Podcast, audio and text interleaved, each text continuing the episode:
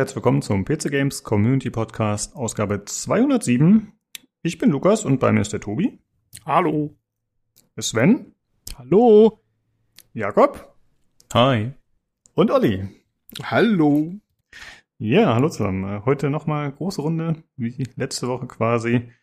Und äh, Sven und Jakob, ihr seid da, weil ihr Total War Warhammer 3 gespielt habt und da habt ihr angeboten, mit dabei zu sein und da sprechen wir drüber. Das wird unser Hauptthema, da bin ich mal sehr gespannt drauf auf jeden Fall. Äh, ansonsten haben wir noch vor, ein bisschen über Elden Ring zu sprechen. Äh, fairerweise muss man sagen, keiner von uns hat es gespielt, aber wir haben trotzdem eine Meinung und äh, wir wollten mal ein bisschen drüber sprechen, wie es so wahrgenommen wird, wie die PC-Version so ankommt und so. Ist äh, aktuell relativ viel Wirbel. Und außerdem gibt es noch ein bisschen was Neues zu Street Fighter. Ja, aber ich würde sagen, wir sprechen erstmal darüber, was wir zuletzt so gespielt haben. Äh, Olli, hast du was zu erzählen? Oh, ich habe die Ehre. Ähm, ja, ich äh, hatte ja eigentlich vollmundig angekündigt, dass ich ja, sobald äh, der Next Game Patch draußen ist von Cyberpunk 2077, mir das wieder zu Gemüte führen werde und dass das sogar eines meiner Hauptprojekte fast schon von diesem Jahr sein wird. Ne? Ich äh, entsinne mich da einer mutigen Aussage von mir. ähm, ja, das kam ja dann auch, ne? Das kam auch so fast so schnell, wie ich dann vermutet hatte, ja, mit so einem überraschenden Drop. Auch den hatte ich schon vermutet und hab dann nämlich auch reingestürzt.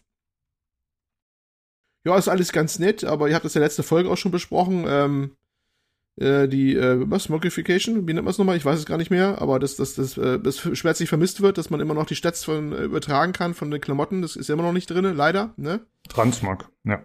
Transmog Modification, komm ich auf. Na, ist eh wurscht. Äh, was ist das immer noch nicht drin, leider. Rest ist so durch die Bank alles ein bisschen besser geworden. Das ist eigentlich ganz nett. Äh, es ist jetzt so gefühlt so in dem Status, den ich mir eigentlich erhofft hätte, schon beim Launch 2020, Ende 2020. Aber ist ja schön, dass es jetzt drin ist. Ähm, wobei ähm, es gar nicht mal so der Riesenschritt unbedingt teilweise ist, wie man vermuten würde, auch auf der Konsole nicht unbedingt. Man muss sagen, dass die PS4-Version, so schlecht sie auch war, auf der PS5 lief sie eigentlich ganz ordentlich. Ähm, ich habe sie auch wohl auf damals auf der Standard PS4 noch spielen müssen, in Anführungsstrichen, bis meine PS5 geliefert worden ist, was ein bisschen länger gedauert hatte. Und dann habe ich ja die PS4-Version damals auf der PS5 gespielt und die sah ja schon ganz anders aus. Das ist ja quasi die PS4 Pro-Version dann mit so ein paar Targeted Enhancements, so wie das heißt, wo er so ein paar Features von der PS5 anlockt und die sah optisch auch schon mal ganz ordentlich aus. Das darf man eigentlich gar nicht mal unterschätzen. Das war eigentlich schon teilweise ganz okay. Ich habe damals auch fleißig Screenshots gemacht und hast du nicht gesehen. Deswegen ist der Sprung gar nicht mal so gewaltig, ehrlich gesagt. Zumindest ohne jetzt direkt einen Vergleich haben zu können oder zu machen. Es ist sehr schön, dass die neue Version jetzt wesentlich mehr Leute draußen hat. Also wenn man jetzt auf, auf die Straße geht, sind die wesentlich belebter. Wenn auch nicht so überbordend wie wahrscheinlich in den Trailern damals oder so, aber deutlich belebter, das ist gut. Ähm, das, dieses berühmt-berüchtigte Raytracing ist bei den Konsolen gar nicht so mega, weil das Raytracing ist da nicht so wirklich ein Raytracing, wo das auch die spiegelten Oberflächen berechnet werden oder die Spiegelungen. Es betrifft einzig und allein die Schatten. Das wissen vielleicht manche nicht. Also das ist, deswegen ist das eigentlich mit dem Raytracing so, naja, also es ist schön bei Sachen, wo viele Schatten fallen, sind ein bisschen weicher und gerade so ein Innenräumen mit den Lichtquellen ist das ganz nett. Aber ansonsten würde ich fast sagen, Performance-Modus da einschalten und lieber die 60 Frames mitnehmen als die 30 Frames mit Raytracing. Deswegen äh, auch hier, ja, du wolltest was sagen, eine Wortmeldung. Das betrifft aber, das betrifft aber dann nur die Konsolenversion, ne? Ja. Weil die PC-Version hat ja Spiegelungen im ja, ja, Raytracing. Okay. Genau. Aber die Konsolen haben es auch noch nicht bekommen. Also die bekommen es wahrscheinlich auch nicht. Also da ist das Raytracing so ein halbes Raytracing, nur was eigentlich nur die Schatten betrifft. Ne? Ähm, das wissen schon, glaube ich, nämlich gar nicht. Das ist also mit den Lichtern hat das nichts zu tun, oder den Spiegelungen vor allem da im Pfützen oder sowas. Ne? Naja, egal. Ähm, ist alles ganz nett und schön. Fahrmodell noch ein bisschen verbessert, Disposition, bla bla bla. Habt ihr alles drüber gesprochen, glaube ich. Aber ich musste zu meiner eigenen Ernüchterung feststellen, ich spiele es gar nicht so gerne noch ein zweites Mal jetzt durch, weil es ist mir noch zu frisch. Also es, es, ich, ich, ich erinnere mich noch an alles. Und das ist einfach, ja, es war alles schön, aber fehlt mir noch ein bisschen der Abstand zu. Ne, das ist nicht das gleiche wie jetzt hier Mass Effect Legendary Edition, was ich jetzt auch neulich erst beendet habe, das so lange her war, das ganze Originalding, dass du so vieles neu entdeckst, dass das wieder Spaß macht. Und hier ist es irgendwie noch zu frisch. Und da habe ich es dann aber wieder liegen lassen. Jo. Ja, das haben sehr viele auf dem Discord auch schon so gesagt, dass sie halt meinen, ja, das ist noch nicht lang genug her, dass ich das Spiel durchgespielt habe. Ja, das um, ist ähm, mir auch ja. ein Problem. Es ist nicht, uh, it's not your fault, Cyberpunk, it's my fault. Also es ist, ne, es ist, es, es ist hey, eigentlich hey, mein Problem, nicht dein Problem. Also nee, keine Täter-Opfer-Umkehr. ja, nee, es ist, ich, ich warte einfach mal, ich guck mal, was die am, am Story-DLC mal rausbringen. Dann bin ich wahrscheinlich wieder am Start oder sowas. Da wird es wahrscheinlich wieder aufregender, spannender. Das heißt hm. drum, ähm, ich habe dann in Ermangelung dessen äh, jetzt gesagt, gut, spielst du mal die alten Sachen zu Ende, die du da machen wolltest. Ich habe jetzt Red Dead Redemption tatsächlich auf der guten alten PS3, ja, ich habe die PS5 4 und auf der PS3 ruckel ich mich da zu Ende mit, mit Red Dead Redemption, ist durchgespielt und beendet, juhu! Äh, ein x Jahre altes Spiel, deswegen lassen wir es auch dabei bewenden. Mache jetzt nebenbei dieses Undead Nightmare, diesen DLC weiter, der ein bisschen mehr so funny gemacht war, aber auch so unterhaltsam. Rockstar noch zu seinen guten Zeiten sozusagen. Äh, Haken hinter, das ist so nebenbei. Wie gesagt, ziemlich retro, 720p heute, heute ist dann ein bisschen schmerzhaft schon mit 30 Frames. Aber nun ja, machen wir das nochmal nebenbei, wird die alte PS3 gequält. Übrigens, da wollte ich tatsächlich mal gucken, ob man die PS3 noch Zubehör kriegt. Ich hätte gedacht, kriegst du nicht wahrscheinlich noch für ein 5er Original verpackt, das originale Headset noch von der PS3, das damals auch schon irgendwie Pulse Audio hieß oder sowas. Äh, quasi New Old Stock. Äh, nee, nichts zu wollen. Also, das ist, als Zubehör für die PS3 bekommen, ist mittlerweile schwierig geworden. Hätte ich ja nicht gedacht, aber ist so falls man dann noch was irgendwie komplett nochmal neu, also nochmal aufrüsten will, sein altes Ding. Aber will das schon außer mir. Also, naja, ich wollte gerade sagen. ja, das ist wahrscheinlich jetzt eine Randerscheinung. Äh, und äh, ja, dann habe ich noch jetzt wieder was angefangen. ähm, auf der PS5, allerdings ein PS4-Spiel. Ich habe Andromeda erneut ran angefangen. Das habe ich wieder angefangen. Mass Effect Andromeda. Hatte ich ja schon mal auf dem PC durch. Und da ich dann so ein bisschen so eine Luft hing mit irgendwas und nach Mass Effect habe ich so ein großes Mass Effect-förmiges Loch oder wie soll man jetzt sagen, ein Mass Effect-förmiges Loch. Das ist ein Miranda-förmiges Loch. Loch. Ich wollte Angst auf der Zunge. Ähm, ja, jeweils fühlte ich eine, eine, einen gewissen Verlust in meinem Herzen und habe dann äh, Mass Effect Andromeda nochmal angefangen. Diesmal auf der Playstation statt auf dem PC. PC habe ich ja schon mal durch. Ähm, habe ich mal einfach vor Ebay für, lass mich lügen, ein paar Euro, weniger Euro, das hätte ich gebraucht, nochmal einen Dings geholt, einen Datenträger. Und äh, das gerade nochmal angefangen. Und da habe ich sehr viel Spaß dran. habe ich jetzt gerade eben auch alleine heute schon fünf Stunden abgerissen. Äh, ich weiß nicht warum, aber viele finden ihn ja bestenfalls mittelmäßig, den Titel. Aber ich habe irgendwie Spaß bei der Truppe. Ich bin da jetzt sehr vergnügt unterwegs. Jetzt mal so auf dem großen Fernseher nochmal abrocken. Ja, und das ist jetzt halt mein Leben. ja.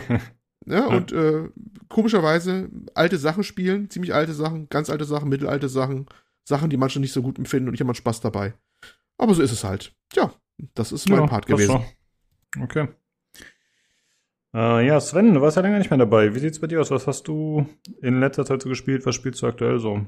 Hey, da bin ich wieder. Hallo. Hey. ähm, ja, äh, also im Moment tatsächlich, das, ich, ich musste gerade so ein bisschen schmunzeln, als Olli das erzählt hatte, aber jetzt, bevor ich dann mit Warhammer angefangen hatte, äh, habe ich tatsächlich auch die Mass Effect Legendary Edition gespielt. Ähm, noch nicht durch. Ich bin jetzt kurz, also ich habe das, ich, letztes Mal gab es, glaube ich, ich weiß gar nicht, wann das war, am Anfang des Jahres gab es, glaube ich, ein Steam-Sale und da habe ich das Spiel dann für, also die Gesamtedition, für, meine ich, 30 Euro oder so gekauft und äh, dann habe ich äh, hier mit meiner 1 MB-Leitung, ich glaube, über zwei Tage lang geladen, das Spiel, weil äh, das, glaube ich, irgendwie 120 Gigabyte waren oder so. Und äh, ja, aber die haben, ich muss auch ganz ehrlich sagen, den ersten Teil haben die unglaublich stark verbessert, vor allen Dingen vom Gameplay her und auch von der, von der Grafik. Und ähm, also es ist immer noch, huckt einen sofort wieder. Ich meine, ein paar Sachen gerade bei dem ersten fand ich so, da, da, sind die Charaktere noch so ein bisschen statischer von dem, was sie sagen, wie sie das sagen. Da merkt man dem Spiel schon sein Alter an. Aber hat unglaublich viel Spaß gemacht damit. Und ähm, das war so jetzt quasi das, was ich vor äh, Warhammer 3 quasi gespielt habe. Jetzt im Moment halt Warhammer 3. Ähm, und tatsächlich muss ich auch nochmal an der Stelle sagen, Olli, weil du es gerade auch nochmal so erwähnt hast, dass du gesagt hast hier mit ähm, Mass Effect Andromeda. Ähm, ich hatte auch viel Spaß mit dem Spiel, wenn ich jetzt so gerade daran zurückdenke. Aber äh, halt nur mit dem Gameplay und nicht mit den Charakteren. Das war so mein Thema halt. Wenn einem die Charaktere nicht so gut passen, dann äh, hat man da nicht so viel Spaß drin. Ja, glaube ich. Kriterien sind vielleicht nicht das, das Stärkste unbedingt dran, obwohl der Nebencast mir eigentlich ganz gut gefällt, aber er, ausgerechnet die Hauptfigur, die Riders, ich habe jetzt ja. gerade, spiele gerade mit einer weiblichen, mhm. Sarah Ryder, die sieht, ich weiß nicht, wie ich es beschreiben soll, aber die haben zwar ihre Gesichtsanimation ja mal verbessert, aber die sieht heute immer noch so aus, als hätte sie bei ihrer, ihren Kryoschlaf so einen wegbekommen, weißt du? So, so eine halbe, so eine halbe Schlaganfall oder sowas gefühlt. Sie guckt immer so ein bisschen treuduft durch die Gegend Und äh, gibt ja selber so einen Passus zu Anfang, wo sie sagt, wie das, äh, das jetzt Pathfinder jetzt wird, überrascht sie jetzt selber, nachdem, ne, Spoiler, Spoiler, äh, ihr Vater nicht mehr einsatzbereit ist, Hüstel, ne? Was? Und, äh, ja, ne, und, und, und, und ich denke mir auch immer, ja, dir würde ich den Job auch nicht anvertrauen, wenn ich mir dir so angucke. das will ja nichts sagen, aber der Junge sah ja auch nicht besser aus, er war ja auch nicht Nee. viel besser, weil wird ja so ein generisches Abziehbild. Und das wundert mich. Äh, Der Nebencast ist eigentlich gar nicht mal so schlecht, vielleicht ein bisschen nervig, Pibi und sowas, aber hat zumindest einen eigenen Touch. Aber dass sie die Hauptfiguren so totale Abziehbilder gemacht haben, eigentlich, Ja. ne? Also ohne, ohne Charakter so irgendwie, ganz so. Das ist bisschen auch mein Hauptkritik. gewesen. Das war tatsächlich auch meine Hauptkritik mit an dem, an dem Spiel, weil mir hat die Hauptfigur, also normalerweise, ich meine, seien wir jetzt mal ehrlich, Commander Shepard war ja jetzt auch nicht, egal ob er jetzt männlich oder weiblich war, er war ja jetzt auch nicht äh, der Charakter von wegen, wo, mit dem man jetzt riesig groß Roleplayen konnte, wie man halt wollte, aber ich fand halt, die, dass die beiden Riders noch eine Ecke blasser waren und im Endeffekt auch, ähm, es, es gibt da so, ich kann mich noch daran erinnern, es gab da so einige Szenen, ich meine, das habe ich jetzt nicht gespielt die letzte Zeit, aber ich weiß nicht, mich haben diese ganzen Szenen d- der, der Cast, also die ganzen, die, die ganzen Crewmitglieder haben Ryder auch einfach nicht ernst genommen. Und äh, also als, als Anführer quasi. Und das war Mhm. über das ganze Spiel hinweg halt so ein durchgängiger, das war so gefühlt dieser rote Faden, der dabei war. Und dann hat der Charakter halt auch irgendwann angefangen, sich selbst nicht mehr ernst zu nehmen. Ähm, ich weiß noch, die, das, dieses erste Aufeinandertreffen mit den neuen Aliens da, ähm, wo ich, ich musste bei dem Spiel, bei diesen, bei den Dialogen und so weiter, habe ich mich so oft fremdgeschämt. Da dachte ich mir so, ja, keine Ahnung, ist vielleicht einfach nicht mehr mein, mein Schreibstil an Dialogen, den man so hat. Und äh, nur, ich, das finde ich halt auch irgendwo schade, weil wie gesagt, das Gameplay vom Gameplay-technischen her und vor allen Dingen auch, wie das Spiel aussah, ich meine, das wird ja auf der Frostbite Engine, glaube ich, gemacht. Ähm, Mhm. das war, es ist ein wunderschönes Spiel. Also es sieht Ja. wirklich sehr gut aus. Ähm, der Marco hat sich da auch 10.000 Mal besser gefahren. Das habe ich jetzt halt noch mal im Nachhinein gemerkt, wenn du noch mal auch der überarbeitete aus der Mass Effect Legendary Oh, Edition, ja. der Marco ist eine absolute Katastrophe immer noch. Ähm, und dann weiß man halt hinterher immer erst zu schätzen, wie der andere Marco sich dann gefahren hat. Ähm, dementsprechend, da gab es eigentlich gameplay-technische nur Verbesserungen. Ähm, Ja. Aber die Story und die Charaktere waren für mich einfach überhaupt, haben mich einfach nicht abgeholt bei dem Spiel. Das ist schade irgendwo, weil ich hätte ähm, Andromeda damals schon das gegönnt, dass es da deutlich mehr Erfolg hat. Aber ich, Ja, ich ich, meine, gut. Ähm, Ja. War halt irgendwie eine verschenkte Chance. War es auch. Weil es gibt äh, durchaus bemerkenswerte Momente im Spiel. Das heißt, optisch sieht das wirklich auch heute noch teilweise echt schön aus. Es gibt auch so Momente, wo du die Grafik mal richtig so durchschlägt. Allein schon, wenn du das erste Mal auf der Brücke der Tempels ste äh, stehst und rausschaust, ne, bevor sie ablegen oder sowas. Oder äh, ähm, ach, da gibt's so viele. Und das Sounddesign ist übrigens auch teilweise ganz nett. Also Ja. gerade wenn du in den, in den, ähm, diesen, diesen, äh, von den Remnants, diese, diese un unterirdischen Bauten bist, ne, diese, diese unheimlichen Geräusche und sowas. Ganz tolle Sachen dabei, aber ja, wir wissen alle drum, es hat nicht sollen sein, es hat nicht sollen sein. Und damit, äh, ja, wollte ich das auch erstmal ruhen lassen, aber ich habe meine Freude bei. Wir haben es jetzt ein bisschen ausarten lassen, aber ich wollte es halt auch noch mal sagen, ne, weil ich habe, ich weiß, damals gab es noch, äh, da war ich noch auch noch aktiver im Forum unterwegs, gab es ja auch ganz viele Diskussionen bezüglich der Story und so weiter zu Andromeda. Und ähm, ich fand das, wie gesagt, ähm, mir hätte das 10. Die, die Problematik war halt, dass der Mass Effect-Name davor stand. Ne? Man, man geht halt mit einer gewissen Erwartungshaltung ran und äh, erwartet, dass da jetzt äh, halt eine epische Geschichte erzählt wird und äh, dass das einen mitreißt. Und mich persönlich hat's halt einfach nicht mitgerissen. Und ähm, in dem Moment, wenn du dann halt so ein Spiel spielst, der halt auch so ein, äh, das halt auch so einen großen Fokus auf die, auf die eigene Geschichte, auf die Story und auf die Charaktere legt und dich das dann nicht abholt, dann ja, dann ist es vielleicht einfach nicht das richtige Spiel. Hm. Ja, aber Ja. das ist nicht schlimm, dass wir hier ein bisschen länger über Mass Effect sprechen. Das hat ja Tradition tatsächlich. das müssen wir alle fünf Folgen mal mindestens machen. Tobi, möchtest du noch etwas das. zu, möchtest du noch etwas zu Mass Effect sagen? ich, ich will jetzt mal eine Belohnung dafür haben, wie sehr ich mich zurückgehalten habe jetzt hier die ganze Zeit. hat, das, hat das so ein Stöckchen gebissen die ganze Zeit, weißt du? Das möchte ich- das möchte ich-. So ein Beißhölzchen. Möchte ich gewürdigt wissen. Nee, Ja, ich meine, ihr sagt's ja schon ganz richtig. Es ist halt, ähm, ja, ich finde, ich finde auch, es ist kein schlechtes Spiel. Es ist, ähm, es ist ein sehr gutes Spiel. Es kommt halt nicht an die Trilogie ran. Das ist halt das. das ist richtig. Ähm, aber ansonsten ist es, ist es durchweg ein schönes Spiel. Wobei ich, also Liam, weil ihr sagt, die Nebencharaktere wären so gut, Liam will ich bis heute noch auf die Schnauze hauen. Ich fand die Nebencharaktere auch nicht gut, das möchte ich an der Stelle auch Ja, sagen. Ich habe also- ich hab mich dazu noch zurückgehalten, aber ich fand Oh, halt vor da bin allen ich halt Dingen halt alleine. den, Auch gut. Ja, bist du.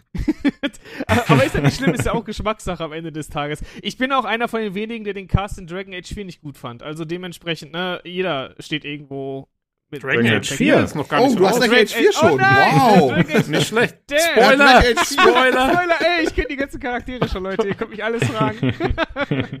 äh, nein, ich meinte natürlich Inquisition. Da war ich äh, auch kein großer Fan. Da haben mir vielleicht zwei Charaktere gefallen und das war's. Ähm, dementsprechend, hey, äh, jedem das seine, ne? Ja, und den Cast mochte ich ganz gerne. Aber das ist auch das einzige BioWare-Spiel, wo ich mitreden kann. Jakob, wie sieht's aus? Hast du noch irgendwas zu Mass Effect hinzuzufügen? Ich habe tatsächlich im besagten äh, Steam Sale auch die Mass Effect Legendary Edition für 30 Euro erstanden. Habe dann angefangen, ein Wochenende lang sehr euphorisch sechs Stunden drin verbracht und dann ist es dem Spiel leider, wie den meisten, ich sage jetzt mal in Anführungszeichen Open World RPGs so der letzten Zeit, die ich angefangen habe, ergangen. Sie haben mich komplett verloren und ich habe seitdem nicht mehr weitergespielt. Ja, das klassische Problem. Das Ja, Warum hat es sich denn Grunde- verloren? Das hatten wir im Discord auch mal schon kurz diskutiert. Ich kann es dir gar nicht sagen, warum es mich verliert. Ich habe früher echt gern Singleplayer-Spiele gespielt, aber inzwischen irgendwie ist es nicht mehr so mein Stil, weil wenn ich am Rechner bin, wenn niemand von meinen Freunden online ist, dann bin ich eigentlich auch nicht am Rechner. Also dann, dann Okay. lese ich ein Buch, ich schaue Netflix oder von mir aus gucke ich Twitch oder sowas. Dann spiele ich nicht für mich selber. Und wenn die Leute online sind, spielen wir halt zusammen Valorant meistens und dann oder halt wir datteln so jeder so ein bisschen nebenher, die anderen gerade Lost Ark und ich dann eben Total War, aber das sind alles Spiele, weißt du, die sind nicht so story driven, da muss ich nicht ständig zuhören auf die Dialoge, da kannst du nebenzu dich so über Daily Business, sag ich mal, unterhalten und dir geht nichts verloren vom Spielinhalt. Von daher, ja, ja, genau. Dann eben Total War spiele ich. Das wurde ja schon gespoilert von Lukas. Und Valorant hatte ich jetzt auch schon erwähnt. Damit hätten wir jetzt die drei letzten Spiele, die ich in der Hand hatte, äh, auch beisammen. Äh, okay. Ja, ist bei mir Valorant- häufig ähnlich. Valorant spielst du dann mit deinen Freunden oder weil so Ja, alleine spiele ich, will ich Ähm, das jetzt zum Beispiel nicht spielen. Nein, Riot-Spiele sollte man nie alleine spielen. Da Und hast wenn du man. Riot-Spiele mit Freunden spielt, sollte man die Gegner und auch die Teammates muten, auch die Freunde. ja, es ist. nee, ich spiele Valorant nicht alleine, nur wenn wir mindestens eigentlich ein, äh, ein, äh, drei Leute oder meistens immer auch zu 15, weil je, je weniger Randoms du drin hast, umso besser wären halt Riot-Spiele, muss man halt sagen. Weil prinzipiell sind die ja vom Gameplay gut, die Community ist es halt leider. Also zähle ich mich jetzt auch mit rein. Ich bin auch ab und zu echt toxisch in Valorant unterwegs. Also irgendwie haben die was, dass die so bestimmte Leute anziehen, die Games. Von daher, ja. Naja, wenn, ich glaub, wenn es alle einfach- sind, macht Spaß. ich denke mal, das kommt doch einfach durch die Größe und die Kompetitivität, ne? Das ist Ja, halt- Ja, vor das allen Dingen glaube ich letzteres, ne?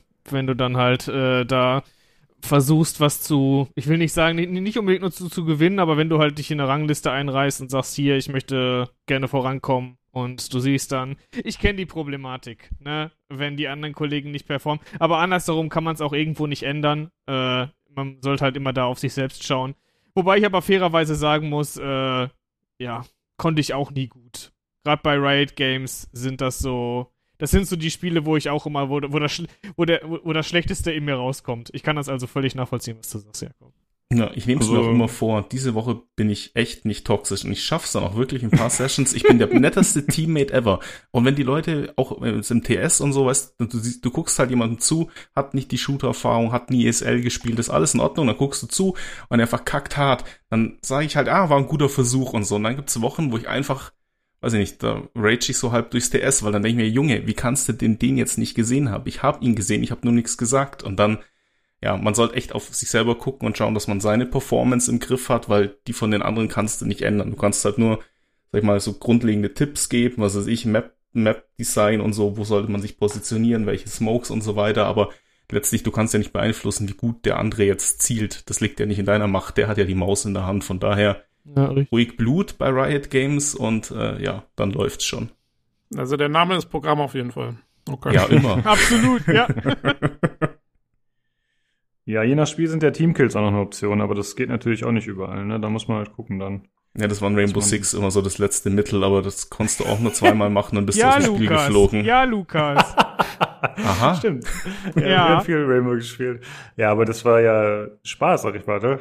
Das war jetzt äh, keine Toxizität. Ich fand Das das, war ja wunderschön, wenn. Nils mich wieder ähm, überaus offensichtlich geteamkillt hat. Das war, das war eigentlich meine Highlights in den Runden. Und dann, wie er sich dann wirklich gewundert hat, dass ich kein Gegner war. Es war so schön. Äh, Man hat ihm die Erfolgserlebnisse doch trotzdem gegönnt dann. Das Absolut. nett. Mega. Grüße gehen raus an Nils. Ja, Grüße. Sehr gut. äh, ja, okay, Tobi, was hast du gespielt diese Woche? Äh, Lost Ark. Ähm, ich versuche sozusagen da jetzt äh, in die Phase zu kommen, wo ich nur noch grinden muss, damit ich äh, nebenher YouTube-Videos anschauen und Podcasts hören kann. Ähm, bin aber wirklich noch nicht da, weil ich immer wieder abgelenkt werde und anderes Zeug mache und mit der Hauptstory deswegen immer noch nicht durch bin. Ähm, es ist aber, also, wir haben ja letzte Woche relativ ausführlich drüber geredet. Da war ich jetzt gerade erst so im zweiten Gebiet gewesen. Inzwischen bin ich, glaube ich, im letzten der Storygebiete. Und man muss schon sagen, also, äh, ja, also es wird schon ganz schön abgefahren, irgendwie teilweise, ne? Also, äh, ich weiß nicht, ob man das jetzt spoilern sollte oder nicht, aber also, ich habe ja letztes Mal schon gesagt, dass die Welt nicht so hundertprozentig konsistent ist und es löst sich immer mehr auf, je weiter man dieses Spiel anschaut. Es ist halt einfach ein Kuddelmuddel an Zeug, was irgendwie die da komplett zusammengeschmissen haben. Aber spielmechanisch weiterhin cool und man entdeckt immer noch neue Sachen und neue Mechaniken und neues Zeug. Äh, Und es ist einfach, es ist, es ist einfach zu viel. Ich, also, ich habe immer noch von der Hälfte irgendwie keine Ahnung. Und bis ich dann das letzte gelernt habe, habe ich das erste schon wieder vergessen. Und es ist, also, es ist ein Monstrum. Aber ja, nee, macht Spaß. Halt, ja. Ich komme komm immer noch nicht drauf klar, dass, dass, dass, dass ausgerechnet du so ein Spiel spielst. Das ist immer so, ich bin seit Wochen, seit zwei Wochen am Stück erschüttert. Ja, ich meine, also es spielt sich ja im normalen Spielverlauf spielt sich ja wirklich sehr Diablo-mäßig. Also insofern ist es eigentlich jetzt keine große Abweichung von dem, was ich auch sonst so gemacht habe. Ähm, es hat halt diesen ganzen MMO-Hintergrund und der geht mir jetzt teilweise auch manchmal schon so ein bisschen auf den Sack. Also man muss immer so Daily Quests jetzt machen und dann muss er immer ewig irgendwie da an die Punkte reisen, wo die dann sind und das ist mir schon zu viel Reisezeit und so. Also da hätte ich es mir lieber etwas kompakter. Also so, ich, also wenn Diablo 4 rauskommt, werde ich auf Diablo 4 umschwenken, glaube ich, weil das ist dann doch eher nochmal mein Ding.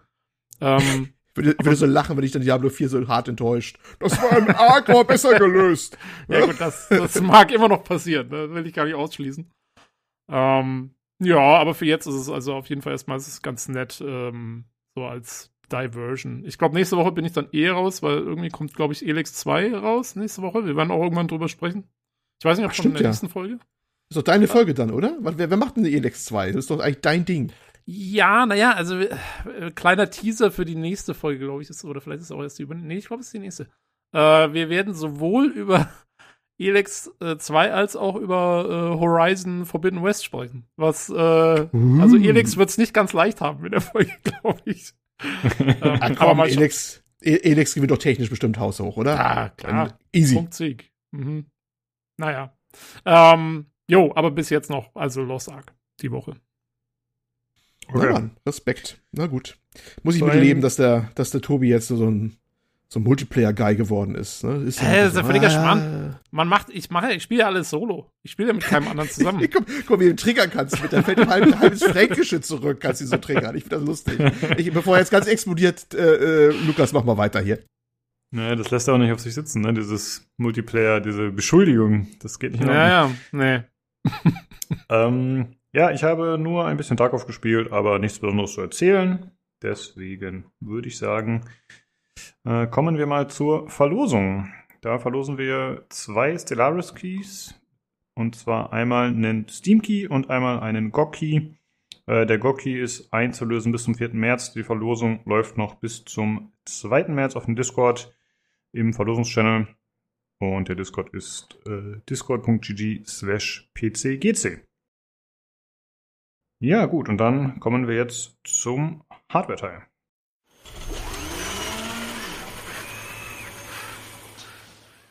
So, da bin ich wieder und bei mir ist der Jan Hi. und außerdem der Olli. Hallo? Hey, was Ja. ist da los? Was ist da Ja, los? Ich, ich im Äh, Hardwarecast. Ist pervers, oder? ja, genau. Ungewohnt. Das erste Mal, glaube ich, ne? Oder warst du schon mal dabei? Ich überlege gerade. Ich glaube Also nicht. höchstens das zweite, wenn überhaupt das zweite Mal, wenn überhaupt. Ich glaube Mhm. aber fast noch nie, Mhm. oder? Naja. Also Tobi haben wir mal mit dem Stift irgendwie dabei gehabt. Der hat da uns Stimmt. eine halbe Stunde was von einem Stift erzählt. Ich glaube, Olli noch nicht. Also zumindest habe ich keine lebhafte Erinnerung dran. Und das hättet ihr Ja. gehabt, wenn ich da gewesen wäre, natürlich. Hm. Äh, ja, ja. wer hätte gedacht, dass thematisch äh, dich ein, ein, äh, ein simpler Link zum eine, eine Stunde 15 Minuten über Maus-Switches in Wireless-Mäusen irgendwie, äh, dass das auf einmal auf dein Interesse irgendwie stößt, dass du dann sagst, oh ja, da, ich möchte über Mäuse reden. Nur ich, ich bin, technisch bin ich ja eigentlich immer interessiert, äh, also grundlegend eigentlich, ne? Nur manchmal ist es mir einfach zu viel, mich da äh, dieses Rabbit Hole abzutauchen. Aber diesmal, diesmal war ich erzürnt, da kommen wir nachher drauf, erzürnt und angewidert und da musste ich mich beschäftigen und da hast du diesen Link mir gegeben und dann bin ich voll abgetaucht. So ist die Wahrheit. Ja, das wollte ich nur mal schon Ja. vorankündigen. Gut. Ja, du bist quasi diese Woche unser Nino, das ist gut. Und äh, wir haben schon überlegt, äh, was wir sonst noch besprechen. Also wir haben zum einen, wie gesagt, äh, deine Mausgeschichte und ich habe ein bisschen zu berichten vom Tisch und von der Lampe. Also es geht alles äh, diesmal aus persönlichen Erfahrungsberichten im Bereich Hardware, denke ich. Äh, aber wir sprechen erstmal darüber, was ihr gespielt habt. Jan, was hast du gespielt? Nur Lost Ark oder gab es noch was? Äh, nee, ich habe tatsächlich im Wesentlichen Lost Ark gespielt. Ähm, bin jetzt bei Level 600 rum. Also kurz davor. Ich muss irgendwie noch meine Waffe upgraden und äh, das ist immer so eine. Äh, also das Upgrade-System heißt irgendwie Honing und es funktioniert dann über so eine über so eine Chance. Also es ist ja so ein Prozentwert an Chance, den man hat. Und das ist jetzt mir mal, weiß ich, einmal hintereinander gefehlt oder so. Und jetzt muss ich es halt irgendwie da nochmal machen. Aber ich bin quasi kurz vor 600 und dann beginnt quasi, ich glaube, der dritte Arc des, der, der Sidequests. Und die endet dann irgendwie mit 800 und dann T2 und es geht ja irgendwie bis 1400. Aber wenn man ab und zu schon so auf Leute rechts klickt, dann guckt, dann sieht man auch schon Level 1000 und so. Also die haben es dann äh, komplett vorangetrieben. Ich habe da jetzt eigentlich friedlich vor mich hin irgendwelche Dailies gemacht oder weiß nicht, in der Gilde mal irgendwelchen äh, Aufgaben verteilt oder solche Geschichten. Nö, ich finde es eigentlich immer noch äh, ganz okay. Im Wesentlichen hat sich nichts geändert zu dem, äh, wie es letzte Woche war. Ich queste so ein bisschen vor mich hin. Ich mache so das, äh, weiß nicht, den Daily-Kram. Heute jetzt aber zum Beispiel gar nichts gewesen. Heute habe ich einfach nur auf dem Sofa gemacht. Ähm, ja, ich hatte mal irgendwie ansonsten zwischendurch äh, Elden Ring gestartet, mich über die PC-Performance geärgert. Ähm, ja, also woran es jetzt genau liegt, weiß ich noch nicht. Vielleicht müssen es irgendwie patchen. Also wenn es zum Beispiel auf einer 2070 Super ist, auf WQHD, also festgezurrt, irgendwie in der Auflösung, äh, dann langweilt sich die Grafikkarte. Und aber 60 gelockt sind irgendwie auch nicht irgendwie, ja, sondern das, das lümmelt dann irgendwie so, weiß nicht, bei 50 rum und dippt manchmal. Und das ist dann so schon ein bisschen, also wenn man andere Spiele schon mal gesehen hat, die in den letzten zwei oder drei Jahren rauskamen, äh, dann hat man da schon Besseres gesehen. Das ist so ein bisschen enttäuschend. Aber ja, mal gucken, ob sich das noch irgendwie ähm, Bahn bricht. Das Blöde ist, äh, da ist mittlerweile Easy Anti-Cheat dabei. Also das heißt, ähm, gut, du hast halt quasi keine Cheater irgendwie auf dem PC und Benefit, Benefit, bla bla bla. Aber das Problem ist halt, du kannst es jetzt halt auch nicht aufbeißen und das irgendwie einmal über, weiß nicht, die XVK bügeln oder irgendwelche Tweaks äh, machen, die halt hart in das äh, Spiel eingreifen. Das ist so ein bisschen das Negative daran, ohne halt komplett gefleckt, gebannt oder das Spiel halt nicht mehr starten zu können, wegen Easy Anti-Cheat halt, ne? Also Hm. die Modding-Community ist da so ein bisschen überschaubar. Ähm, oder halt du, ähm, ja, oder reduziert sich aktuell irgendwie, weiß nicht, auf irgendwelche Linux-Geschichten, denen es eh egal ist oder so. naja, Ja. schauen wir mal. Nö, Ja, ist äh, war's. interessant, da mal ein bisschen was zu hören, weil wir haben ja im Maincast haben wir darüber gesprochen, wie wir das so wahrgenommen haben aus der Außenperspektive. Soweit ich weiß, hat keiner von uns Elden Ring gespielt. Und äh, ja, man hört ja relativ viel, das ist auf jeden Fall Ja. interessant. Also ma- man muss vielleicht auch mal zur Einordnung sagen, also das ist dann schon Meckern auf hohem Niveau. Also ähm, ich erwarte halt einfach, dass das, äh, also die, das ist jetzt nicht so eine Open World wie, äh, oder es sind jetzt nicht so viele Objekte, wenn man bei Lost Ark in eine Stadt reinlädt oder so, wo ich sagen würde, so, ja, okay, die CPU, die hat mal was zu tun oder äh, weiß nicht, bei Days Gone irgendwie 500 Zombies rendern oder so, ne? Das würde ich dann auch sagen, ja gut, hat die CPU was zu tun. So viel passiert ja nicht bei Elden Ring in der Open World. Und ich hätte dann quasi schon die Erwartung, dass es halt äh, zwar jetzt nicht irgendwie grafisch besonders krass ist, aber dass es zumindest halt äh, festgenagelt auf 60 Frames läuft. Und äh, das ist es halt nicht. Und äh, das, es gibt halt so Ladezonen, da merkt man einen Bedenker. Und ansonsten hat man halt so random irgendwelche Sachen und dann ist halt wieder Reddit vollgeschrieben mit irgendwelchen, äh, weiß nicht, 20 Tweaks oder so, aber sobald äh, du so eine Tweak-Liste hast, ist die Antwort, ja eigentlich nichts funktioniert so wirklich, das ist alles Zufall dann. Und bis halt irgendjemand das pinpointet. Aber zu diesem Moment sind wir noch nicht gelangt, soweit ich das überschauen kann. ja. ja, hoffentlich werden die Entwickler da äh, zeitnah nachbessern. Wie, wie, wie kann das sein bei einem Spiel, was 10 von 10 hat? Ich bin entsetzt und aufgebracht. Ähm, okay, dann kommen wir doch mal zu unseren Themen. Ja, wie gesagt, äh, zum einen wollte ich berichten von meiner Lampe. Die habe ich ja vor ein paar Monaten gekauft. Die Yeelight, also so eine Screenbar, die oben am Bildschirm angebracht wird. Und ich habe die ja ziemlich gefeiert anfangs. Äh, jetzt stoße ich mittlerweile an technische Probleme, da die äh, anfängt zu flackern, einfach mal ausgeht, irgendwie nicht mehr so richtig Lust hat. Ich habe schon den Händler meines Vertrauens, AliExpress, kontaktiert, äh, wo ich die erworben habe. Und äh, ja, die haben gesagt, ich soll überprüfen, wie es aussieht mit der Hardware, äh, beziehungsweise, ach, halt so Standardsachen, Batterien, aber gleichzeitig soll ich auch die Software überprüfen. Mal gucken, werde ich nochmal machen. Äh, ich hoffe, dass das irgendwas löst. Die konnten wahrscheinlich schon mal ein paar Sachen ausschließen, aber sie wollten halt immer noch, dass ich Firmware update. Mhm. Weil ein bisschen, Und ja. ein bisschen interessiert mich für diese Lampen jetzt mittlerweile auch, nämlich, weil äh, ich auch das äh, Gefühl habe, mein, mein Tisch ist mir zu dunkel, dann abends so, gerade in der dunklen Jahreszeit, ne? Oder auch jetzt immer noch hier so, ja, 7 Uhr, wo wir gerade aufnehmen.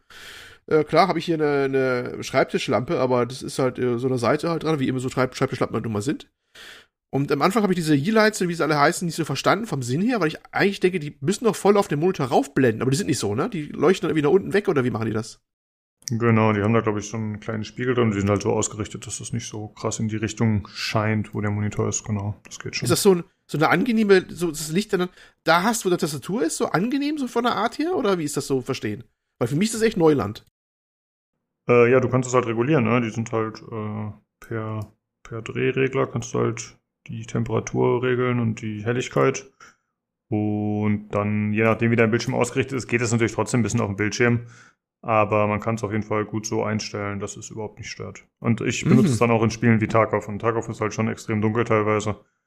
Und trotzdem stört es mich da nicht. Kann man halt ganz gut regulieren, wenn es dann funktioniert. Aber jetzt bin ich halt gerade in so einem Status, wo es halt scheiße Ja. ist. Also jetzt, äh, wenn ich es jetzt halt einstöpsel, dann geht's eine Weile. Und jetzt zum Beispiel ist sie gerade wieder ausgegangen irgendwann. Und ich habe das Problem, dass ich es aktuell auch nicht mehr vernünftig einstellen kann. Und dann ist es schon blöd, je nach Spiel. Weil wenn du sagst, okay, ich habe jetzt äh, nur die maximale Helligkeit zur Auswahl, dann ist es doch ein bisschen too much auf jeden Fall für meinen Geschmack. Ja. Naja, mal gucken, ob ich doch mal irgendwie zuschlage. Oder ich mache mal so eine Hintergrundbeleuchtung, irgendwie an die Wand dran ist direkt dahinter. Muss ich mal gucken. Ja. Ja, ich werde berichten nächste Woche, denke ich mal. Ich hoffe, ich Mhm. kann es dann irgendwie lösen. Vielleicht ist es ja wirklich nur ein Firmware-Ding oder so. Ja, das war das Also wenn man, Hm? Genau, also wenn man was lesen will, dann sind die Dinger tatsächlich ganz gut. Also ich habe äh, meiner Mutter so eine Art Derivat irgendwie da verbaut und dann kannst du halt dann irgendwie was schreiben oder bla bla. Ähm, ich persönlich habe es jetzt nicht, aber ich, gut, ich habe ja auch meinen OLED-Fernseher, ich weiß gar nicht, wie ich das da oben, der ist ja oben nur so zwei Millimeter dick oder so. Ich weiß nicht, ob ich da jetzt irgendwas draufklemmen wollen würde. Ähm, ich habe ja mein äh, so von äh, Xiaomi so ein, ich glaube, die heißt irgendwie Backlight 2 Lamp, irgendwas gedöns.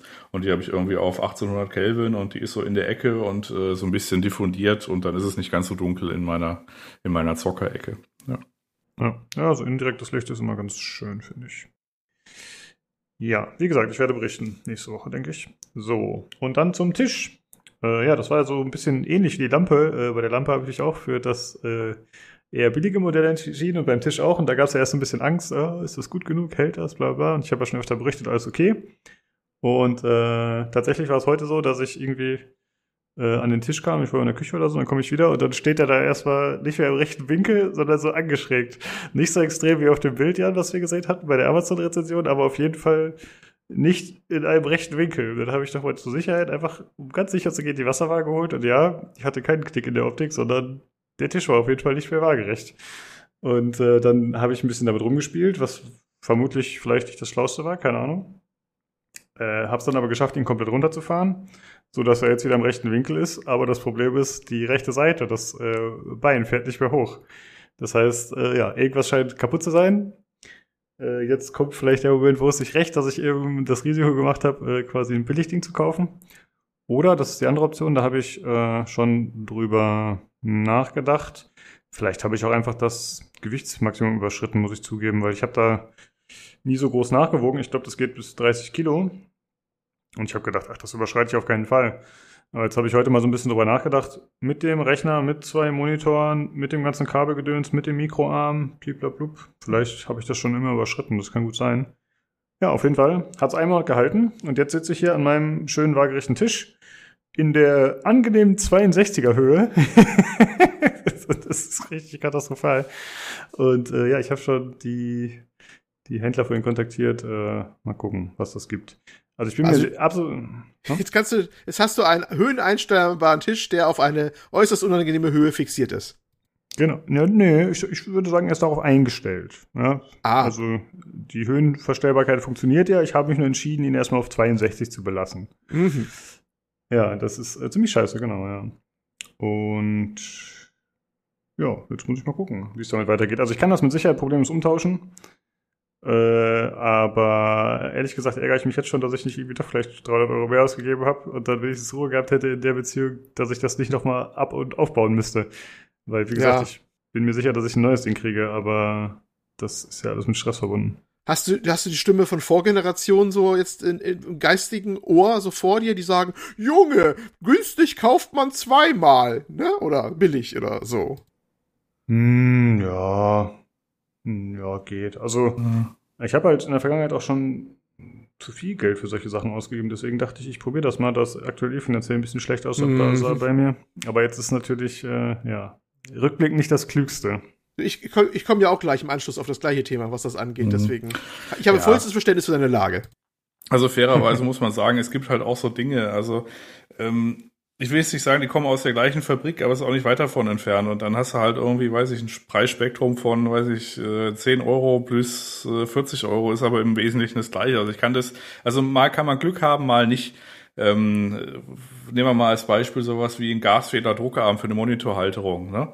Ähm, da gibt's auch einen riesigen Spread und äh, weiß nicht, teilweise gibt's die im Angebot. Ich habe da ja, äh, weiß ich mal, drei gekauft, weil die irgendwie für 20 Euro irgendwie, weiß nicht. Und äh, da kann man aber auch quasi 80 Euro für ausgeben, ohne dass es signifikanten Unterschied macht. Also in der Hinsicht kann ich jetzt schon nachvollziehen. Ähm, bei einer Investition, die irgendwie signifikant dreistellig ist, äh, da war ja meine erste Idee, ja, geh, geh halt irgendwie über einen Büroausstatter. Äh, die werden das ja ein bisschen gemacht haben und jetzt nicht irgendein, irgendein, irgendein Store. Ähm, aber ich kenne ja auch die Produktionsprozesse nicht. Nee, also von daher hätte auch sein können, dass es jetzt geklappt hat. ne, das war ja auch noch im Rahmen der Möglichkeiten. Das war jetzt nicht irgendwie von vornherein zum Scheitern verurteilt. Ähm, also ist das quasi aus der rechten Seite? Also geht es dann, also der fährt dann, der Motor sagt dann nein oder was? Oder? Genau, der hat einfach keinen Bock mehr und dann kommt das halt, äh, fährt er links kurz hoch, aber dann merkt er halt, okay, rechts geht's nicht und sobald er in so eine Schräglage kommt, dann fährt er halt wieder runter, weil wenn Ja. quasi etwas ihn aufhält. Okay. Was ja und der hat sich jetzt aber auch nicht irgendwie am, am, am Motorkabel irgendwas verzogen oder weggemacht oder so, sondern das hast du auch schon geguckt. Der Ähm, das, halt Einzige, was ich, das Einzige, was ich bisher geguckt habe, ist, ähm, dass ich gecheckt habe, ob diese Steuereinheit noch richtig dranhängt, weil die muss ja im, eben auch waagerecht sein, damit er erkennt, ob das alles funktioniert mit dem Tisch. Die ist noch korrekt da dran. Ansonsten ist es ja so, dass es auf einer Seite angetrieben wird, auf der linken Seite, die noch funktioniert. Und auf der rechten Seite, hm, weiß ich nicht, wie weit da, da ist ja kein Motor dran. Das wird ja über diese Sechskantstange dann umgelegt auf die rechte Seite. Ähm, ich habe da ehrlich gesagt noch nicht groß was überprüft. Ich wüsste jetzt nicht genau, was ich mir da anschauen müsste. Aber da kann ich noch mal gucken. Ne? Hm.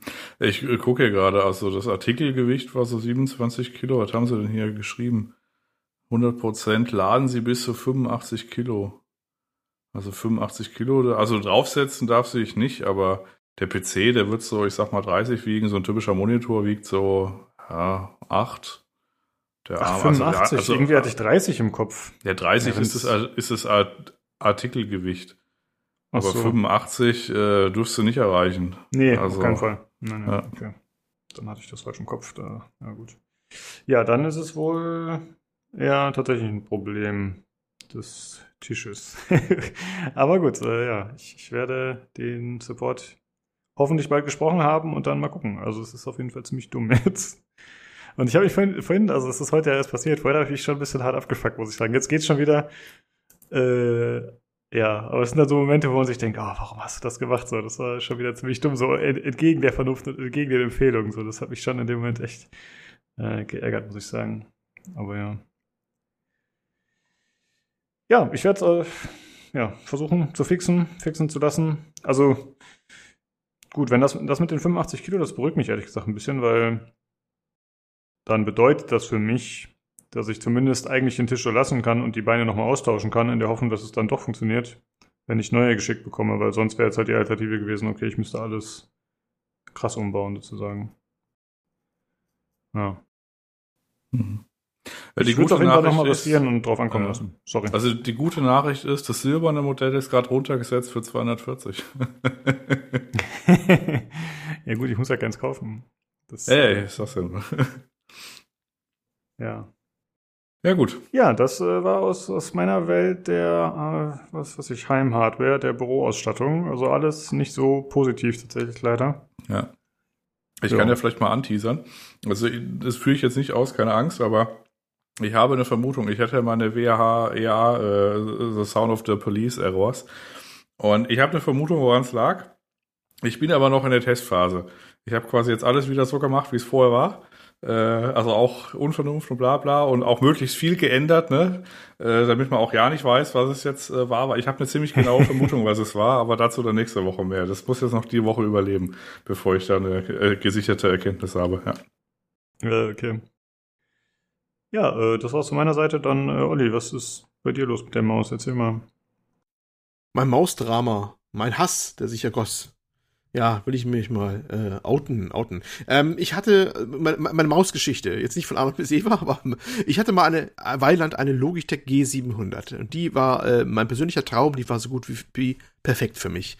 Wireless, Rechtshänderausführung, ergonomisch, ein paar Tasten an der Seite und äh, sehr schön ein äh, entriegelbares Mausrad, was man so quasi, ne, dass es keine Rasterung mehr hat, sondern so vor sich hin rollert mit einem gewissen Eigengewicht, dass man so anschubsen konnte und dann scrolltest du dann elegant die Webseiten hinunter, wenn du da viel drauf hattest da und, und konntest du richtig stoppen wie das Mausrad und ach, es war alle, alle, alles schön. Aber irgendwann war das Ding halt mal kaputt. Hm, Wahrscheinlich mit dem gleichen Problem, was wir gleich wieder sprechen werden, so Doppelklick-Problem. Sprich, du klickst einmal, aber die Maus klickt zweimal. Das ist ganz toll.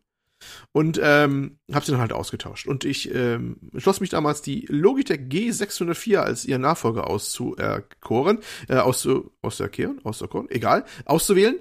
Ähm, weil die G700 gab es nicht mehr. Es ist ja eine große Tragödie, dass alle paar Jahre die äh, liebgewonnenen Eingabegeräte wechseln von der Verfügbarkeit her, Mhm. nicht wahr? Nun gut. Also nahm ich die G604. Hört, ähm, hört, recht hat er. Recht hat er. Hört, hört. Dass ich das von Jan mal hören werde. Ich, ich bin, ich muss gerade mal so kurz eine Träne aus den Augenwinkel, danke. Ähm, ja, also ich habe dann die Logitech G604 genommen. Ähm, die war so halbwegs das Nachfolgemodell, auch Mausrad zu entriegeln, auch Wireless, auch ergonomisches äh, Layout, ähm, Rechtshänderausführung. Aber ähm, ging jetzt zur G700 kein Aufladekabel mehr. Die andere konnte man so früher so aufladen, immer so parallel, ne? Glaube ich zumindest. Oder sie ging USB, ich weiß es gar nicht mehr. Ich weiß, ging USB-Kabel ran. Und ähm, das hat sie nicht mehr drin, dann muss man jetzt die, die ähm, Akkus oder woanders aufladen im Ladegerät. Gut, die halten auch ziemlich gefühlt ewig, aber trotzdem lästig. Und das, ähm, das entriegelbare Mausrad ist jetzt so leichtgängig bei dem Ding, dass es äh, schon beim Bewegen der, der Maus manchmal anfängt zu rotieren. Und das ist dann ein bisschen blöd, wenn es dann aber was wegscrollt bei dir auf der Webseite, ne? Weil da irgendwie die Masse zu gering ist. Und ist dann auch so, so irgendwie so unwuchtmäßig, das Mausrad. Manchmal hat es irgendwie so eine Position, da bleibt es nicht dann stabil stehen, sondern rollert so ein Stückchen weiter, bis es seinen Schwerpunkt wieder nach unten gefunden hat oder sowas. Es ist, äh, ja, es ist generell cheaper, das ganze Ding. Obwohl es immerhin ein UVP von immerhin auch 99 Euro hat, das Ding. Und äh, ja gut, es geht für 67 Euro jetzt, 68 Euro real über den Tisch bei Amazon oder sowas jetzt oder anderen Händler. Aber es war nicht mehr diese Grad der Perfektion, die ich damals noch erleben durfte beim G700, sofern man Perfektion sprechen kann. Aber das war für mich dann immer noch meine Lieblingsmaus sozusagen. Zwar recht groß, aber ich mochte sie so, wie sie war. Gut, aber alles gut und schön. Ähm, ich habe sie trotzdem benutzt, die G604 mit all ihren Schwächen. Bis äh, es dann wieder passierte, eines Tages, ich äh, klicke irgendwo hin und äh, merke einen Doppelklick und dachte mir schon wieder, hä? Oder du ziehst was über den Bildschirm und äh, manchmal zieht er nicht zu Ende, sondern auf kurz gedrückten Maustaste bleibt dir das Ding auf dem Bildschirm liegen, das Fenster oder so. Als hätte da jemand dir die Mausklick, ne, die Mauskaste angehoben. Und ich dachte mir, oh nein, oh nein, es geht wieder los. Es ist das Problem, nur diesmal nicht nach gefühlt ewigen Jahren wie bei der G700, sondern deutlich früher. Ich habe leider nicht rausfinden können, wann ich die G604 gekauft habe. Die muss woanders gekauft worden sein, wo ich keinen Überblick habe über meine Einkaufsliste. Ist auch egal, gefühlt viel zu früh. Für eine Maus, die immerhin auch so ne, 100 Euro kostet oder, oder mehr mal kostet hat. Und äh, es ist alles eine große Tragödie. Und dann habe ich mein Leid geklagt bei uns auf dem Discord. Und ähm, der Jan öffnete seine verständnisvollen Ohren und schickte mir einen Link zu einem YouTube-Video. von einem Herrn namens äh, Alex, ist Alex Kennis oder so ähnlich? Ein Amerikaner, glaube ich, ne? Oder Brite? Ich weiß es nicht. Äh, Amerikaner, ja. Amerikaner, Amerikaner. Äh, ein langhaariger Metal-Freund, ne? Der irgendwie, aber was, was hat er gemacht, hast du gesagt? Ja, ich habe ja ein bisschen hinterher geguckt, was den eigentlich jetzt qualifiziert, das Auto. Also das Video, das hat irgendwie, weiß nicht, 90.000 Aufrufe und er hat so ein bisschen Ja. zusammengefasst, was so das Problem ist, aus seiner Ansicht nach und wie man das irgendwie fixen könnte. Und er ist hauptberuflich aber Gitarrist in einer Metalband und äh, ist gelernter Audiotechniker. aber gut. Ja. Und hat viel mit Elektronik zu tun gehabt. So viel habe ich auch rausgekriegt bei ihm. Und äh, er hat sich tatsächlich, er hat ein über ein Stunden Video zu dem Thema gemacht, warum diese Mauszwitsche ähm, gerne mal kaputt gehen oder dieses Verhalten zeigen. Denn dieses Verhalten, diesen Doppelklick, der ausgelöst wird, und das ist ja auch noch keine Kleinigkeit, denn wenn man mit IT zu tun hat, mal vielleicht, ich sag mal, ein Doppelklick an der falschen Stelle mit vollen Adminrechten bei irgendwas kann mal ganz dumm ausgehen, wenn da mal was passiert. Das ist sehr unschön, wenn das passiert. Ist so schon ärgerlich. Aber es ist gar nicht mal so eine kleine Sache.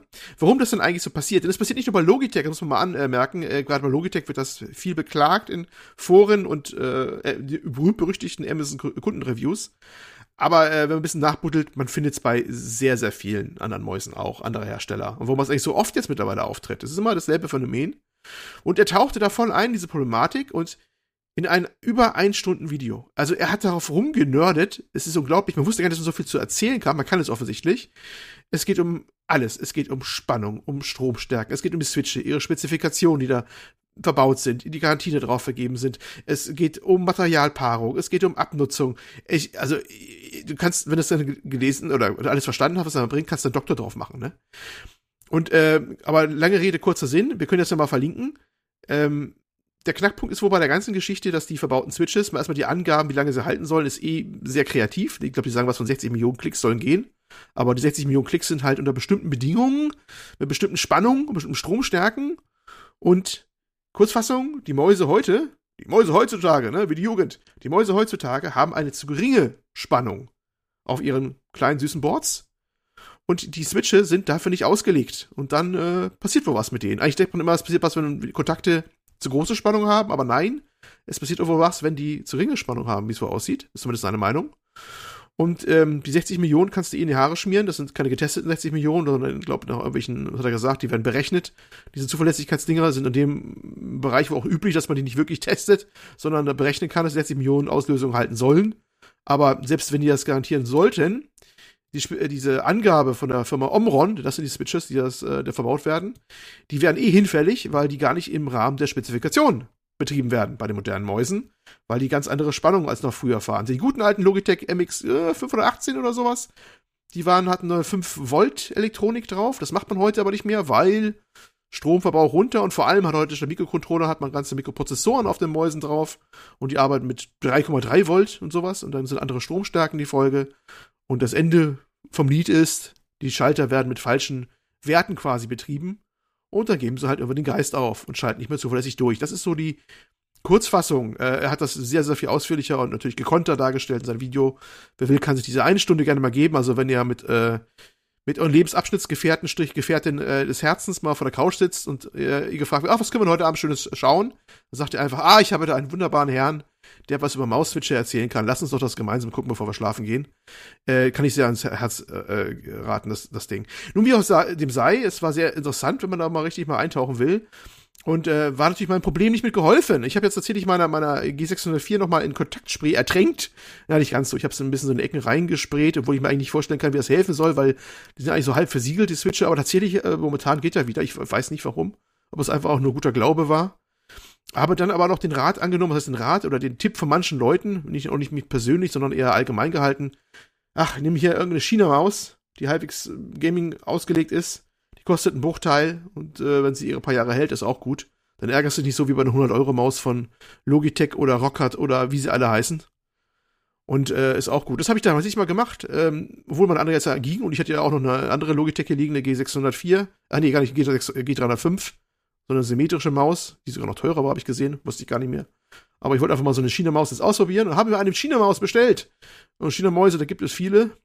Ich habe mir eine, wie heißt sie? Auf Amazon Nice On oder Nision, keine Ahnung, Gaming-Maus geholt. Heißt aber irgendwo anders gleichzeitig eJoso X11 Gaming-Maus. Das ist mal ein Name. Und habe die mal ge gekauft für 26,99 Euro. Das birgt schon für Qualität dieser Preis, ne? Dein Tisch lässt grüßen, Lukas. ja. Und haben ihn die einfach mal liefern lassen jetzt mal. Und hat man gedacht, okay, komm mal hier ran. Äh, ist sehr ähnlich wie meine, von der Art her, wie die äh, G604, G700 von damals. Auch so eine relativ größere ähm, ergonomische Form. Nicht ganz so rechtshänder ausgeprägt, aber ziemlich. Doch, ja, eigentlich schon rechtshänder. Doch, da Daumenablage ist links. Ich habe sie gerade hier rechts in der Hand. Und ähm, Maus hat leider nicht den Riegelbass, haben kaum welche. Ich glaube, fast eine Logitech, glaube ich, die das haben.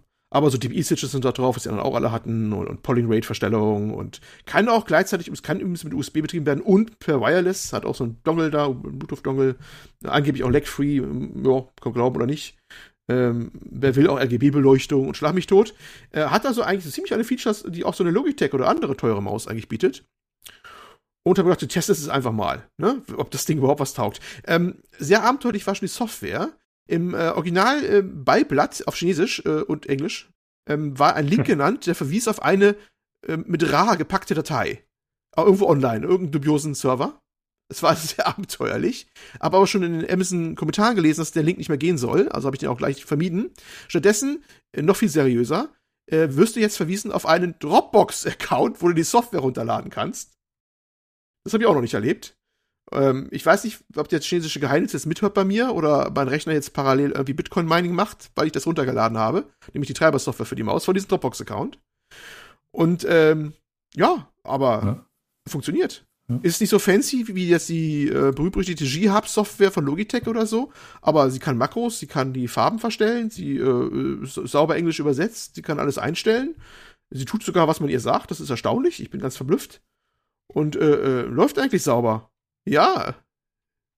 Äh, und, und, und ehrlich gesagt, ich sag mal so, also ich weiß natürlich nicht, wie sie dann in einem Jahr aussehen wird, die Maus, aber gegenwärtig ist die, wenn überhaupt, nicht viel schlechter als die dreimal so teuren Logitech-Mäuse, die bei mir äh, alle noch hier rumliegen. Ich habe hier drei Mäuse um mich rum.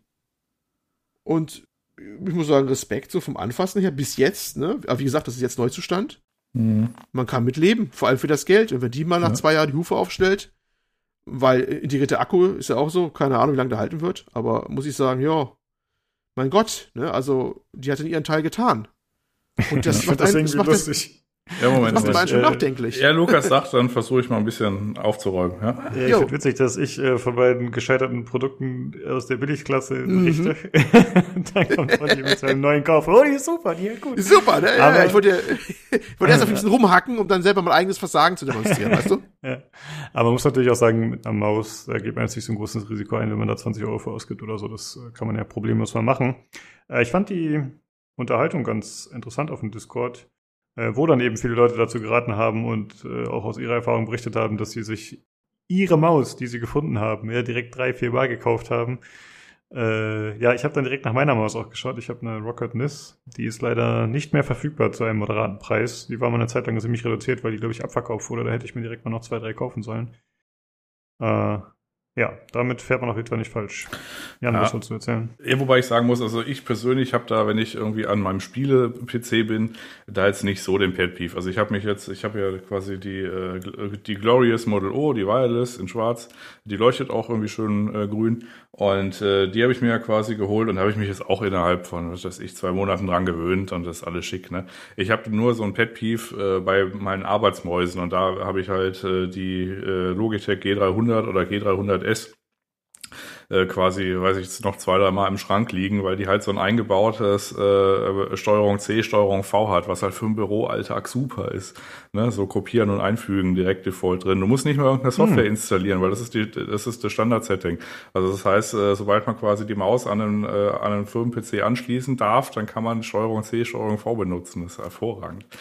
Ähm, Gut, also zu diesen, äh, also zu, zu diesem eine Stunde 15 Video hier von diesem Typen, wo er das sagt, der, der geht dann auch über irgendwelche, weiß ich, Legierungen und das ist, das ist ganz wild. Ähm, also im Grunde das, was Olli äh, gesagt hat, äh, das fiel damals oder deswegen kommt's, also das betrifft primär so diese modernen Mäuse, die halt von den Settings, also zum Beispiel, die haben ja alle sowas wie eine Polling Rate von 1000 Hertz mindestens, so teilweise schon, sogar noch mehr. Äh, Die haben einen Akkubetrieb, was halt quasi das erklärt, wieso die halt so unter Spec gefahren werden.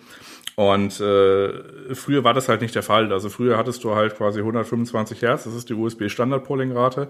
Und äh, dann fielen viele Sachen nicht auf. Also, ähm, oder zum Beispiel, du, du hattest auch den Unterschied zwischen diesen äh, Chinese Omron und äh, Japanese Omron.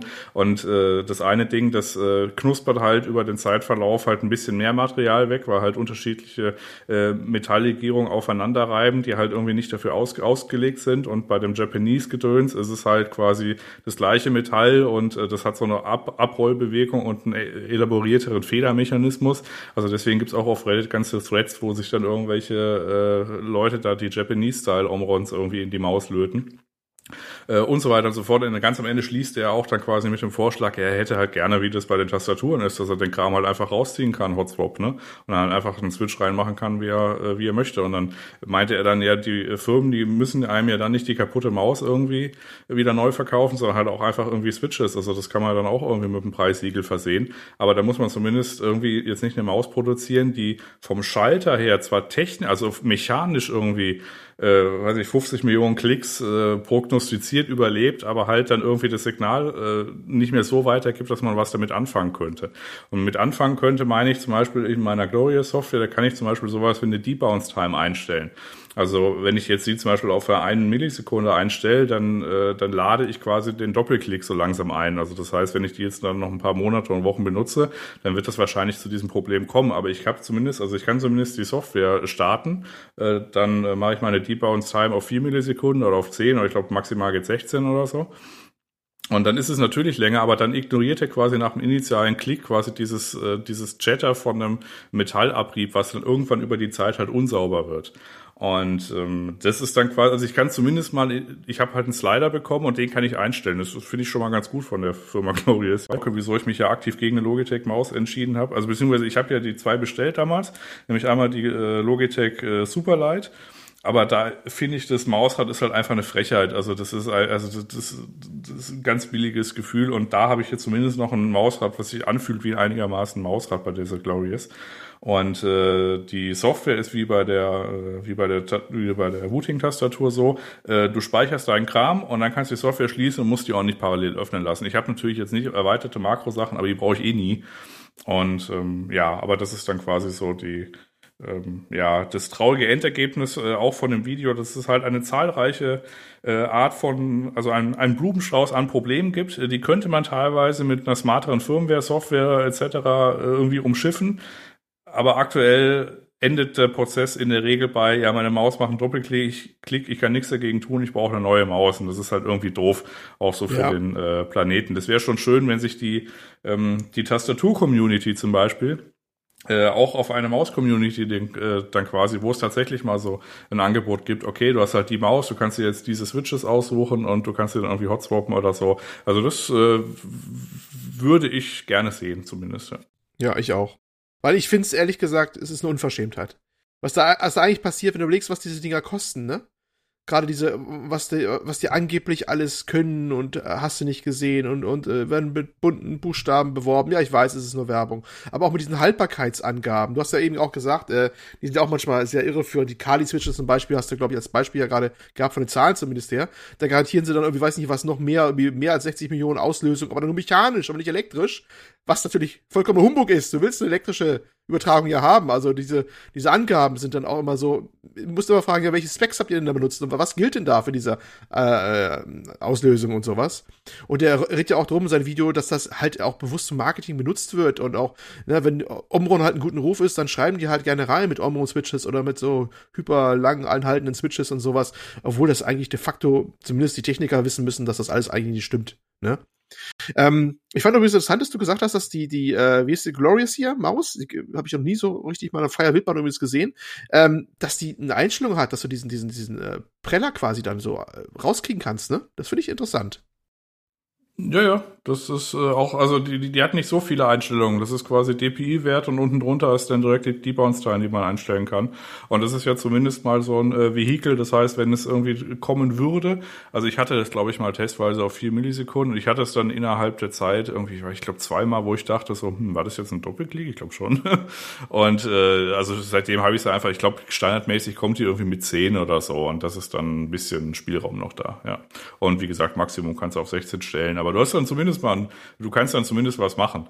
Und äh, das ist ja auch der Grund, wieso äh, teilweise, das führt auch in dem Video an, so ältere Mäuse, wenn man damals noch die sogenannte Logitech Setpoint äh, Software installiert hat, da hatte nämlich quasi, obwohl die Hardware eigentlich 500 Hertz konnte, oder hatte die Polling Rate, äh, hatte die quasi limitiert auf 125, äh, und dann hat es auf einmal wieder funktioniert, ne? also weil das halt quasi Mhm. weniger Anforderungen an Mhm. das äh, an das elektrische Signal hatte.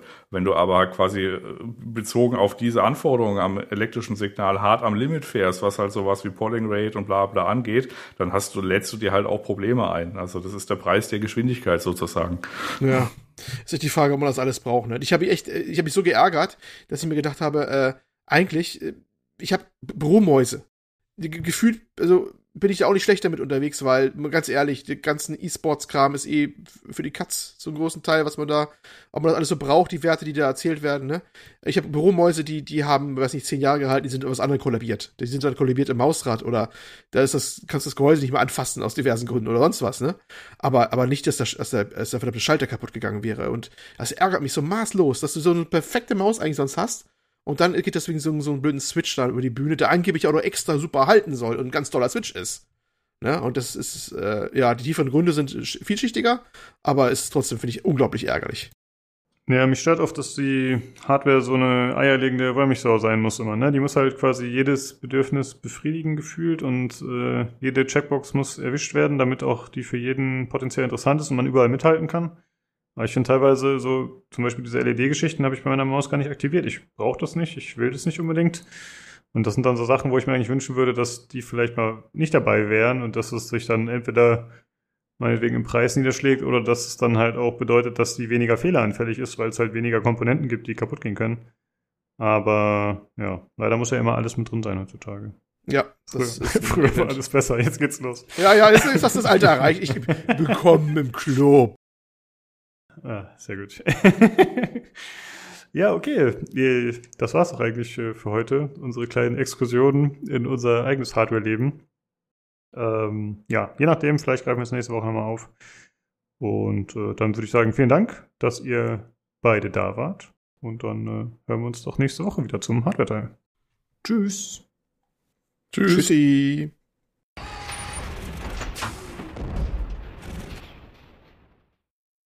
So, das war der Hardware-Teil. Da kommen wir jetzt zu den Short News. Und wir haben gerade schon über Dragon Age 4 gesprochen. Der Sven hat ja schon ein bisschen Insider-Infos gedroppt. Aber es gibt auch noch weitere Infos.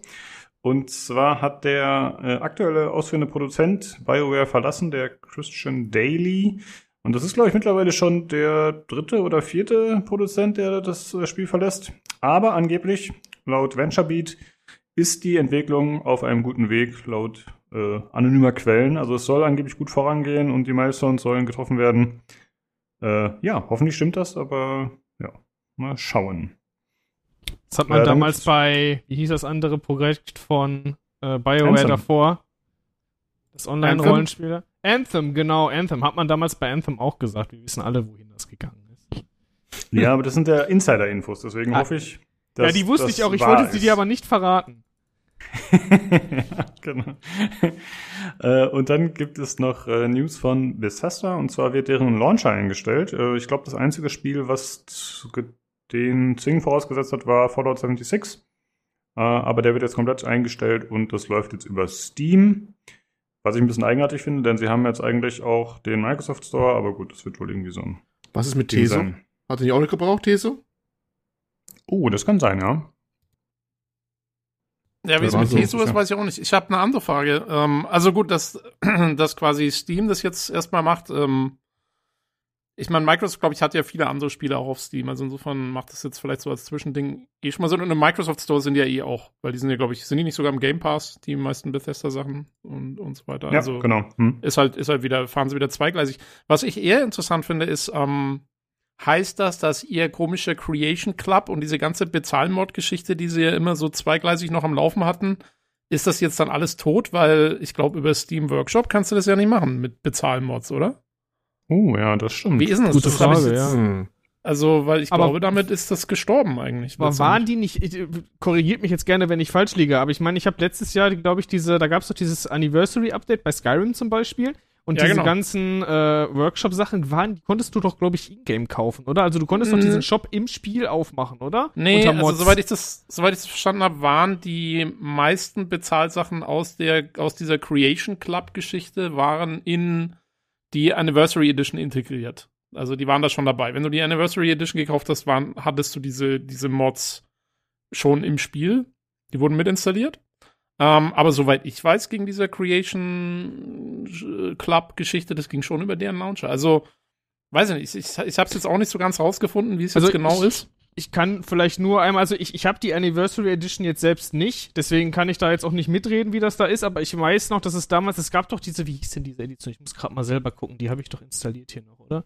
Ähm, es gab doch diese, die, die Special Edition gab es ja vorher, das war ja dieses grafische Update und so weiter, diese neuere Edition und diese wurde ja quasi ähm, dann hinterher auf diese Anniversary Edition quasi aufgewertet und soweit ich es noch richtig weiß, war, ich, ich müsste es jetzt starten, aber äh, ja, ich müsste es aktualisieren gerade nochmal, sehe ich. Aber unabhängig davon, ähm, ich konnte halt im Startbildschirm dann unter Mods gehen oder beziehungsweise da gab es halt so einen Mod, ich glaube, oder Add-on hieß der. Und wenn du da drauf gegangen bist, konntest du diese ganzen Creation Club-Inhalte auch darüber halt anzeigen und kaufen.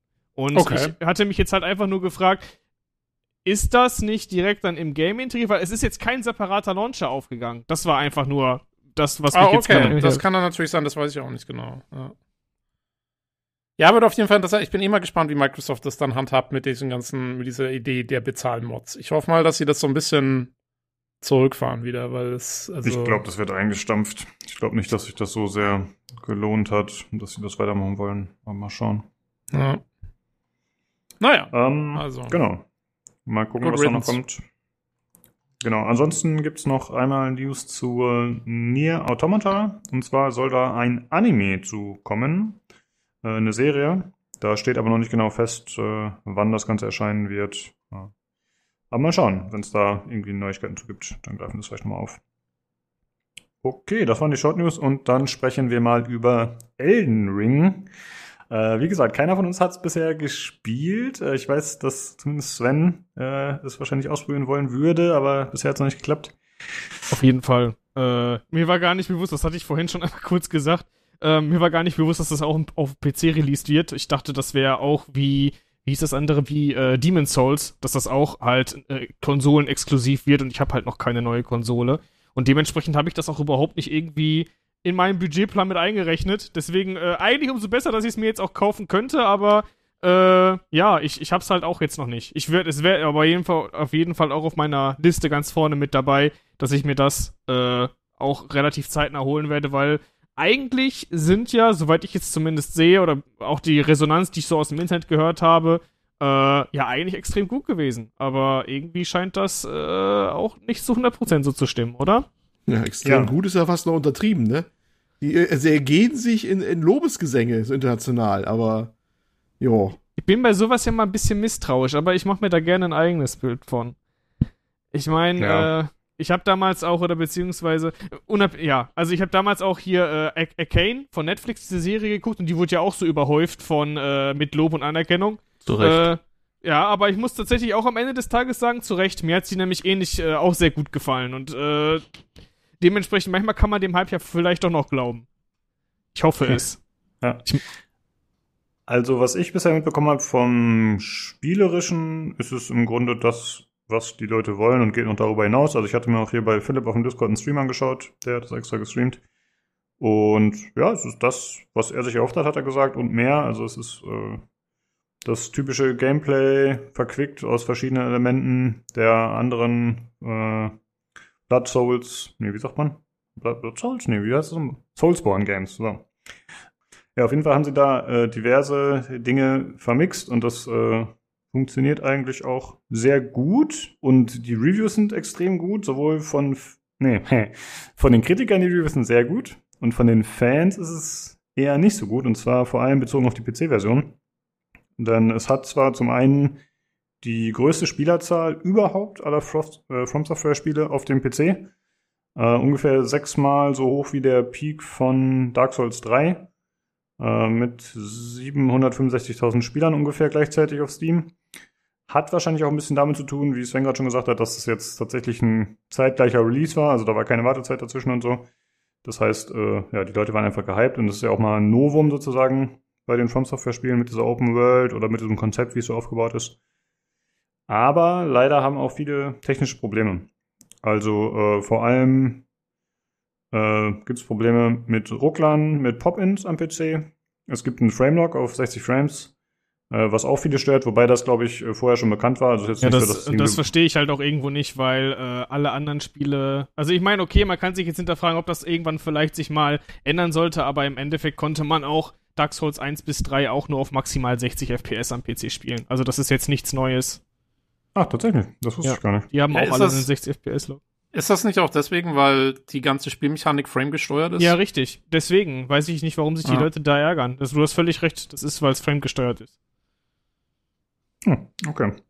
Umso ärgerlich natürlich, wenn dann Pop-ins kommen und so weiter, weil ich meine, äh, gerade bei da, wenn, wenn man die Souls-Spiele gespielt hat oder generell so ein, So- halt ein Soulsborne-Spiel gespielt hat, ne, äh, man, äh, da kommt es zwischendurch auch auf die, auf den kleinsten Zentimeter an, äh, wie man ausweicht und so weiter. Und wenn dann halt Pop-ins kommen oder Lags oder Im Input-Probleme da sind, dann ist das natürlich ein bisschen schwierig und besonders ärgerlich, weil ich meine, wenn man so, wenn man irgendwie Dark Souls gespielt hat, weiß man, wie, äh, wie wenig vergebend das Spiel, die Spielreihe sein kann. Ja. Ja, und das hat halt auch äh, dementsprechend in schlechten Wertungen auf Steam wohlgemerkt äh, geführt. Da wurden teilweise auch Wertungen deaktiviert, weil dieses Review-Bombing-Feature dann eingesetzt hat von Steam. Äh, was, ja. Da, ja, das ist eine gute Frage. Wie findet ihr das? Findet ihr eine negative Wertung seitens des Spielers ist gerechtfertigt, wenn er mit Ruckland zu kämpfen hat? Also ich finde eigentlich schon. Ja, absolut. Hm. Also ich meine, es ist halt, es ist halt dieser, dieser Trend, dass äh, Spiele äh, gerne früher auf den Markt gebracht werden im Moment, als sie wahrscheinlich eigentlich. Wir haben ja schon gerade ein paar Beispiele wie Cyberpunk und so weiter genannt, äh, die zu früh auf den Markt kommen, damit sie bloß in das richtige Quartal noch reinpassen und dann halt noch relativ äh, wenig polished sind. Und ich meine, äh, einerseits kann man jetzt sagen, okay, welches Spiel ist das heutzutage noch, aber ich meine, normalerweise kann man ja eigentlich erwarten, dass das Spiel zum Großteil optimiert ist oder sein sollte, wenn man sich etwas kauft. Das soll ja funktionieren. Und Ja. ich finde es schon gerechtfertigt, eigentlich zu sagen, äh, vielleicht dann mit dem Hinweis, dass sich das ändern kann, wenn diese technischen Probleme beseitigt werden. Weil man, ich glaube, man kann auf Steam seine, äh, im Nachhinein seine Recommendation ändern, oder? Also man ja, kann, kannst kann du man. jederzeit bearbeiten. ja. Ähm, dann ist das ja nur fair, wenn das hinterher einem gefällt. Aber wenn das am Anfang so stark in dein Spielerlebnis äh, einschlägt, dass man sagt, es ist unspielbar oder es geht gerade gar nicht, dann äh, finde ich eine negative Wertung völlig gerechtfertigt.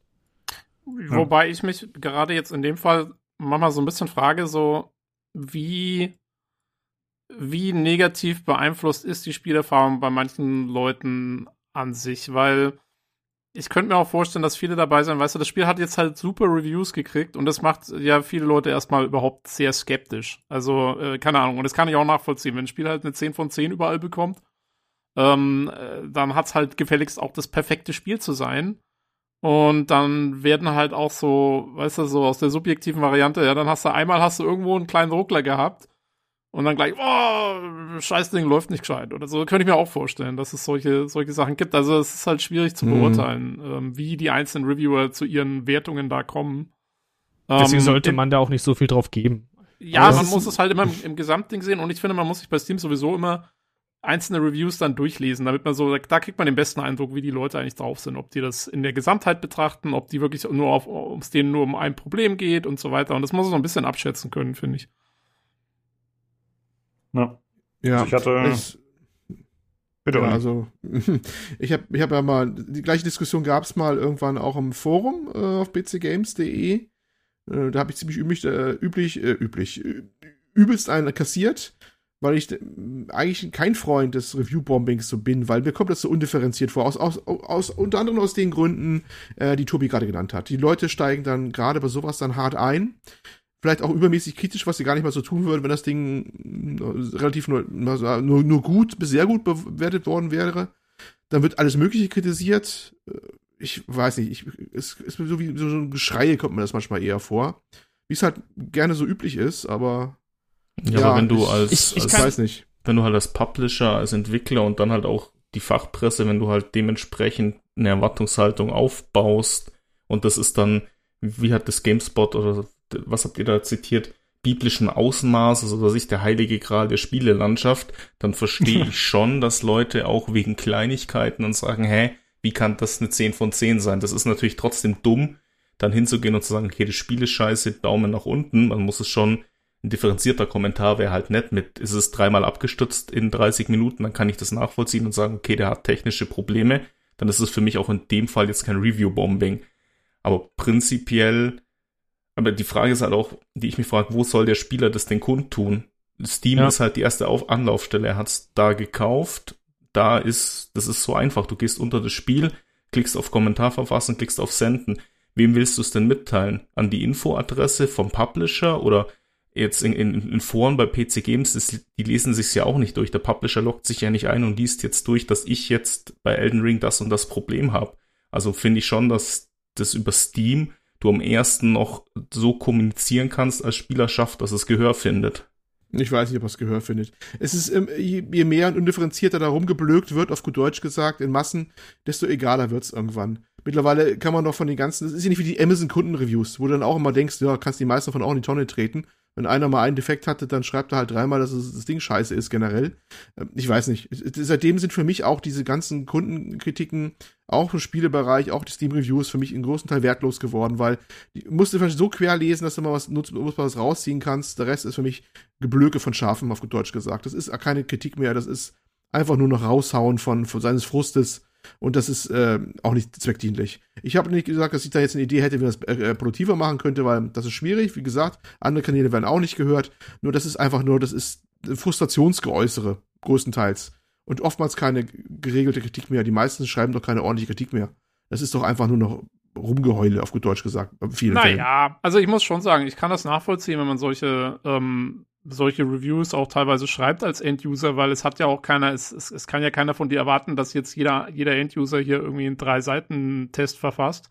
Ähm, und wenn einer wirklich Probleme hat, dann kann ich das auch nachvollziehen, dass der das da reinschreibt. Das ist ja, das ist ja vollkommen legitim. Ich finde, das ist dann auch so ein bisschen so die Aufgabe desjenigen, der wirklich wissen will, ob das Spiel gut ist oder nicht, sich halt die Kommentare in der Gänze so ein bisschen oder zumindest in der breiten Auswahl anzuschauen und dann halt für sich zu entscheiden, ob das jetzt Dinge sind, die, die mich gerade selber in, in meiner Entscheidungsfindung beeinflussen oder nicht. Also ich würde da jetzt nicht die, den, den, den, die Verantwortung komplett bei den Leuten sehen, die sich halt in den Reviews beschweren. Das finde ich, finde ich okay. Das ist ein offenes Feature. Das kann man so nutzen. Und es gibt nirgendwo äh, eine Anleitung, die sagt, äh, bitte keine technischen Probleme hier mit reinbringen. Das, äh, insofern finde ich es total legitim, wenn es einer macht. Man muss es halt wissen, ja. als, als, als Nutzer des Systems. Ja, sehe ich ähnlich tatsächlich.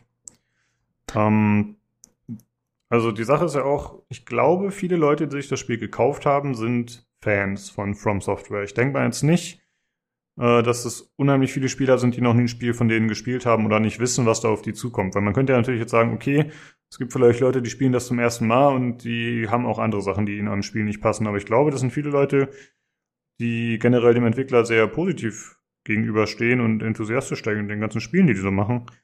Und ich glaube, die sind halt einfach enttäuscht und dann schlägt sich das dementsprechend nieder. Und Olli, du meinst schon, ja, das äh, ist irgendwie eine Rumgeheule und das, das kommt dann eh nicht richtig an.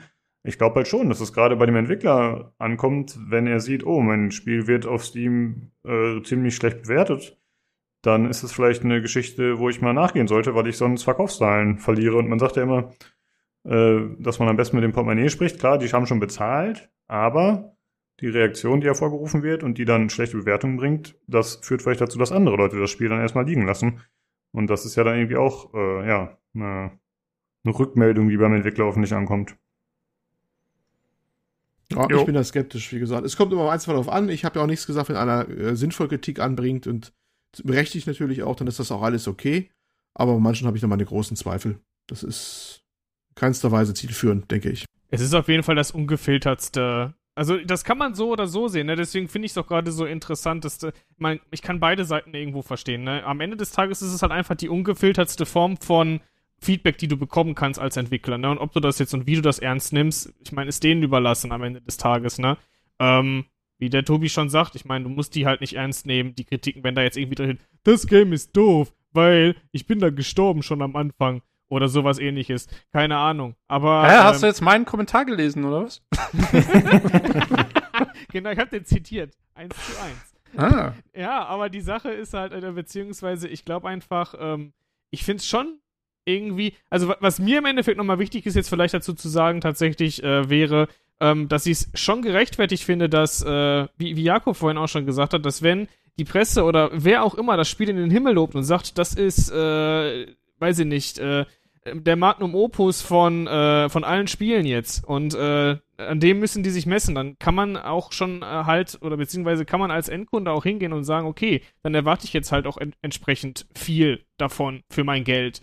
Und ähm, Darf ich Ja. da kurz, darf ich Ja, kurz, äh, weil ich, ich möchte das, ich möchte dieses, dieses Zitat von der Gameswelt ta- tatsächlich kurz vorlesen, weil es einfach zu Bitte. Oh ja, ist. Äh, der Bonkic hat's gepostet hier bei uns, äh, Kudos an ihn. Die Gameswelt hat geschrieben, nach Elden Ring sind Videospiele nicht mehr das, was sie mal waren. Es betritt die Bühne als spielgewordene Offenbarung von geradezu biblischen Ausmaßen. Ich kann es immer noch nicht glauben, was ich da erlebt habe, beziehungsweise immer noch erlebe, denn dieses Spiel wird mich garantiert noch den Rest des Jahres beschäftigen. Es ist so unfassbar viel größer als jeder einzelne von uns.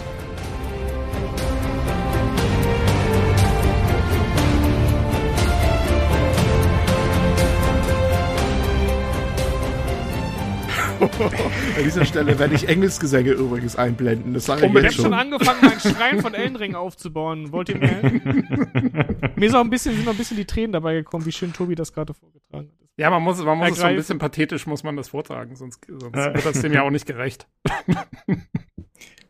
Ja, und das ist eigentlich, natürlich ist das jetzt ein Extrembeispiel, ja, wie man sowas überformulieren kann und irgendwie komplett ins Lächerliche ziehen kann eigentlich schon. Aber ja, eigentlich sind die Reviews alle sehr, sehr gut.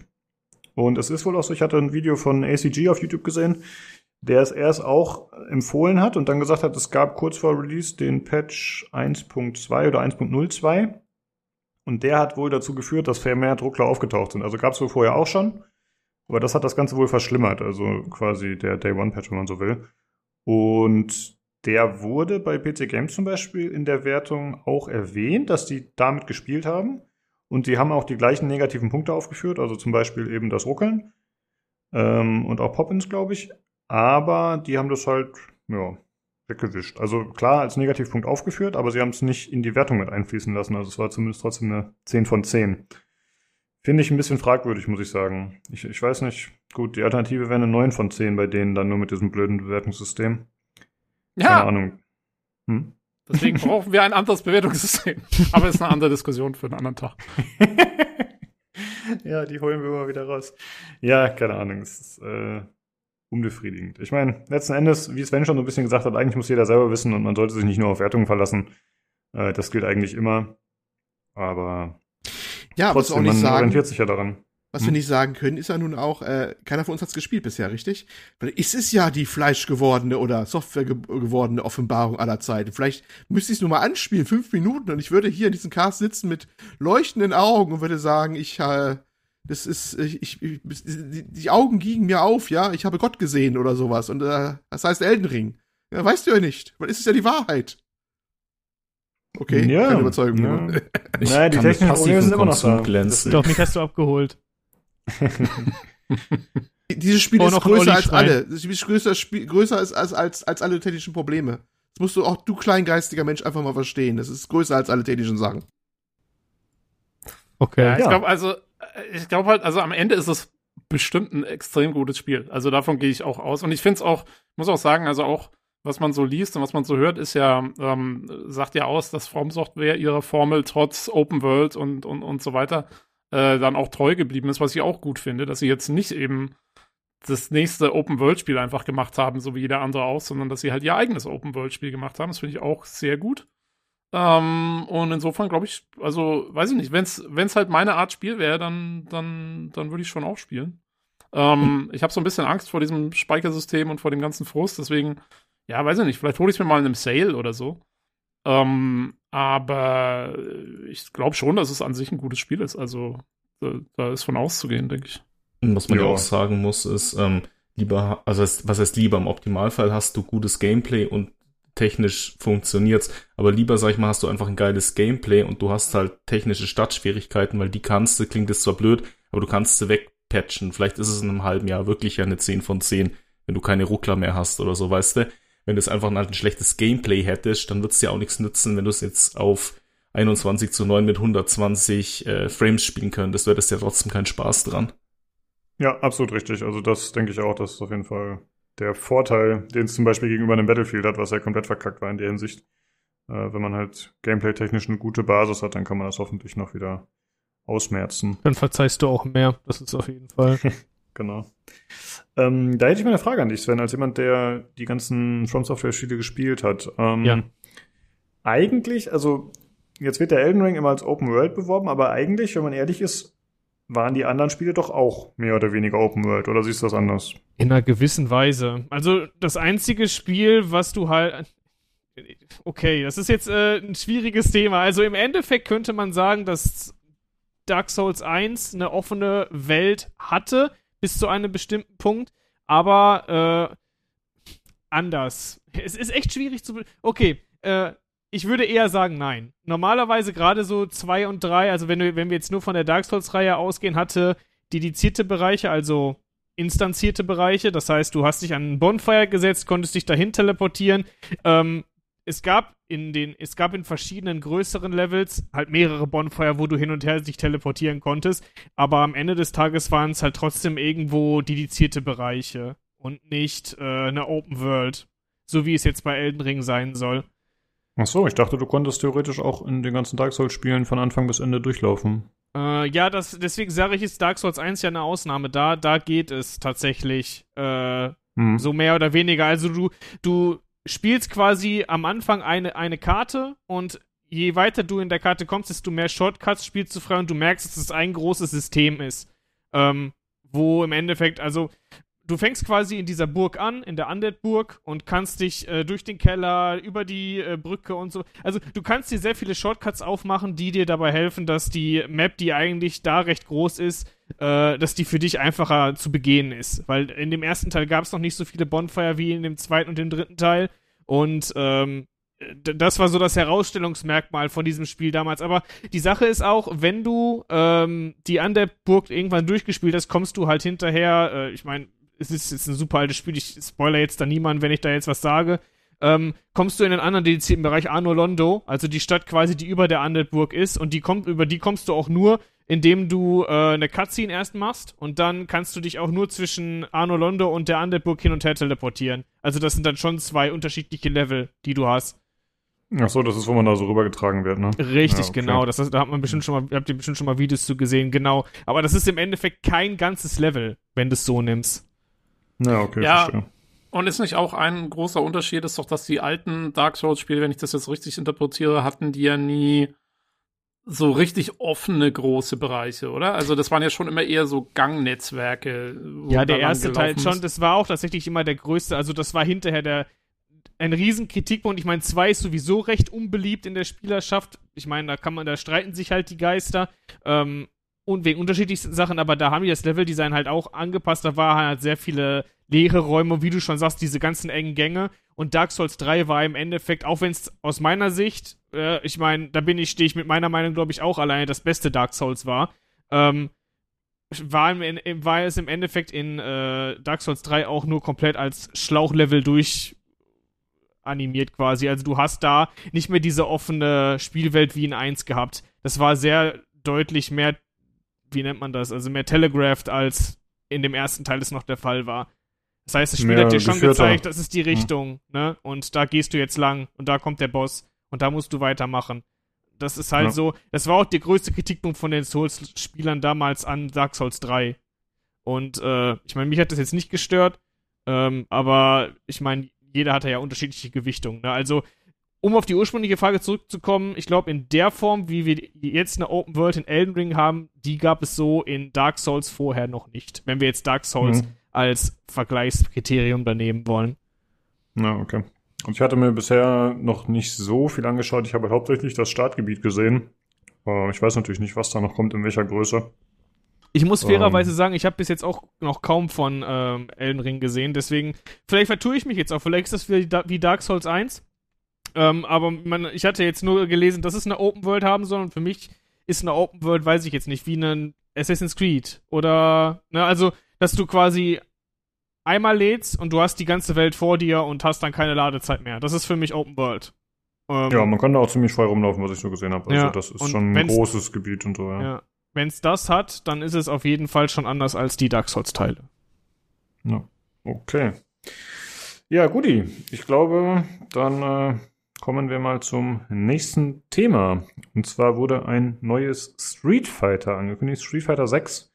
Äh, es gab einen Ankündigungstrailer dazu, einen kurzen. Ich dachte erst, das wäre ein Cinematic, aber dann am Ende habe ich mir gedacht, okay, irgendwie grafisch haut es doch nicht so um. Vielleicht ist das doch die Ingame-Grafik. Ähm, Street Fighter 4 und 5 waren ja noch in so einer Comic-Optik, die ich persönlich ziemlich cool fand eigentlich. Ich mochte das. Das war so ein bisschen Cell-Shading-mäßig vielleicht wirkte das. Ich weiß nicht genau, aber war eigentlich ganz cool gemacht. Aber das scheint jetzt nicht mehr so zu sein. Jetzt hat es ein bisschen realistischeren Look, würde ich fast sagen aber halt äh, ja nicht so detailreich leider. Ähm, aber mehr war noch nicht zu sehen, bis auf diesen kleinen Teaser-Trailer. Da muss man halt mal sehen. Im Sommer soll dazu mehr gezeigt werden. Äh, ich gehe mal davon aus, von uns ist keiner großartig ein Fighting-Game-Spieler, oder? Ist irgendwer vielleicht interessiert daran? Nicht ich mehr. Hab, ja. Hm? Äh, auch nicht. Also ich habe auch, wenn überhaupt eher, war ich dann Mortal Kombat-Spieler, aber auch das hat sich äh, über die Jahre hinweg jetzt eigentlich mehr oder weniger in Luft aufgelöst. Ich meine, ich muss ganz ehrlich dir sogar zustimmen. Mir hat das von dem, äh, ich habe den Trailer auch gesehen. Äh, mir hat das jetzt auch nicht so zugesagt, aber ich fand es jetzt auch nicht unglaublich hässlich. Also ich kann schon verstehen, äh, was ich auch schade finde auf jeden Fall. Ich hätte mir auch gewünscht, man, dass dieser Cell-Shading-Look, den du angesprochen hast, dass der mehr beibehalten wäre, weil für mich war das immer so ein bisschen der, ähm, das war halt so Cap, also das war so Capcons Ding, das war so das Street Fighter Aussehen, wenn man das so sagen kann, möchte. Ähm, und ich weiß nicht, ob's ob das dazu passt. Weil irgendwie äh, kannst du bei, finde ich, ist bei Fighting Games immer so, ähm, die sind halt immer so hart stilistisch ja, im Endeffekt durchgestylt. Und ähm, für mich war das halt immer der Street Fighter-Style, den die Spieler auch vorher immer hatten. Deswegen ja. weiß ich nicht, ob das so eine gute Idee ist, davon wegzugehen. Aber wird man sehen. Man, ich meine, wenn wir Gameplay sehen, ist es nur ein Trailer am Ende des Tages, ne? Vielleicht ändern die ja noch was, weiß man nicht. Genau, klar, es lässt jetzt nicht unbedingt Rückschläge zu. Am Ende des Trailers wird es ja irgendwie auch so ein bisschen Comic-artiger mit so Effekten und so. Vielleicht deutet das auch an, dass es doch wieder in die Richtung geht, aber es gab halt in dem Trailer gab es so eine Szene, da wird einmal so ein Fuß von Rio aus der Nahaufnahme gezeigt und das sieht halt einfach aus wie so ein Playmobil-Männchen-Fuß. Ich weiß auch nicht, das sieht total schlimm aus. Also das sieht äh, extrem künstlich aus und auch nicht sehr detailliert. Ich, ich weiß nicht. Ich hoffe, dass das oder ist es vielleicht einfach das Ingame-Model, nur halt viel zu groß sozusagen. Ne? Natürlich sind die Figuren im Spiel normalerweise relativ weit entfernt. Äh, vielleicht ist das das, was es so schlimm aussehen lässt, aber ich hoffe wirklich, dass das nicht irgendwie repräsentiert, wie das Spiel dann letztendlich wirkt. Ja, muss man mal sehen. Wie gesagt, äh, mehr Details sollen im Sommer folgen. Und dann gab es dazu äh, noch eine andere Ankündigung, und zwar wurde angekündigt die Capcom Fighting Collection. Das sind äh, zehn Spiele aus den 90ern von Capcom äh, diverse, die teilweise auch wohl noch nicht in, äh, im westeuropäischen Raum verfügbar waren oder im westlichen Raum. Und die sollen alle ein bisschen äh, Upgrades kriegen. Äh, zum Beispiel mit Online-Modi, Quality of Life-Anpassungen, zum Beispiel sowas wie Quicksave. Dazu noch irgendwelche Extras wie Artworks und diverse Features, die halt die Originalspiele nicht hatten. Ähm, ja, das ist eine bunte Mischung an Pixel Games auf jeden Fall. Ich weiß nicht, ob ich jetzt alle hier vorlesen soll. Soll ich die einmal runterrattern? Ja, okay, komm, damit die Leute wissen, worum es geht. äh, Darkstalkers, The Night Warriors, Night Warriors, Darkstalkers Revenge, Vampire Savior, The Lord of Empire, Vampire Hunter 2, Darkstalkers Revenge. Oh, was für ein Name, ey. Das klingt ja wie aus einem Namensgenerator. Holy shit. Äh, Vampire Savior 2, The Lord of Vampire, äh, Red Earth, Cyberpods, äh, Full Metal Madness, Super Game Fighter Minimix, Super Puzzle Fighter 2 Turbo, Hyper Street Fighter 2. Das sind die 10 Games. Und äh, die Collection soll erscheinen am 24. Juni schon. Und zwar für PC, Switch und für PlayStation 4 und Xbox One. Also anscheinend nicht für die aktuelle Konsolengeneration, sondern nur für die letzte. Aber gut, wird wahrscheinlich den Hintergrund haben, dass es äh, schon ein bisschen länger geplant war. Und gut, warum auch immer das jetzt für die neuen nicht kommt, aber ist halt so. Kannte jemand von euch die Spiele? Ich bin jetzt einfach mal so frei und sag, ich habe kein einziges davon in irgendeiner Weise in Erinnerung. Ich auch nicht. Nee. Also ich hatte mir äh, den Trailer angeschaut und da sind so ein paar äh, Street Fighter Sachen halt dabei und die haben so einen Chibi-Style. Das sah ganz witzig aus. Aber ich kannte auch ganz davon. Da sind auch teilweise so abgefahrene Sachen wie irgendwelche äh, Tiere, die fighten so anthropomorphes Zeugs und so, aber hat mir alles nichts gesagt. Aber das sind alles so, so im Endeffekt alles so andere Street Fighters. Ja, wenn alles jetzt so. Games, ja. Also es sind alles Fighting Games, okay? Mhm. Okay, also die sind schon scheinbar echt alle an mir vorbeigegangen. Also ich hatte Ja. mal geschaut, die sind alle aus den 90ern bis auf eins. Ich glaube, Hyper Street Fighter 2 ist von 2004, aber das ist ja auch schon Street Fighter 2 eigentlich nur anscheinend nochmal aufgepimpt. Also eigentlich alles alte Spiele. Ja, Also okay, mich darauf, kannst du mit dem Zeug jagen. Ich habe äh, ich hab einmal auf dem SNES beim Kumpel mit sechs Jahren oder so einmal Street Fighter gespielt gegen den, habe irgendwie auf ein paar Buttons draufgehauen, dann war ich tot und seitdem habe ich es nicht mehr angefasst. Das ist ja, mein Street letztes. Fighting Game war Dragon Ball Fighters und da habe ich online zehn Runden gespielt und zehnmal aufs Mal gekriegt und das hat mir dann auch gereicht. Das Ja. stimmt, das haben wir, das hast du dann im Podcast reviewed. Ja, genau. Ja. da habe ich meine Expertenmeinung zu, zu kundgetan. Ist scheiße, man verliert nur. Ja. Das ist, äh, ist nicht gut. Mir hat's, äh, Sven, was hast du von? Ich finde das Spiel blöd, ich bin gleich gestorben. Hat der Lukas direkt eine Hate-Review verfasst. Ja, bestimmt hat er das. Hat er erstmal seine, seine gerechte Meinung kundgetan, erstmal jetzt im Steam-Forum und so. Äh, das Hat er dürfte so, reingeschrieben, ich hatte Lag. Deswegen habe ich verloren. das Es dürfte lag so nicht die, an mir. Das dürfte so die vierte Folge des PCGC Podcasts sein oder sowas in der Art. Das macht's nicht unwahrer. Ja, Fighting Games nicht so Ja. mein Genre, muss ich Ist, zugeben. ist aber auch noch ein Subgenre geworden. Ne? Ich habe das mal, wo ich die einzige Phase, wo ich relativ viel gespielt habe, war während der PlayStation 1 Phase. Das ist lange her. Da, also ganz viel hat die Soul Calibur damals gespielt. Das Ja, war bestes Das war Spiel. cool, ja. Ah, Tag, PS1. ich habe mit Taki mal alle fertig gemacht. Die waren immer so schön schnell. Einmal nach vorne, zack, bumm und. Ja. Taki Siegfried, ja, da gab's coole Ah, Charaktere. guck mal, jetzt kommen sie hier. Jetzt kommen sie aus den Löchern gekrochen. Auf einmal. Ah, da war doch was, ne? Ich hab Ja, das war früher meine. Hochphase. PlayStation 1 bis PlayStation 3 hatte ich recht viele Fighting Games. Ich glaube, ich hatte auf der PlayStation 1 sogar eins. Es war irgendwie Jurassic, ich weiß nicht mehr, wie es hieß. Auf jeden Fall, du hast einfach mit Dinos gegeneinander gekämpft aus Jurassic Park, was recht lustig war. Ja, aber Okay. so Calibur war mit Abstand mein liebstes. Ja, das war richtig cool auf der Ja. PlayStation 1. Das gab's nochmal auf der Dreamcast später. Eine wunderbare Portierung übrigens. Ganz tolle Version auf der Dreamcast. Weiß ich auch noch. Und äh, auf der PS1 erinnere ich mich noch eins auch noch sehr gut. An Bloody Roar, wo man sich zwischendurch in so Tiere verwandeln konnte. Das war auch noch ganz witzig.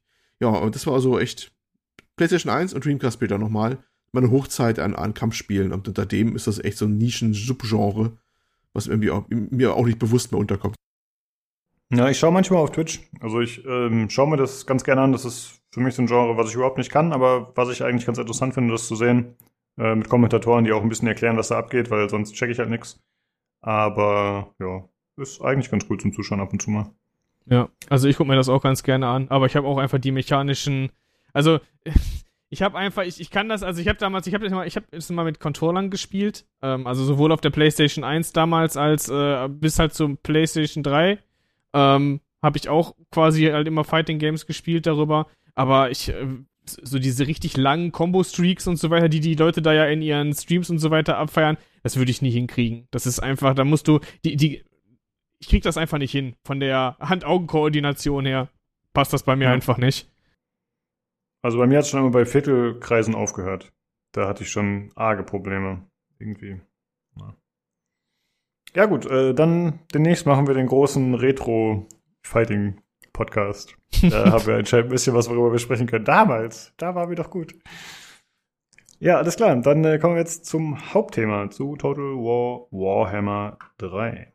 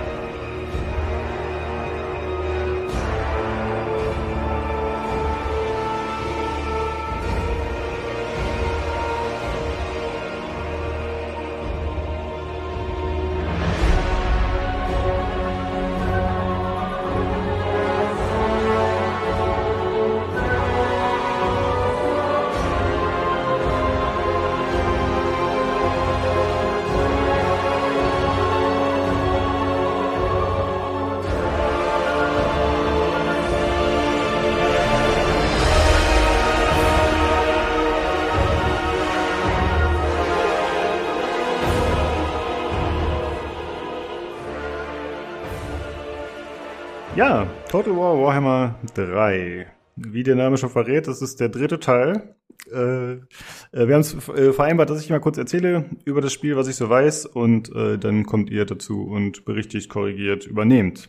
Ähm, das Ganze ist ein Grand Strategy Game. Da hatten wir noch letztens drüber gesprochen, Tobi. Was ist Grand Strategy? Und Total War ist eins davon. Ähm, das heißt, man hat zum einen die Weltkarte, auf der man unterwegs ist, äh, rundenbasiert, wo man dann bestimmte Gebiete einnimmt, Schlachten schlägt, äh, die Welt ausbaut, die Basen ausbaut, je nachdem, was für Völker man spielt. Und dann hat man zugleich die Schlachten, äh, wenn man die antritt, dann wird man eben auf ein Echtzeitfeld geschmissen und ja, kämpft dann wie in einem Strategiespiel im Grunde äh, kann aber auch jederzeit pausieren, Geschwindigkeit ändern und ach, alles mögliche, Zauber wirken und so weiter und so fort. Und ich habe den zweiten Teil ein bisschen gespielt. Äh, ich mag auch generell Warhammer, aber ich muss sagen, ich bin mit der Serie jetzt nicht so vertraut. Äh, Entwickler ist Creative Assembly und das Ganze kostet 60 Euro auf dem PC. Ja, ähm, soweit ich das mitbekommen habe, jetzt äh, hört mein Latein schon langsam auf bei dem Spiel. Äh, soweit ich mir das mitgerichtet habe, sind ja mehr Völker als je zuvor am Start in diesem Fantasy-Universum. Und es wurde irgendwie ein besonderer Fokus darauf gelegt, dass das Chaos jetzt dabei ist mit seinen, ich sag mal, vier Unterfraktionen, die da vertreten sind. Ähm, das scheint auch so ein bisschen äh, darum aufgebaut zu sein, die Story und die Kampagnenmechaniken. Ähm, ja, und um die vier Chaosgötter, beziehungsweise, ja, die spielen auf jeden Fall eine nicht unerhebliche Rolle, aber es gibt ja noch die anderen Völker. Jakob, wie sieht das aus? Was haben wir für Völker am Start und wie entwickelt sich das Ganze storytechnisch anfangs? Also drin sind standardmäßig sieben Völker, beziehungsweise wenn du Vorbesteller warst oder ich glaube, noch eine Woche nach Release ging das, hast du noch ein achtes Volk quasi geschenkt gekriegt zusätzlich, wo du aber auch nachträglich noch als quasi DLC die einfach kaufen kannst, wenn du auf das Volk Lust hast. Musst, also, dies ist es aber trotzdem enthalten, also es, als NPC-Fraktion ist es drin. Du kannst es halt einfach nur nicht selber spielen. Genau, es gibt mhm. eben die vier Chaosgötter mit ihren Fraktionen, dann gibt's ähm, das Ogerkönigreich, das ist eben die DLC-Fraktion. Ja, das sind Oger, die durch die Lande ziehen und alles plündern und fressen. Das ist so eigentlich alles, was es darüber zu sagen gibt, ja. ich habe den ja, Trailer gesehen, den fand ich sehr grandios, muss ich sagen. Der war extrem unterhaltsam. Der, der ist cooler, als die sich spielen, aber dazu später mehr. mhm. Genau, dann gibt's Kislev, ist, ähm, kann man sich vorstellen, ähm, ja, tendiert so äh, russische Tundra, die haben viel mit Eismagie am Hut, die haben auch eine Zarin als Ober Königin, Chefin sozusagen, die reiten auf Eisbären, die Kavallerie guckt aus wie diese äh, geflügelten Husaren von der polnischen Kavallerie. Die sind ja so ein bisschen im Norden der Karte dann angesiedelt. Dann hast du ein Volk, das gab's nicht als Tabletop-Vorlage, also das haben die komplett neu für das äh, Spiel designt, sage ich mal, und zwar Cathay. Ich hoffe, ich spreche es jetzt richtig aus. Cathay, Cathay, wie auch immer. Die sind stark orientiert an äh, China. Die haben auch eine quasi das Pendant zur großen Mauer im Spiel. Die haben viele, viele Artillerie, viel Feuerwerk, die haben fliegende Luftschiffe, die haben große Jadestatuen, so Terrakotta-Wächter. Ja, also sehr asiatisch angehaucht. Ähm, Findest genau. du, die genau. sind gut integriert, diese Kassel? Weil ja, unglaublich ja gut. Also ah, okay, Spoiler, cool. ich, mit denen habe ich die Kampagne durchgespielt und ich liebe sie und ich werde sie auch in Mortal Empires äh, spielen. Also ich muss dazu sagen, ich habe mir überlegt, kaufe ich das Spiel bei Release, weil mich von den Völkern keins so richtig angemacht hat und am wenigsten tatsächlich Cathay. Und dann dachte ich mir, okay, komm, die Oger sind lustig, habe mit denen angefangen und ging nach hinten los. Und dann dachte ich mir, komm, no risk, no fun, nimmst die Cathay und, und die sind, also finde ich super geil, ist mega gut ja, von daher bin ich mit denen sehr mhm. zufrieden. Also ich finde, sie haben sie unglaublich gut integriert, muss ich tatsächlich sagen. Optisch auch und auch von der Story in der Kampagne gut eingebaut. Auch auf der, auf der Map haben sie sie echt cool verordnet, auch mit so ein bisschen Lore-Hintergrund, warum die die große Mauer haben, warum die da wohnen und so weiter. Ist echt gut gemacht, muss ich sagen. Ja. Genau, das ähm. waren, waren es sieben Völker? Was war das achte? Warte, Kislev, Oga, Cathay. Es gab ah, auch ja, das ja, äh, genau. Unified Chaos. Ja, genau. Es gibt quasi die vier Chaosgötter, wo jeder seine speziellen Einheiten hat und dann kannst du selber quasi einen Dämonenprinz spielen. Das ist quasi, du hast einfach, du hast ein Model, das ist quasi blank und du kannst ihm verschiedene Körperteile quasi hinmachen. Wenn du Richtung Korne tendierst, hat er halt Hörner und eine Axt in der Hand. Wenn du dann Richtung äh, Slanesh geht, dann hat er halt plötzlich, weiß ich nicht, irgendwo ein Tentakel oder sowas rumhängen. Den kannst du also quasi selber individualisieren. Und je nachdem, welchem Gott du dich halt eher zuwendest, hast du dann halt auch da mehr die Einheiten und mehr die Optik quasi. Also der vereint quasi alle vier Chaos-Götter so in einer Fraktion, hat deshalb auch, auch den größten Einheitenpool. Ja, den habe ich jetzt aber ah. nicht gespielt, muss ich sagen. Hat mich jetzt nicht so angemacht. Okay, also vielleicht weißt du es trotzdem, oder Sven, vielleicht heißt das, dass ich mich nicht für eine, eine der vier Chaos-Gottheiten entscheiden muss? Oder? Bei dem tatsächlich nicht, nee. Also es ah, gibt die, okay. es gibt schon die unter, es gibt schon die Unterschiede im Sinne von, also es, der ist halt quasi einmal als Chaos Undivided als äh, spielbare Fraktion drin. Das heißt, der hat auch, ähm, der, der ist, also die Fraktion ist komplett anders aufgebaut als alles, was die, ähm, als was es so davor gegeben hat. Und deswegen, das wäre auch so ein Herausstellungsmerkmal, was ich gerne direkt am Anfang einmal ansprechen wollen würde, wie unterschiedlich sich die Fraktionen halt in dem Spiel spielen. Ähm, weil jede Fraktion, ich sag mal, Cathay ist schon äh, in der Hinsicht eine weit fortgeschrittenere Version von zum Beispiel dem, was man jetzt aus Total War Free Kingdoms und so weiter kennt. Ich nehme das jetzt einfach als Referenz, weil es ist ja ein ähnlicher, aus, äh, aus einer ähnlichen Dynastie angelehnt. Ähm, also im Endeffekt haben die, im Endeffekt hat jede Fraktion so ihren eigenen Spielstil. Ich sag mal, Kislev ist jetzt noch die so die, ähm, die normalste, was die normalste Fraktion vom Spielstil her, die man so kennt. Und alles weitere hat tatsächlich relativ eigene unterschiedlichste Mechaniken auf der Weltkarte und auch auf den, äh, in den Echt Echtzeitschlachten.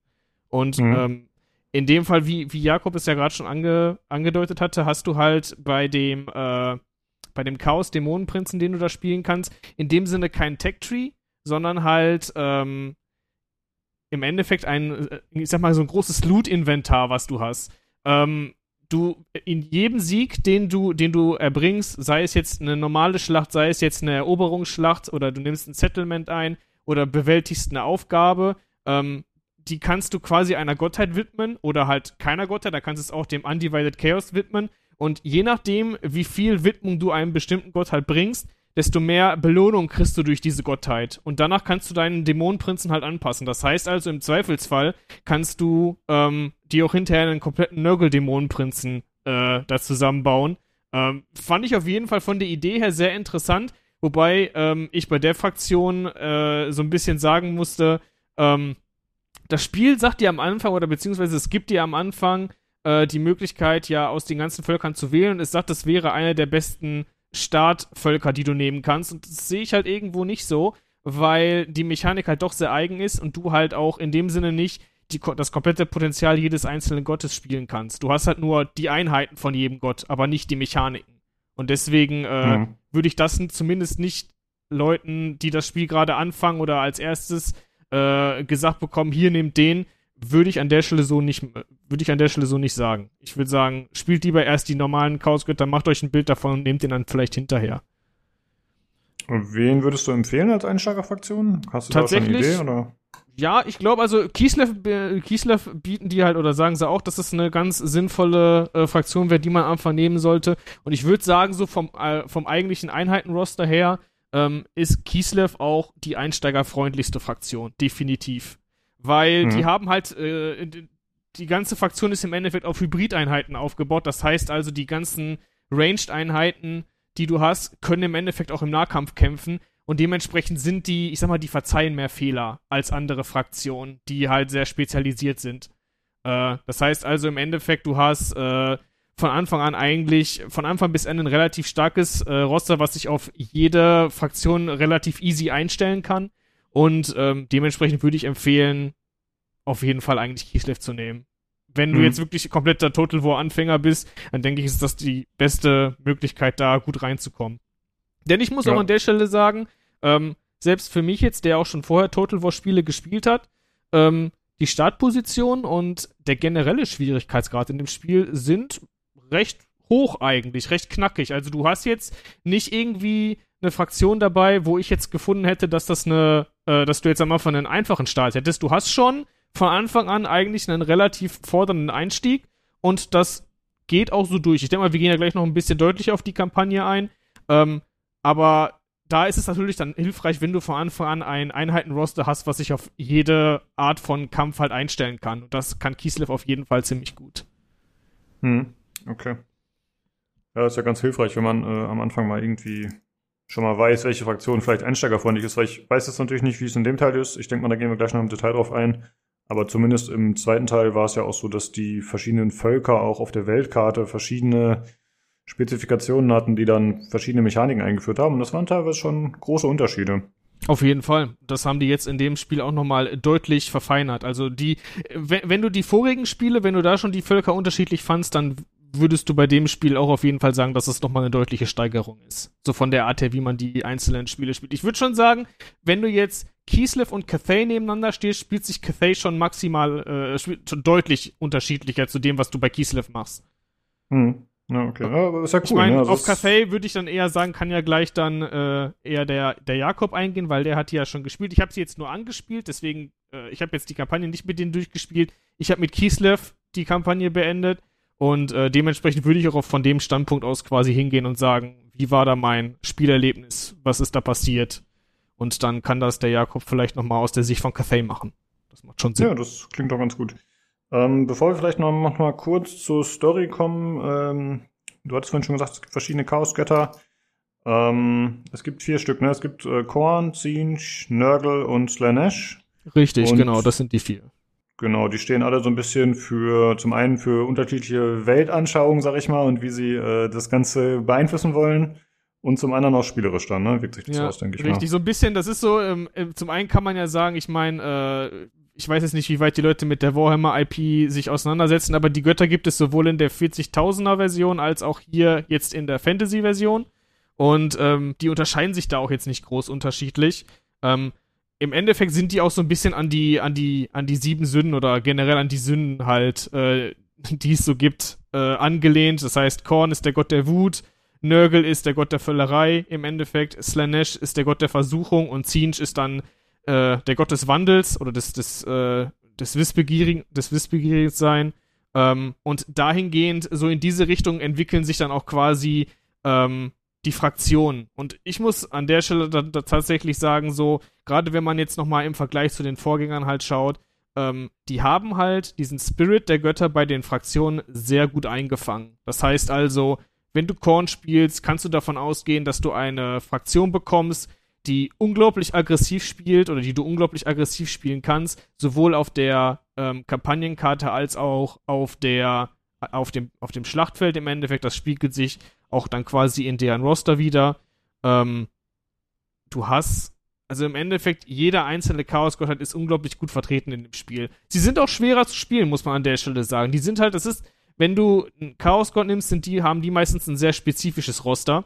Und äh, dementsprechend musst du dich da auch auf deutlich andere Spielweisen einstellen, als wie wenn du jetzt zum Beispiel Kislev spielst. Du hast dann Mhm. halt eine Richtung schon, die du, die du irgendwo als Vorgabe hast, die du auch geben musst. Du hast, ich kann mal ein Beispiel nennen, ich würde jetzt Korn als Beispiel nehmen, weil mir hat die Kampagnenmechanik auch mit am besten gefallen. Ähm, du kannst quasi, also Korn interessiert sich nicht für Siedlungen erobern und so weiter. Korn will ja einfach nur zerstören. Er ist der Gott der Wut, äh, des Blutes, der Blutgott ist er und er will einfach nur, dass äh, seine Untertanen ihm Schädel für seinen Schädelturm bringen. Und dementsprechend reißt du im Endeffekt eigentlich alles ab, was du auf der Weltkarte siehst. Und wenn du eine, wenn du eine Siedlung abreißt, hast du halt die Möglichkeit, dir auszusuchen, was du mit dieser Siedlung machst. Du kannst jetzt entweder dann, äh, ich meine, so, so, so makaber sieht das an, du bringst jeden um, dementsprechend kannst du mehr für den Chaosgott opfern, dementsprechend wirst du halt mächtiger, das ist so deine Währung, die du bei denen hast.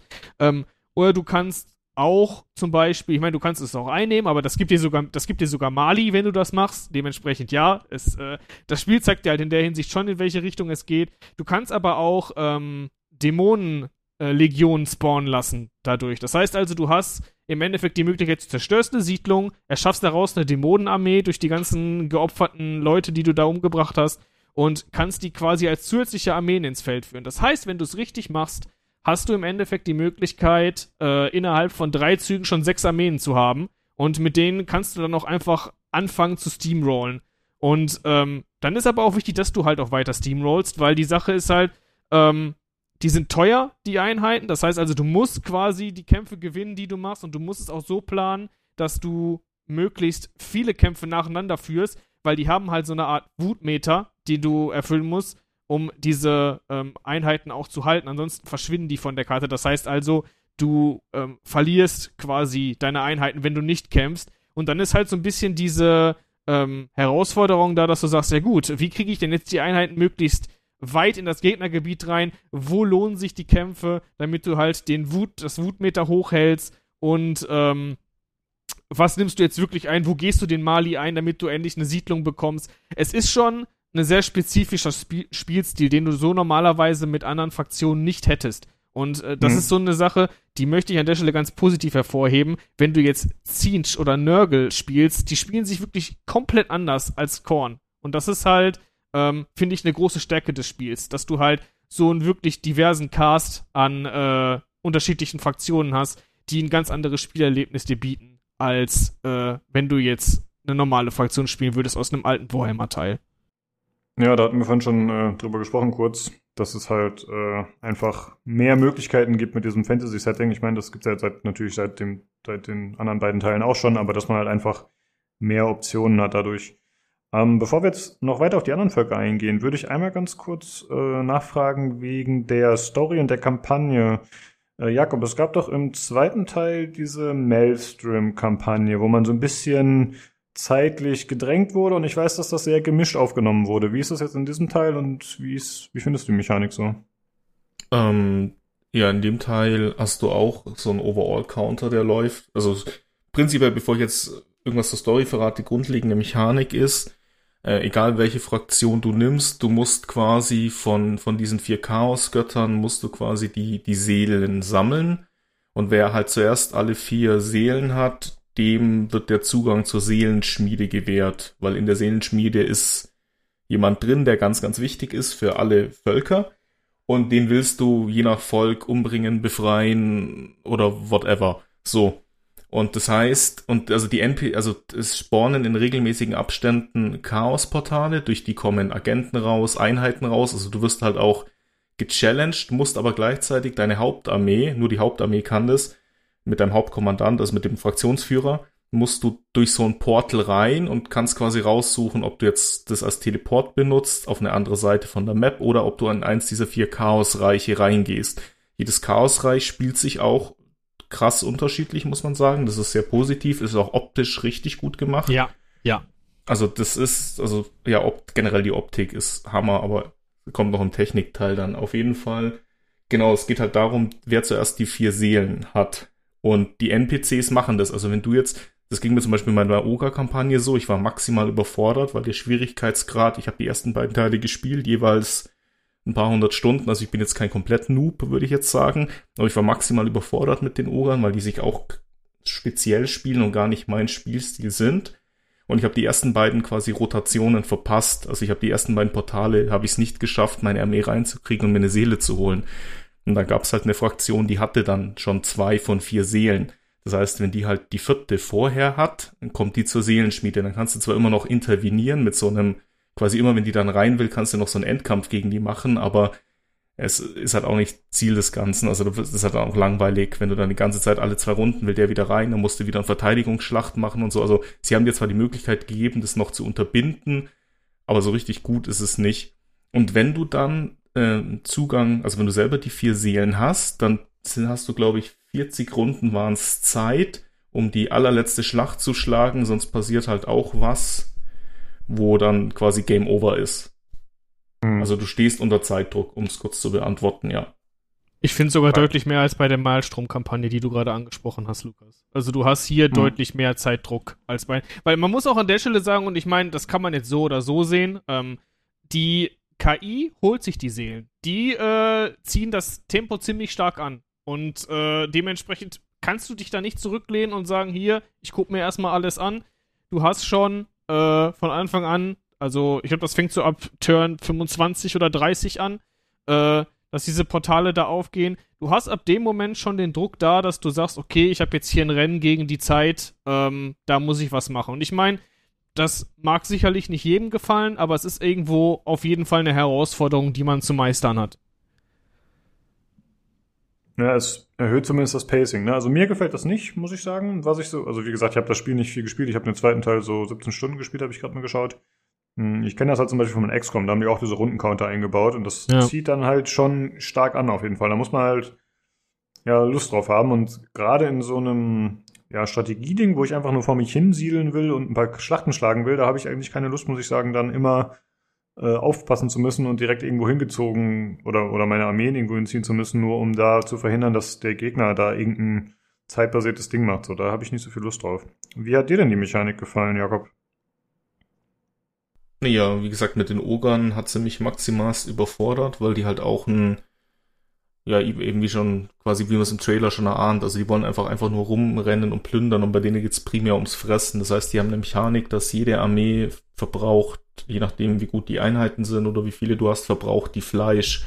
Und Fleisch kriegst du nur, indem du kämpfst oder indem du, du Lager aufschlägst. Kannst du halt auch nur zwei am Anfang. Später kann man es über den Tech Tree dann erhöhen und an den, dann bist du aber halt an dem Lager stationär gefangen und musst dann ein paar Runden campen, in Anführungszeichen, bis du so viel Fleisch hast, dass du wieder zehn Runden, sage ich mal, ins Feindesgebiet marschieren kannst, ohne dass die dann dem Kannibalismus verfallen und sich selber essen, weil halt der Vorrat aufgebraucht ist.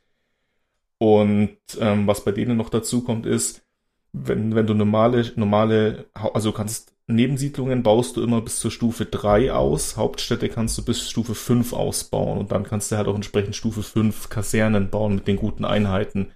Können Oger nicht. Die bauen auch Hauptstädte nur bis Stufe 3 aus. Das heißt, du brauchst so ein Lager, musst da unendlich viele Ressourcen und Zeit versenken, bis aus dem einen Zelt mal so eine Zeltstadt wird, wo du auch wirklich mal gute Einheiten produzieren kannst. Und bis ich das mal gecheckt hatte und auch das raus hatte mit dem, wie, dass die halt immer die Armeen, sich nicht selber zerfleischen, sind halt eben schon zwei Runden ins Land gegangen. Und dann hat die eine Fraktion hatte halt schon zwei Seelen, da habe ich halt schon kein Land mehr gesehen. Also da hat's mich. Ja, die Kampagne, es ist halt, also für die Story ist es wichtig, dass du dieses Pacing hast und dass es quasi, dass da eine Zeit im Hintergrund tickt. Aber ich finde, die Oger eignen sich überhaupt nicht für diesen Spielstil der Kampagne. Darum habe ich dann eben auf Cathay gewechselt. Und mit denen bin ich dann, ich glaube, 17 oder 18 Stunden bin ich dann halt äh, durch die Kampagne durch. Mit denen ging das dann sehr gut, muss ich sagen. Die eignen sich da recht gut und die entsprechen auch viel mehr meinem Spielstil, weil die eher defensiv und das, was du angesprochen hast, mal ein bisschen siedeln, mal eine Siedlung ausbauen, die Armeen nicht permanent in den nächsten Kampf schicken, sondern auch mal zwei Runden in irgendeiner Garnison stehen lassen und das kannst du mit denen einfach erlauben und drum lief's da dann auch viel besser und ich bin echt bis auf die Endschlacht äh, ganz gut durchgekommen. Hm.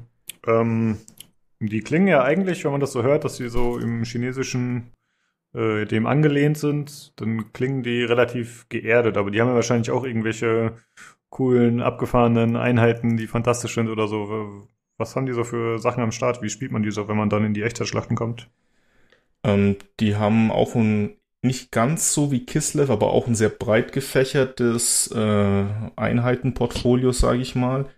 So die Standardinfanterie, das ja, das könnte jetzt auch aus aus äh, Free Kingdoms sein. Das sind halt einfach ja Chinesen oder halt äh, ja Leute mit einer Hellebarde, Leute mit einem Schwert, Leute mit einer Armbrust und so weiter. Also infanteriemäßig sind sie jetzt nicht so speziell. Aber sie haben recht viel Artillerie, halt so Feuerwerk, Schwarzpulvermäßig. Sie haben die fliegenden Einheiten sind cool, weil es sind so Wetterballons, so Zeppeline und dann haben sie noch geflügelte Pegasus-Reiter. Sie haben tatsächlich nur ein Monster, das ist aber halt eine, boah, weiß ich nicht, fünf Meter, zehn Meter große Terrakotta-Statue. Also man kennt ja diese, archäologisch hat's ja jeder schon mal gesehen, diese Terrakotta-Armee, die da ausgegraben wurde. Und das Ding halt in 10 Meter groß mit leuchtenden Augen und das läuft dann in die Gegner rein und äh, kickt die durch die Gegend, ja. Okay. Also ja, klingt Standard ganz cool. Aber dann coole Special-Einheiten, würde ich es beschreiben. Und die Ja, Anführer sind cool, weil die können zaubern oder sie verwandeln sich in Drachen und dann gehen sie halt in den Nahkampf rein. Ja, okay, ich wollte gerade nach Zaubern fragen, weil das ist ja auch so eine Sache. Ne? Manche Völker haben ja mit Zauberei gar nichts am Hut und dann andere wieder. Dies, die sehr viel. Also die zaubern Hm. recht oft. Ja, okay. Hm, Sven, hatte ich das richtig verstanden, dass du primär mit den Chaos gespielt hast? Oder Nee, gar nicht. Ich habe mit, ich habe mit, Ka ich habe mit Kislev die Kampagne beendet. Ich habe auch erst mich ein bisschen ausprobiert. Ich wollte tatsächlich, ähm, aber da möchte ich gleich nochmal im, im Story-Teil drauf kommen, weil das ist sehr wichtig, ähm, dass wir das nochmal separat betrachten. Denn äh, es gab bei dem Spiel hier einen Prolog, den möchte ich gerne an der Stelle auch nochmal den anderen, den Leuten wärmstens empfehlen. Also es ist im Endeffekt eigentlich ein Tutorial am Anfang, ähm, aber selbst Leute, die das Spiel oder generell die Total War Serie schon kennen, sollten das spielen, gerade wenn sie äh, Interesse an einer guten Geschichte haben. Äh, die lohnt sich auf jeden Fall. Aber aufgrund dieser, aufgrund dieses, ich, ich greife halt so ein bisschen vorweg gerade, aufgrund dieses Prologes habe ich mich halt erst dazu entschieden, den äh, Chaos-Dämonen zu spielen. Ähm, und ich war mit dem, wie gesagt, als erste Fraktion nicht so wirklich zufrieden und habe mich dann halt so ein bisschen umprobiert und geschaut, was entspricht denn jetzt meinem Spielstil, weil, wie Jakob schon sagt, und ich meine, das kann man jetzt als Stärke oder als Schwäche sehen, je nachdem, wie da die Gewichtung von jedem äh, ist. Ähm, die unterschiedlichen Fraktionen spielen sich halt sehr divers. Ne? Ähm, er hat schon recht, dass man zum Beispiel bei den Ogern äh, halt im Endeffekt auch sehr aggressiv, wie bei Korn auch, sehr aggressiv spielen muss, damit man äh, da in irgendeiner Weise vorankommt. Ähm, da hilft Defensivspielen halt nichts. Und ich habe dann auch so gesagt, was, was entspricht denn so meinem Spielstil? Und ich habe dann mich halt für Kislev entschieden, weil ich dachte, okay, ähm, ich möchte erstmal das Spiel überhaupt durchspielen, bevor ich jetzt in irgendeiner Weise nochmal was anderes Großes ausprobiere. Ähm, deswegen nehme ich jetzt die, äh, ne, nehme ich Kislev, weil die halt einfach eine gute Allrounder-Fraktion sind und äh, weil ich auch mit Zarina Katarin eigentlich eine relativ äh, coole Figur habe, die ich auch gerne spielen möchte. Und ähm, da, das war so meine Entscheidung, dahingehend zu sagen, hier, äh, das ist die Fraktion, mit der ich das jetzt mache. Ähm, weil ich meine, ich habe jetzt zu Gies, ich habe jetzt ganz viel zu Gies nur erzählt, von wegen, dass ich die gespielt habe, weil bei denen, ich meine, unabhängig jetzt davon, dass die halt diese Allrounder-Infanterie haben. Ich finde es halt einfach irgendwo ziemlich cool, dass die da auf Eisbären und so weiter in die, in die Kämpfe reiten. Und das spiegelt sich auch in deren Magie wieder. Die haben halt Eismagie und ähm, sind halt auch äh, relativ, wie das Imperium auch, relativ fanatisch zu ihrem Gott, Ursun, äh, mit dem verbunden. Dementsprechend haben die dann halt auch die äh, ganzen, die, die, ganzen Pat Patriarchaten heißen die, glaube ich, auf Deutsch. Ich weiß gar nicht, Patriarchs, äh, die da äh, von Ketzern rumschreien und sagen, hier, du musst geläutert werden, los geht's. Äh, das wird dieses typische, dieses, dieses immer wiederkehrende Theme, was es in Warhammer bei den Menschen gibt. Und äh, ich fand das halt einfach, ich wollte einfach eine, die Menschenfraktion spielen und habe dann gesagt, okay, ich nehme Kislev und schau mal, wie das geht. Und ist mir auch am Ende, ich glaube, ich habe auch, wenn ich gerade überlege, ich habe auch so ungefähr 20 Stunden gebraucht, um die normale Kampagne zu beenden. Und äh, ja. also das, das, das, das geht schon auf jeden Fall von dem, äh, von dem Pacing daher. Ähm, ja, ich meine, ähm, Jakob hat ja auch schon gesagt, ähm, dass er da so ein bisschen Schwierigkeiten hatte. Ähm, kann ich an der Stelle nur bestätigen. Ich habe jetzt die Kampagne, ähm, ich sag mal, wenn ich erst teste, spiele ich noch nicht auf den höheren Schwierigkeitsgraden, weil Total War Spielreihen oder die Total War Spielreihe tendiert immer dazu, je höher du den Schwierigkeitsgrad einstellst, desto mehr cheatet die KI. Das ist jetzt nicht irgendwie, dass sie dadurch schlauer wird oder so. Die kriegt halt einfach mies Boni, die du dann halt irgendwie ausgleichen musst. Und ähm, ich habe dann gesagt, okay, ich möchte, wie gesagt, erstmal die Story spielen und äh, dementsprechend äh, will ich halt das erstmal ähm, beides auf Hard spielen. Das ist so der, der, der, Mittel, der mittlere Schwierigkeitsgrad. Es gibt auch einen normal, aber hart, hart finde ich ist immer so, also hart in Echtzeitstrategie und hart auf der Kampagnenkarte ist so für mich so das normale Ding, was man so da macht. Und ich muss ganz ehrlich sagen, auf dem Schwierigkeitsgrad hatte ich schon, und ich habe in äh, Warhammer 2 vor allen Dingen extrem viel gespielt, ähm, auch auf den höheren Schwierigkeitsgraden, wie gesagt, ich war gut dabei, ich war gut bedient schon. Ich äh, muss ganz ehrlich sagen, in gewissen Situationen hätte ich ehrlich gesagt nicht gewusst, was ich auf höheren Schwierigkeitsgraden hätte machen sollen, weil dieses Race mit den anderen Fraktionen ist da, und es ist auch immer omnipräsent und dementsprechend setzt es dich auch durchgehend unter Druck. Und wenn ich jetzt so gucke, was wie die anderen Fraktionen aufgebaut sind, wüsste ich jetzt zum Beispiel da bei bestimmten Fraktionen nicht, wie ich das ausgleichen könnte, ähm, außer mit dem starken Roster von Kislev. Was ich jetzt halt in dem Moment hatte, da wusste ich, okay, da kann ich mich immer drauf verlassen. Aber da muss man äh, sich schon irgendwo einen Schlachtplan zurechtlegen, was man macht. Und ich meine, es ist fordernd, aber wenn das jetzt wen unter Druck setzt, äh, wenn du jetzt sagst, das wäre jetzt nichts für dich, Lukas, dann kann ich an der Stelle nur sagen, wenn das dir beim Malstrom schon nicht gefallen hat, dann wird dir die Kampagne von der reinen Spielart her, jetzt nicht von der Story her, aber von der reinen Spielart her, noch weniger gefallen. Hm, ja, also es gibt da entweder die Option, dann mit Mods zu spielen, ne, wenn man es wirklich alleine nur spielt, oder natürlich auf die Mortal Empires Kampagne, glaube ich, zu warten. Ne? Das war ja zumindest ja, richtig. So mit dem zweiten Teil. Oder ja, erzähl mal, was die Mortal Empires ist, was das ist. Im Endeffekt ist Mortal Empires im zweiten Teil die Zusammenführung äh, der Map aus Total War 1, also aus Warhammer 1 und äh, Warhammer 2, die alte und die neue Welt. Ähm, die wurde zu einer großen Karte zusammengefasst und man konnte dann hinterher alle Parteien, die es quasi in Total War 1, also in Warhammer 1 gab und in Warhammer 2 auch, konnte man dann auf einer Map groß spielen. Und da ändern sich halt die Siegbedingungen. Da hast du halt nicht den Druck von der Malstrom-Kampagne gehabt, ähm, wo du halt diese Portale schließen musstest. Ähm, da hattest du halt einfach nur den normalen Conquest-Modus. Also wie als wenn du jetzt ein anderes, ein Empire, ein äh, Napoleon oder ein Rome 2 anwirfst, dass du sagst, okay, du hast als Ziel, nimm so und so viele Provinzen ein, bau dein Imperium aus, du hast alle Zeit der Welt. Im Endeffekt ist das so dieser Sandbox-Kasten, den, äh, für den Total War ja so beliebt und bekannt ist. Und äh, an der Stelle muss ich auch sagen, das ist, glaube ich, auch der Spielmodus, auf den alle auch hier auf dem dritten Teil warten. Sei, davon mal ab, auf den warte ich halt auch mehr, weil äh, ich jetzt auch nicht so, also es hat andere Gründe, ähm, aber ich war jetzt auch nicht so unbedingt mega begeistert von diesem zeitlichen Druck, den du da hast.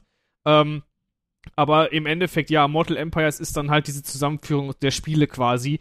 Und ich weiß jetzt nicht, ob es hier auch Mortal Empires heißen wird, aber es wird auf jeden Fall, ist auch hier angekündigt worden, dass die Maps aus 1 und 2 quasi mit der Map aus 3 zusammengeführt wird. Und dann gibt es da auch diesen normalen Conquest-Modus mit einer Endkrise quasi, wie es damals auch bei Attila war, dass ab einem bestimmten Zeitpunkt die Hunnen kommen und äh, dann hm. einfach alles überrennen. Aber da greife ich auch der Story wieder schon ein bisschen zuvor, denn ja, das, das wird in der Story tatsächlich auch äh, angesprochen. Deswegen, das finde ich ganz interessant, da können wir auf jeden Fall gleich einmal zu drauf kommen. Nee, ähm, dann mach das doch ja. direkt mal am besten. Dann Sollen wir das? mal kurz okay. die Story. Ja, ja. Die Frage ist jetzt, wollen wir äh, spoilern, Jakob, oder wie wollen wir das machen, die Story? Wollen wir sie spoilerfrei lassen? Ich würde das jetzt so ein bisschen. Hm. Also, naja, die, also, also die Main Story, finde ich, kann man schon erzählen. Ich, man, kann, man kann ja verschweigen, was die Ziele der Fraktionen sind. Wenn jetzt einer zuhört und sagt, er will Cathay spielen, dass mhm. ich dem jetzt nicht erzählen, warum ich das tue, was ich dann getan habe. Aber okay. so grob muss, finde ich, muss man schon den Leuten einen Überblick geben, warum man da jetzt überhaupt die Seelen sammelt im Endeffekt. Okay. Ich würde auch sagen, die Grundprämisse, ja. aber wie es sich auflöst, das muss man ja nicht sagen. Genau. Okay. Dann lass uns das auch so machen, dann find, das finde ich auch gut, das ist sinnvoll, dann, damit wissen die Leute zumindest, worum es geht. Ähm, die Grundprämisse ist tatsächlich, ich habe es vorhin schon ein kleines bisschen vorweggenommen, ist tatsächlich, dass äh, ein Gott stirbt, Ursun, um genau zu sein, also der Gott der Kisleviten, und äh, der stirbt im Sinne von, äh, er ist seit sechs Jahren lang nicht mehr aufgewacht. Ähm, dementsprechend, im Endeffekt wird so erklärt, äh, Kislev hat äh, immer relativ dunkle Winter, weil es ist halt äh, im Endeffekt ja relativ nah am äh, Rand der Welt äh, aufgebaut. Das heißt also, da ist viel Schnee, äh, viel Eis und dementsprechend müsste normalerweise eigentlich irgendwann der Frühling kommen, damit bei denen wieder alles blüht und gedeiht und die normale Ernten einfahren können. Und das passiert im Endeffekt, wenn Ursun quasi äh, den Winter wegbläst mit seinem lauten Brüllen. Und das laute Brüllen ist seit sechs Jahren ausgeblieben und dementsprechend machen sich die Kisleviten auf die Suche nach ihrem Gott, der sie scheinbar verlassen hat. Und äh, das ist dann so ein bisschen die Grundprämisse, die dann halt so dieses ganze Spiel durchdringt. Äh, Ursun lebt noch, er ist gefangen in der, wie von Jakob vorhin angesprochenen Seelenschmiede. Ähm, und ja, dementsprechend versuchen die Leute, oder beziehungsweise ist das so dieser Dreh- und Angelpunkt ähm, von der ganzen Story, Urson lebt noch. Ähm, jede Fraktion hat so ihr eigenes Ziel, was sie mit Urson gerne machen wollen, wenn sie ihn da in dieser Seelenschmiede finden. Und äh, das ist dann quasi die Grundprämisse, die dann so dahinter steht. Das heißt also, ähm, irgendwie versucht man äh, zu Urson zu kommen. Der ist da gefangen in dieser Seelenschmiede. Und der Key zu dieser Seelenschmiede ist ein Buch, in dem äh, das im Endeffekt den Weg zeigen soll, zu dieser Seelenschmiede, weil die Seelenschmiede kann man so über einen normalen Weg halt nicht erreichen. Die ist im Chaos, in, in der Chaoswelt, äh, da kommt man als Normalsterblicher nun mal nicht rein. Und tatsächlich ist dann dieser Berater, den es im ersten und im zweiten Teil auch gegeben hat, da der Dreh- und Angelpunkt. Denn der ist quasi auch der Berater im dritten Teil. Ähm, der hat dieses Buch, er ist an dieses Buch gebunden und er muss im Endeffekt diese ähm, er muss im Endeffekt Earthstone auch für sich finden. Also das heißt, er macht das nicht ohne eigenen Hintergedanken, denn solange er an dieses Buch gebunden ist, ist, er, ist seine Seele halt auch verdammt. Und dementsprechend geht er zu den entsprechenden Fraktionen hin und bietet denen an, ähm, für einen Tropfen von Ursuns Blood halt, äh, oder Blut, ihn halt die Leute dahin zu führen. Und dann ist das ist so ein bisschen diese Grundprämisse. Dieses Buch kann halt nur äh, entsiegelt werden, indem man diese vier Seelen, die der Jakob vorhin angesprochen ist, von den unterschiedlichen Göttern ähm, oder von deren Champions aus, wenn man die besiegt und die in diesem Buch versiegelt, und dann öffnet sich das Buch zur Seelenschmiede. Und das ist dann quasi ähm, die Prämisse, wo man sagt, okay, du hast diese vier, du hast dieses Buch, da müssen diese vier Seelen rein, das heißt, du musst diese Aufgabenschlachten, die du dann hast, bestreiten und dann hast du hinterher die Möglichkeit, in die Seelenschmiede zu gehen und mit Ursula zu machen, was du willst.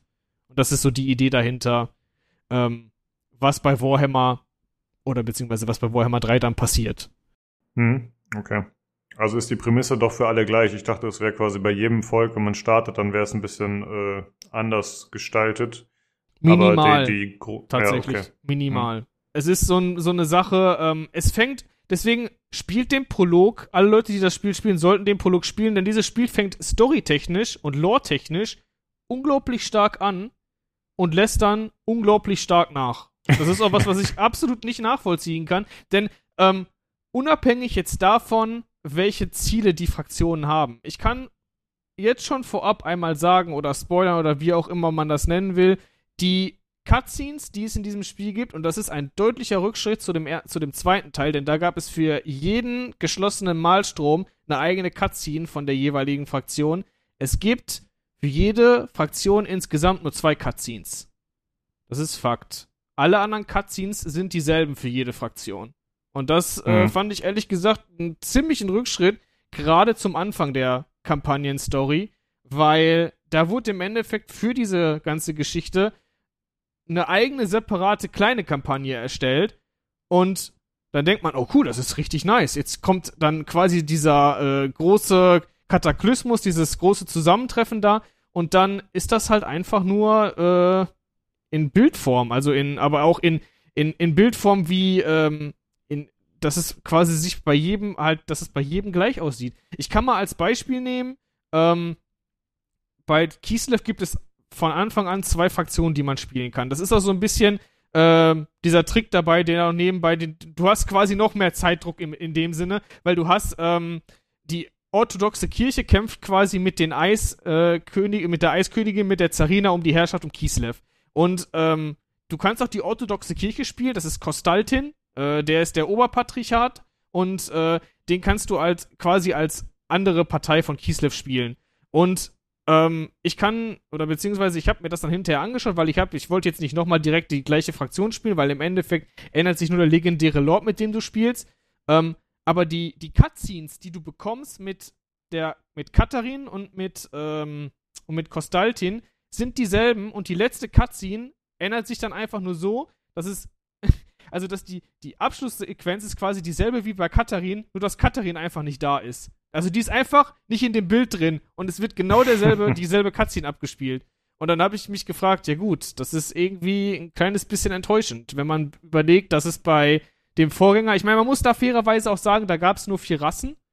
Ähm, ah, ganz am Anfang, weil man muss ja, ich möchte jetzt gerne den Stand vergleichen, wie am Anfang Warhammer 2 rausgekommen ist und Warhammer 3 jetzt, das hat sieben Fraktionen oder acht Fraktionen. Das ist also ne, das Doppelte. Ähm, dementsprechend okay, dann ist da vielleicht mehr reingeflossen. Aber es war schon irgendwie enttäuschend. Äh, die, die Fraktionen bleiben überraschend blass. In dem, was jetzt das eigentliche Ziel ist und was sie tun.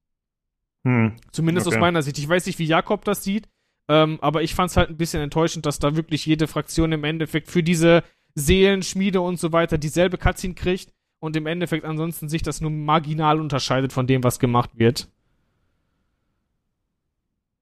Ja, Jakob, wie siehst du das? Hast du das auch so wahrgenommen oder wie ist deine Meinung zur Kampagne und der Präsentation der Story da?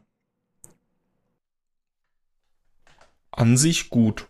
Also, ja, es ist gut, es ist kein StarCraft 2, aber so die Cutscenes sind gut gemacht. Es ist schon recht cineastisch in Szene gesetzt. Die grundlegende Story, ja, Warhammer-typisch. Also habe jetzt da keinen Herr der Ringe-Epos erwartet. Von daher, ich finde es okay, sie ist gut präsentiert. Was natürlich äh, stimmt, dafür, dass sie sich alle so unterschiedlich spielen, ist es dann schon ein bisschen schade, dass so im Endeffekt es nicht so den Impact hat für die Story, welche Fraktion du jetzt hast, außer dass die halt jedes so ein geheimes Secret-Ziel hat, was sie haben, wenn sie halt den Bärengott finden. Aber ansonsten habe ich jetzt nichts groß auszusetzen, tatsächlich an der Story, muss ich sagen. Hm, okay. Also, Ich fand sie jetzt auch nicht schlecht. Das war dann vielleicht ein bisschen zu hart, aber ich fand sie halt irgendwie im Vergleich zu dem, was sie halt vorher in Warhammer 2 als Präsentation oder als äh, präsentativ dargebracht haben, halt einen deutlichen Rückschritt zu dem, was sie dann halt jetzt hier in Warhammer 3 gezeigt haben. hm. Ja, wie du schon gerade gesagt hast, Sven, ne, der Umfang ist dafür relativ groß. Vielleicht hat es dann da einfach Ja, hinten raus ein bisschen an Zeit oder Geld gefehlt, dass man gesagt hat, okay, dann müssen wir jetzt hier Richtig. ein bisschen Cutscenes streichen und sowas. Keine Ahnung. Ja, so Ähm, hat sich das schon angefühlt. Gerade, ich hatte ja auch überlegt, ist da alles in den Prolog geflossen oder nicht? Das weiß ich nicht. Aber äh, dafür, dass es dann am Anfang so stark war, äh, fand ich es dann hinterher ein bisschen schwach. Aber am Ende des Hm. Tages hatte ich trotzdem viel Spaß damit. Ähm, dementsprechend, das ist halt Meckern da auf hohem Niveau, aber man muss an der, oder ich möchte an der Stelle halt auch einfach so ehrlich sein und sagen, hier im Vergleich zu Warhammer 2 fand ich das dann tatsächlich eher etwas schwach. Ja. Ähm, eigentlich haben wir über das Gameplay schon relativ viel gesprochen, aber du hattest gerade noch diese äh, legendären Lords angesprochen. Ja. Ähm, kannst du die vielleicht nochmal kurz erklären und was es da für Optionen so gibt, vielleicht so grob?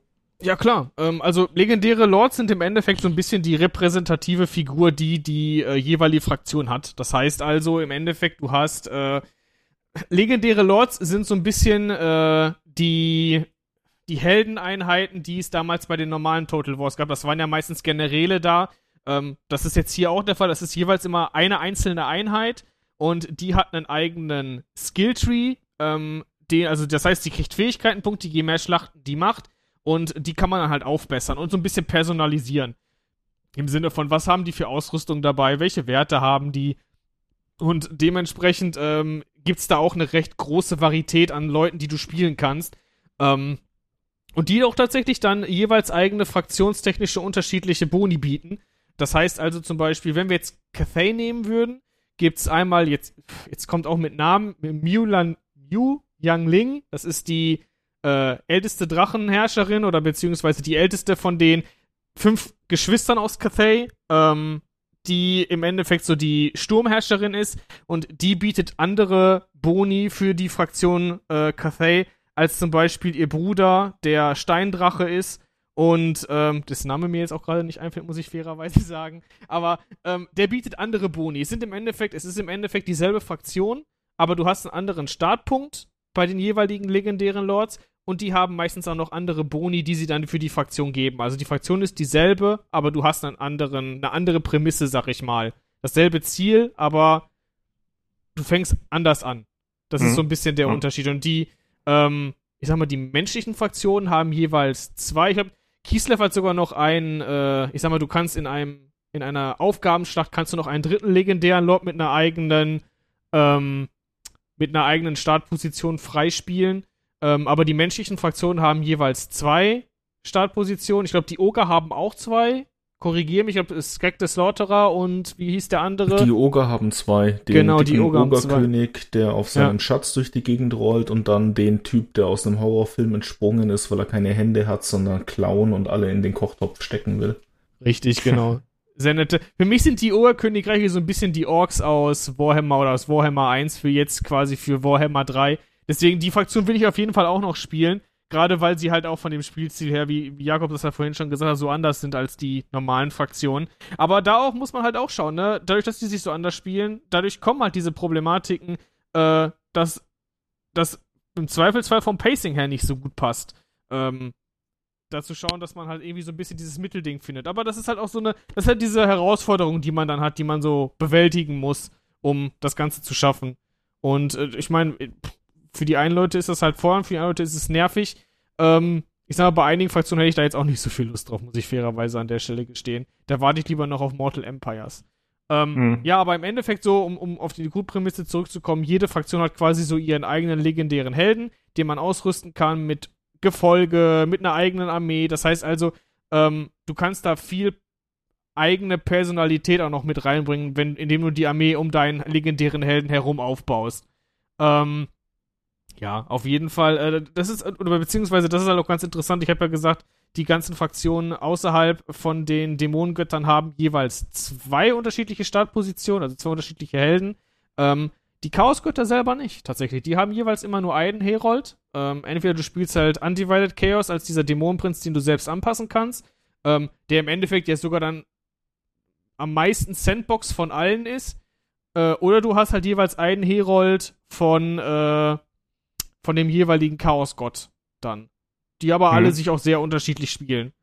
Ähm, Korn hat Scarbrand, äh, Nurgle hat Cougar Plaguefather, den ich auch noch ganz interessant finde. Das ist einfach ein, ein ri- ein riesiger, aufgeblähter Typ, der auf dem Thron sitzt, der durch die Gegend schwebt und einfach alles voll verpestet. Also, Nurgle ist vom Aussehen her auf jeden Fall, äh, haben sie auch super gut dargestellt. Also ist absolut widerlich, was sie da, äh, was da so passiert. Ich finde auch die Kampagnenmechanik von denen mega interessant. Die haben so, die bauen nicht normale, Ein nicht normale Einheiten oder auch keine normalen Gebäude, sondern die haben so eine Art Zyklus. Das heißt, die wuchern quasi über Zeit hinweg und ähm, man kann von Anfang an quasi auch die stärksten Einheiten bauen, aber die haben halt nicht volles Leben, weil die quasi sich erst entwickeln müssen. Ah, okay. Und dann sind sie auch nicht von Anfang an einsatzbar. Ist ganz interessant. Also, wie gesagt, die spielen sich wirklich komplett unterschiedlich. Ähm, und dann gibt's bei, bei, ich, bei, bei Zinch gibt's äh, Chaos Way, Way, Wayfever. Das ist, glaube ich, es ist ein, so ein zweiköpfiger Dämon, der kann mit seinen zwei Köpfen in die Zukunft und in die Vergangenheit sehen.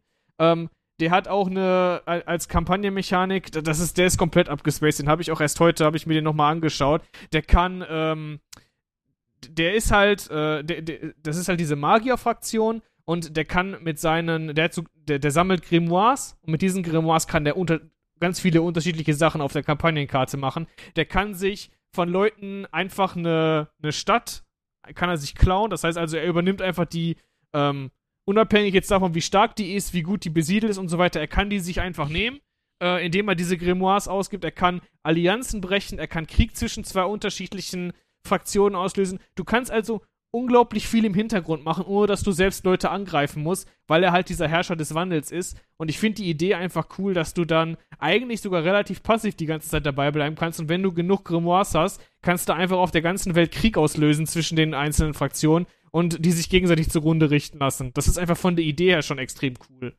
Und Mhm. ähm, der letzte war Slanish, den habe ich glaube ich noch nicht gesagt. Der, die haben Enka Enkari heißt der, glaube ich, Enkari. Ähm, ich glaube, der Herr der Lust oder so heißt der. Und die haben, die sind im Endeffekt eigentlich von der Mechanik her so mit de, das simpelste noch. Die können äh, Leute, die, die können dämonische Kulte bei anderen Fraktionen äh, auslösen. Und über diese Kulte können sie quasi die Leute als Vasallen äh, sich als Untertanen quasi äh, einverleiben, ohne auch, dass sie kämpfen müssen. Ähm, es ist halt relativ simpel gehalten. Es dauert super lange, bis da irgendwas passiert. Deswegen finde ich, ist es eigentlich so mit die langweiligste Kampagnenmechanik von den Chaosgöttern. Ähm, aber bei der, bei Slanesh überzeugt halt das äh, Einheitenroster extrem gut. Die haben ein sehr diverses Einheitenroster, auch komplett abgefuckt äh, von den Einheiten her. Sehr squishy, muss man an der Stelle sagen. Die Einheiten sterben super schnell weg. Das heißt, da muss man sehr viel Makron ist nicht für jeden, ist auch eher eine schwierige Fraktion zu spielen. Ähm, aber macht auf jeden Fall auch Spaß. Spielt sich auch ganz anders als jetzt zum Beispiel ein Keystep oder ein Cathay. Hm. Zu Ja. Cathays, äh, Cathay hat extrem viele, aber da, da würde ich dann nochmal Jakob den äh, Vortritt lassen. Cathay habe ich mir heute angeschaut, die habe ich vorher auch noch gar nicht gespielt. Die haben extrem viele interessante Mechaniken auf der Kampagnenkarte. Äh, Ja, Jakob, haben, willst du nee, haben sie tatsächlich. Also die haben mir auch sehr viel Spaß gemacht.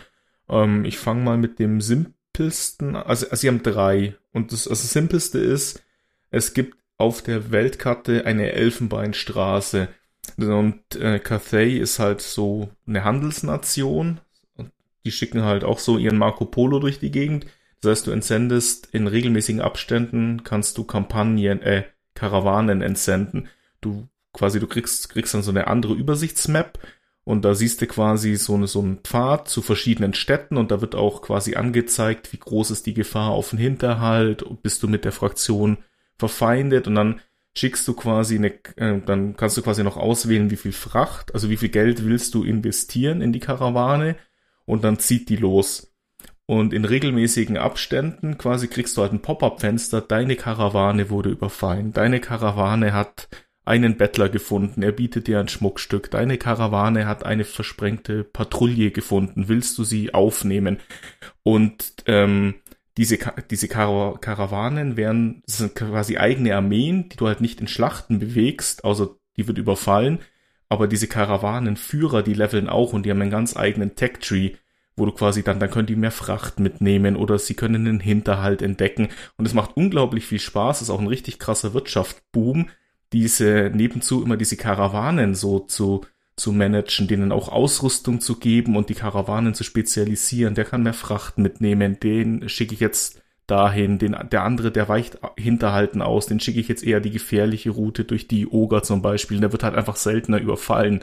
Es macht unglaublich viel Spaß, bringt auch sehr viel Geld mit, wenn man es richtig macht. Also generell die Eco von Cathay ist insane. Also kriegst so viel Geld, es ist nicht mehr lustig. Ähm, genau, das war die eine Mechanik. Dann die. Okay, sie haben eigentlich vier, dann machen wir die vierte noch. Die vierte ist, es gibt so ein, die haben so einen Kompass quasi, weil es gibt ja in Total War oder generell Warhammer wehen die Winde der Magie. Und je nachdem, wie stark die wehen, sind halt, sind halt können, können Zauberer mehr, haben mehr Mana quasi zur Verfügung oder können halt öfter einen Spell wirken. Und die haben so einen Kompass, der quasi bestimmt, aus welcher Richtung der Wind für die nächsten paar Runden weht. Und je nachdem, wie du als Herrscher den Kompass jetzt einstellst, hat es quasi Effekte, globale Effekte auf der Karte. Du kriegst mehr Geld, deine Armeen äh, werden schneller geheilt. Alle anderen Armeen haben ein Minus, wenn sie vor deiner großen chinesischen Mauer stehen. Das ist nämlich das dritte. Die haben tatsächlich, es gibt auf der Map eine richtig schön designte, also wirklich chinesische Mauer im Fantasy-Setting. Und hinter dieser Mauer liegt die Chaoswüste und dann dahinter auch das Ende der Welt. Und das spawnen halt in regelmäßigen Abständen. Da füllt sich oben auch so eine Leiste, je nachdem wie groß die Bedrohungslage ist, füllt die sich und dann kommen immer mehr spawnen so Chaos-NPC-Fraktionen, so, so Wikinger, wie heißen die, die Nordic-Viecher? Norska. Danke, genau, die Norska-Fraktionen spawnen da quasi am so Rande der Welt und die versuchen quasi, da gibt drei Tore, Schlangentor, Schildkrötentor, Drachentor, meine ich, und da versuchen die quasi durchzubrechen in regelmäßigen Abständen. Du als Café verteidigst quasi alle dahinterliegenden Ländereien davor, dass die einfallen. Und das machen die halt schon seit Jahrtausenden quasi. Drum existiert die ganze Welt noch, weil die die Mauer halten. So bisschen ähm, die ewige Wacht da in Game of Thrones, so in die Richtung. Ist eigentlich recht cool gemacht, auch toll umgesetzt, muss ich sagen. Ja. Also es macht auch Spaß. Du hast ja quasi immer, du brauchst immer quasi mindestens eine Armee im Hinterland stehen, dass falls so ein Tor angegriffen wird, dass du da halt in Satz äh, senden kannst. Das macht auch viel Spaß. Ähm, genau, und die vierte, also auch die größte ähm, Mechanik ist, die haben ein Yin-Yang-Prinzip. Jede Einheit, also Nahkampfeinheiten sind im Yang zugeordnet, Fernkampfeinheiten sind im Yin zugeordnet. Jeder Kommandant, den du rekrutierst, der hat quasi, ist entweder in die eine Richtung oder in die andere. Und auch jedes Gebäude, wo du baust, tendiert in die eine und die andere Richtung. Und dein Ziel ist es quasi immer null zu haben, dass die beiden im Einklang sind, dann kriegst du halt richtig krasse Boni, mehr Wachstum, deine Armeen kämpfen besser, sie laufen weiter, so halt ganz tolle Features.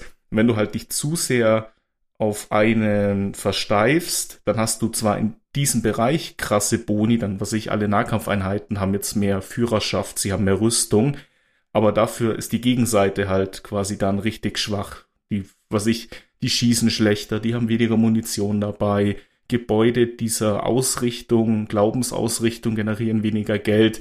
Und das macht halt unglaublich viel Spaß, diese, das quasi in Balance zu halten, immer zu gucken, wo ist das Optimum, welches Gebäude reiße ich ab, welche Siedlung spezialisiere ich auf welche Glaubensrichtung, welche Armee ist meine Fernkampfarmee, wo muss ich aufpassen, wenn ich eine Nahkampfarmee baue und so weiter. Das macht echt Spaß, birgt halt immer das Risiko, wenn du Du kannst, also das Diplomatie-Menü haben sie sehr gut überarbeitet. Da haben sie sicher viel von ähm, Free Kingdoms geholt. Das macht ja. richtig Spaß jetzt, das ja. Diplomatiesystem deutlich besser als in den beiden ja. Vorgängern. Also, kann gar nicht sagen, wie viel besser es ist. Es ist sehr gut auf jeden Fall. Es ist deutlich, es ist absolut besser. Ja. Und wenn du dann mit Cathay halt eine andere Fraktion so weit hast, dass du mit denen ein Bündnis machst, also, ähm, dass die quasi dir joinen, das ist, das kann, dann passiert es halt immer, dass dein Jigen völlig außer Kontrolle gerät, weil dann übernimmst du drei Städte von der, von dem NPC und der hat da vielleicht nicht so drauf geachtet, dann bist du plötzlich acht im Minus oder acht im Plus beim Yin Yang. Und dann musst du das wieder gerade biegen. Und das, im ersten Moment ist es so, what the fuck, die, so komplett off-balance. Du hast lauter Mali und, und deinem Reich geht's nicht gut. Auf der anderen Seite ist es geil, weil du musst es wieder fixen. Also du hast nicht nur in den Schlachten was zu tun, sondern auch auf der Kampagnenkarte. Und das hat mir sehr gut gefallen und generell ist es eher eine defensive Fraktion, wie man ja schon an dieser Mauer merkt. Die können von dieser einen Seite, wenn man die hält, nie angegriffen werden. Du bist immer safe. Du kannst quasi nur von unten und von rechts angegriffen werden. Die anderen beiden Richtungen gehen im Endeffekt nicht, wenn du die Mauer hältst. Und das gefällt mir, weil ich eher so ein langsamer Spieler bin in Total War, der gern erstmal eine Stadt aufbaut, eine Armee aufbaut und dann losmarschiert. Ich mag dieses Reingehetze nicht, darum haben mir auch die Oger zum Beispiel nicht gefallen, darum ist auch Korne nix für mich, weil ich mag Ja, das, ist also, das. Rush, Rushen gefällt mir nicht in Total War. Aber was ich an der Stelle dann nochmal sagen möchte, oder vielleicht auch was, was dir, was, oder, oder was euch dann ja auch auffällt, wie, wie krass unterschiedlich dann diese ganzen Mechaniken sind und wie viele Mechaniken es vor allen Dingen gibt. Das ist für mich mit der größte Pluspunkt an diesem Spiel. Dass du halt, da spielt sich keine Fraktion wie die andere. Du hast unglaublich viele Sachen, ne, gerade auch auf der Kampagnenkarte zu meistern, ähm, was es vorher in den anderen Total War Teilen so in der Form auch nicht gegeben hat. Und ähm, da ist schon einiges oder beziehungsweise da hat sich Creative Assembly einige neue Sachen aus dem Ärmel geschüttelt, wo ich gedacht hätte, wow, das ist, äh, dass das so möglich ist, hätte ich gar nicht gedacht. Also, wie gesagt, ich habe heute dieses Karawanensystem auch zum ersten Mal gesehen und dann noch, was Cathay noch alles andere für ähm, dieses Yin und das Yang, das ist super interessant und das äh, ist, finde ich, auch super spannend, dann immer halt hin und her zu balancieren und ähm, dass das es, es macht halt jede Fraktion so einzigartig in diesem Spiel es spielt sich keine Fraktion wie die andere. Das war halt immer so ein Punkt bei mir, was so, was, was Total War Warhammer für mich immer so ein bisschen äh, davon abgehoben hat zu normalen Total War Spielen, also zu historischen Total War Reihen, weil unabhängig davon, ob du jetzt, ähm, weiß ich nicht, die, die Barbaren gespielt hast, irgendwie die, die Deutschen, die Germanen oder die Briten in Rome 2, ich meine, die hatten minimal andere Roster, aber im Endeffekt hatten die fast dieselben Mechaniken auf der Map. Und äh, da hat sich dann halt super schnell für mich es war egal, von wo du anfängst. Es war halt im Endeffekt das gleiche Spiel mit einer anderen Startposition. Und das finde ich, hast du hier halt überhaupt nicht. Es ist halt, es ist halt so viel Unterschiedliches drin, was dich auch bei Laune hält und was spannend ist, gerade auf der Kampagnenkarte, weil, seien wir mal ehrlich, du verbringst mehr Zeit auf der Kampagnenkarte als in den Echtzeitschlachten. Ähm, und deswegen ist es halt wichtig, finde ich, dass es da halt genug Abwechslung gibt und die ist in diesem Teil definitiv da. Und was ich final auch nochmal sagen möchte, was Jakob gerade auch angesprochen hat, was ich extrem gut finde, ist, dass die halt dieses ähm, Diplomatiesystem so deutlich überarbeitet haben zu den Vorgängern, weil in den Vorgängern war es immer so, es hat sich nie gelohnt, Verbündete zu haben. Die haben halt immer irgendwelchen anderen Leuten in den Krieg erklärt und äh, du musstest den dann quasi joinen, weil ansonsten hast du halt riesige diplomatische Mali gekriegt, weswegen du eigentlich immer dazu übergegangen bist zu sagen, okay, ich mache hier mein Ding alleine und bin mit niemandem verbündet, auch wenn es von den äh, von der Lore her Sinn ergeben würde. Ähm, und das hast du halt in dem Spiel jetzt hier absolut nicht. Es, es gibt dir sogar deutlich mehr Vorteile, wenn du mit Leuten verbündet bist. Du kannst sogar, ähm, die haben so ein Outpost-System aufgebaut. Das heißt also, wenn du mit einer anderen Fraktion ein diplomatisches Bündnis eingehst, ähm, sei es jetzt ein defensives oder ein normales militärisches, ähm, hast du halt die Möglichkeit, ein Outpost in einer bestimmten Stadt zu bauen. Das müssen Hauptkapitale sein, also ein Capital von der jeweiligen anderen Fraktion. Und dann kannst du Einheiten aus diesem, aus dem Roster von der äh, Fraktion äh, rekrutieren. Das heißt also, auch wenn das, ich weiß gerade nicht, ob das geht, aber es kann natürlich sein. Äh, dementsprechend, ich habe es noch nicht ausprobiert, aber nur mal als Beispiel jetzt, ähm, wenn sich jetzt Cathay mit den Ogerkönigreichen verbünden würde und bei irgendeinem Ogerkönigreich in irgendeiner Hauptstadt ein, äh, so ein Outpost bauen würde, dann könnte Cathay Oger-Einheiten rekrutieren in ihre Armeen. Und Hatte das, ich. Ja, ja, geht. genau. Es, es, das, dann ist das schon mal, also, aber das, das, das macht ja noch mal das Ganze noch mal deutlich offener. Ich hoffe auch, dass das hinterher bei Mortal Empires geht, weil ich fände es super interessant zu kombinieren dann von den Einheiten her und zu sagen, hier zum Beispiel, ich verbünde mich als äh, Imperium mit den äh, Bretonen und kann dann auf einmal bretonische Reiter und so weiter in meine Reihen aufnehmen. Ich finde diese Idee einfach schon super cool. Und ähm, es macht, wie gesagt, in dem Teil auch deutlich mehr Sinn, weil du kriegst diese ganzen diplomatischen Mali nicht, wenn du da irgendwelchen Kriegen nicht beitrittst. Ähm, außer du bist im militärischen Bündnis dann schon. Aber das ist auch die höchste Form davon.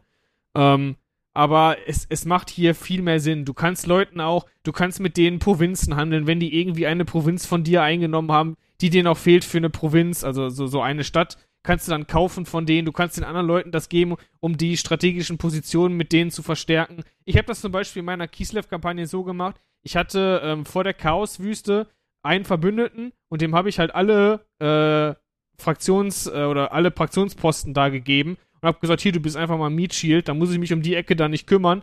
Äh, du bist mein Verbündeter, da kümmere dich um den Scheiß selber. Und äh, ich hätte von der Seite aus Ruhe. Das ist einfach praktisch. Das ist einfach, ähm, es lohnt sich in dem Teil wirklich Verbündete zu haben. Nicht wie in den anderen Teilen halt komplett ein eigenes Ding zu machen. Hm, und das für mich ist das gut. eine deutliche Verbesserung zu den Vorgängern. Ich finde, das war halt, also meiner Erfahrung nach, wie gesagt, ich habe es nicht so viel gespielt, aber es war dann häufig so, wenn man sich zu sehr ausgebreitet hat und keine Verbündeten hatte, dann hatte man halt eigentlich nichts davon, dass man so ein großes Reich hatte, weil man auf einmal viel mehr Fronten verteidigen musste und Ja. viel weiter reisen musste innerhalb des Reiches. Und wenn du jetzt natürlich sagst, okay, ich kann da Leute stationieren, mehr oder weniger, dann ist es ja eine ganz äh, coole Änderung auf jeden Fall. Also du hast in dem Teil jetzt hier auch so eine Art Threat-Level. Das heißt also, je größer dein Reich wird, desto ähm, bedrohlicher wirst du für die anderen Fraktionen. Aber dem kannst du halt jetzt entgegenwirken, indem du halt vorher sagst, okay, ich gehe Bündnisse ein und dann kann ich vielleicht strategisch wichtige Positionen mit denen so ein bisschen abgleichen oder beziehungsweise mit denen so ein bisschen, ähm, die da quasi als, als, als Zwischenpol dazwischen packen. Das heißt, du bist nicht mehr, du bist nicht mehr komplett alleine da. Und das finde ich auch ganz gut, weil du kannst der KI sagen, wo sie angreifen soll und so weiter. Und die machen das zu 90% auch, was du denen sagst. Ähm, ich meine, es gibt immer so Sachen, da machen sie es nicht. Ähm, aber wie gesagt, da kommen wir, denke ich, gleich mal bei der Technik so ein bisschen drauf zu sprechen. Ähm, aber insgesamt betrachtet ist es auf jeden Fall ein richtig gutes System. Das ist auf jeden Fall super, dass sie es so implementiert haben in das Spiel. Eine große Bereicherung. Okay, ja. Ja, also ich glaube, äh, spielmechanisch haben wir jetzt echt äh, einiges gehört und erklärt bekommen. Also man muss auf jeden Fall, naja, man kann zusammenfassen, es ist sehr flexibel und äh, schön variabel gestaltet und eigentlich für die meisten Spieler sollte irgendeine Fraktion dabei sein. Klingt doch ziemlich gut auf jeden Fall. Ja. Ähm, wir haben ja über das Design auch schon ein bisschen gesprochen, dass es eigentlich ziemlich gut gelungen ist, ne, dass es eine gute Adaption ist, äh, wie die Einheiten einfach aussehen, wie die Völker gestaltet sind, wie so äh, ja ihre Eigenheiten dargestellt sind sozusagen. Also ich würde auch sagen, da ist es eigentlich über alle Zweifel erhaben. Wobei man Ähm, auch hier vielleicht ganz kurz einwerfen muss, hier sind sie auch wieder so eine Designentscheidung eingegangen, die ich nicht so ganz verstehen kann. Es ist vielleicht nur eine Kleinigkeit, aber ich möchte sie an der Stelle trotzdem gerne reinwerfen. Ähm, Jakob, wie hat dir denn das Interface gefallen von dem Spiel? Muss ich mich äußern? Also, ähm, Weiß ich nicht, musst du nicht. Ich kann, es ich ist, kann auch, es ist zweckdienlich, aber ich habe schon bessere gesehen. Also es ist jetzt nicht, dass es dir das Spiel kaputt macht, aber Nee, das es nicht. könnte Das will ich auch gar nicht besser- sagen Es könnte damit. auch besser sein. Ja, weil mein, mein Thema ist auch hier wieder. Ja, mein Thema ist auch hier wieder deutlicher Rückschritt zum Vorgänger. Die haben, ähm, ich weiß nicht, ob du dich vielleicht erinnern kannst, Lukas, aber pro Fraktion hattest du, wenn du eine Siedlung angreifst, das ist nur das lapidarste Beispiel, was mir gerade einfällt. Ähm, wenn du eine Siedlung angreifst, kannst du ja hinterher entscheiden, was du mit dieser Siedlung machen willst. Möchtest du sie plündern? Möchtest Mhm. du sie einnehmen? Möchtest du sie vielleicht sogar niederreißen? Ne?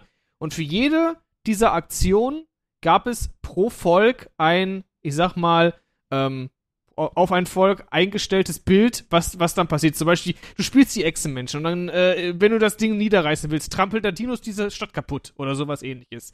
Ne? Ähm, um jetzt ein Beispiel zu nehmen. Ähm, das ist immer so, also es, es war im Endeffekt bildlich immer dargestellt, was da passiert und es war halt auch immer auf die jeweilige Fraktion zugeschnitten. Das war das Wort, was ich gerade gesucht habe.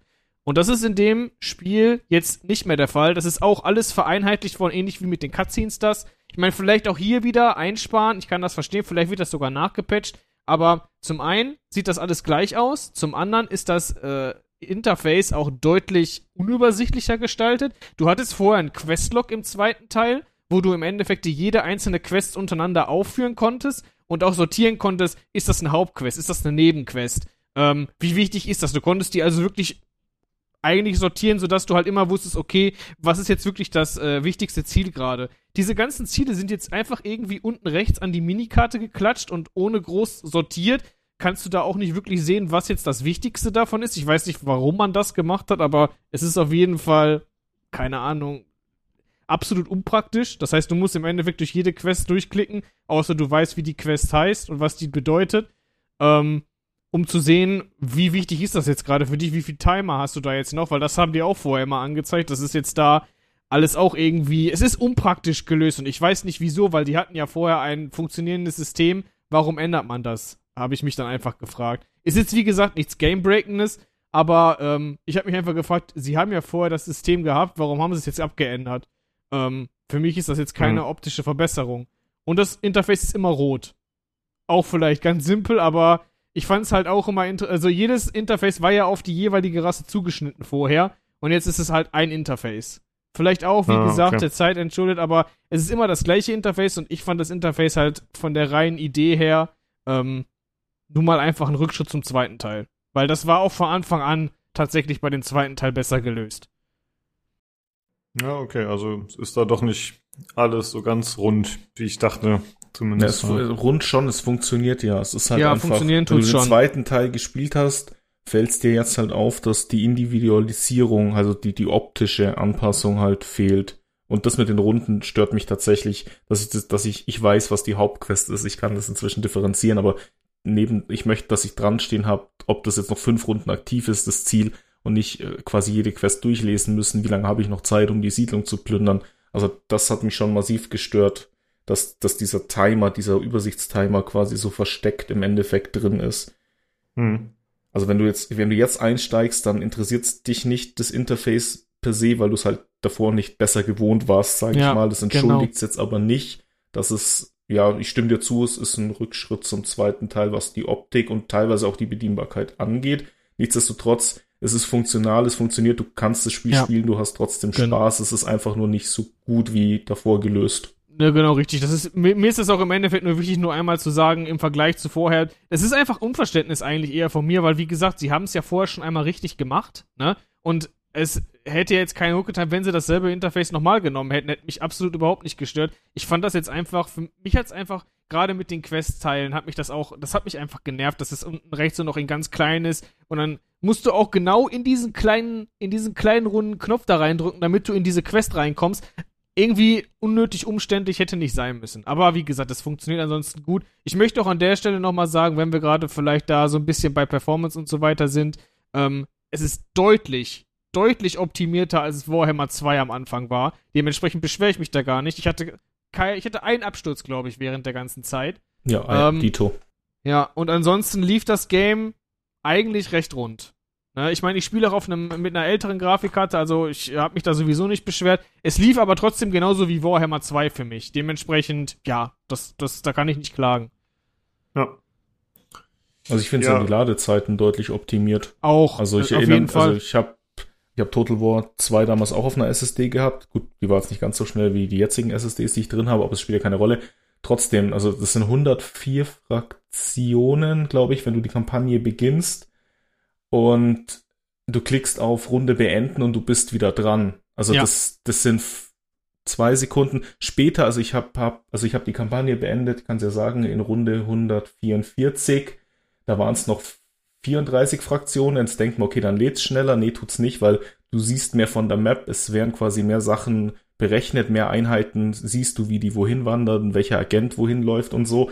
Und trotzdem, ich habe nie länger als 10, 15 Sekunden gewartet, bis ich wieder dran war. Auch im späteren Spielverlauf, muss ich sagen. Also das ist wirklich gut. Ja. Ich meine, man muss fairerweise sagen, wir haben jetzt noch keine Mortal Empires äh, Performance gesehen, die wird länger sein, weil es ist einfach eine zehnmal größere Map als die, die wir jetzt haben.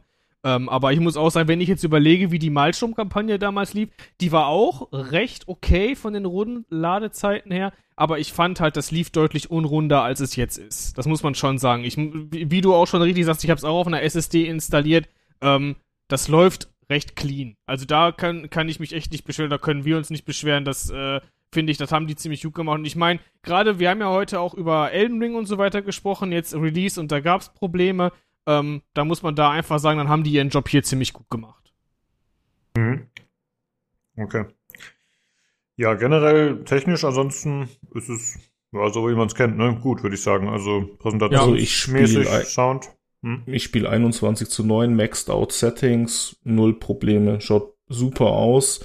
Sounddesign, weil du es gerade angesprochen hast, danke Lukas, das hatte ich mir sogar aufgeschrieben als Stichwort, äh, äh, Stichpunkt. Ich finde es unglaublich gut, eine Verbesserung zu den vorherigen Teilen. Wenn du in so eine Schlacht reinzoomst, es ist richtig geil. Du, du hörst, wie Monster stampfen, du hörst die Kavallerie trampeln, Soldaten schreien, du hörst Pfeile fliegen, irgendwo explodiert was, dein Kommandant sagt was in der englischen Vertonung. Also der Sound, es ist das Ja. generelle Sounddesign, auch auf der Kampagnenkarte, ist exzellent, meiner Meinung nach.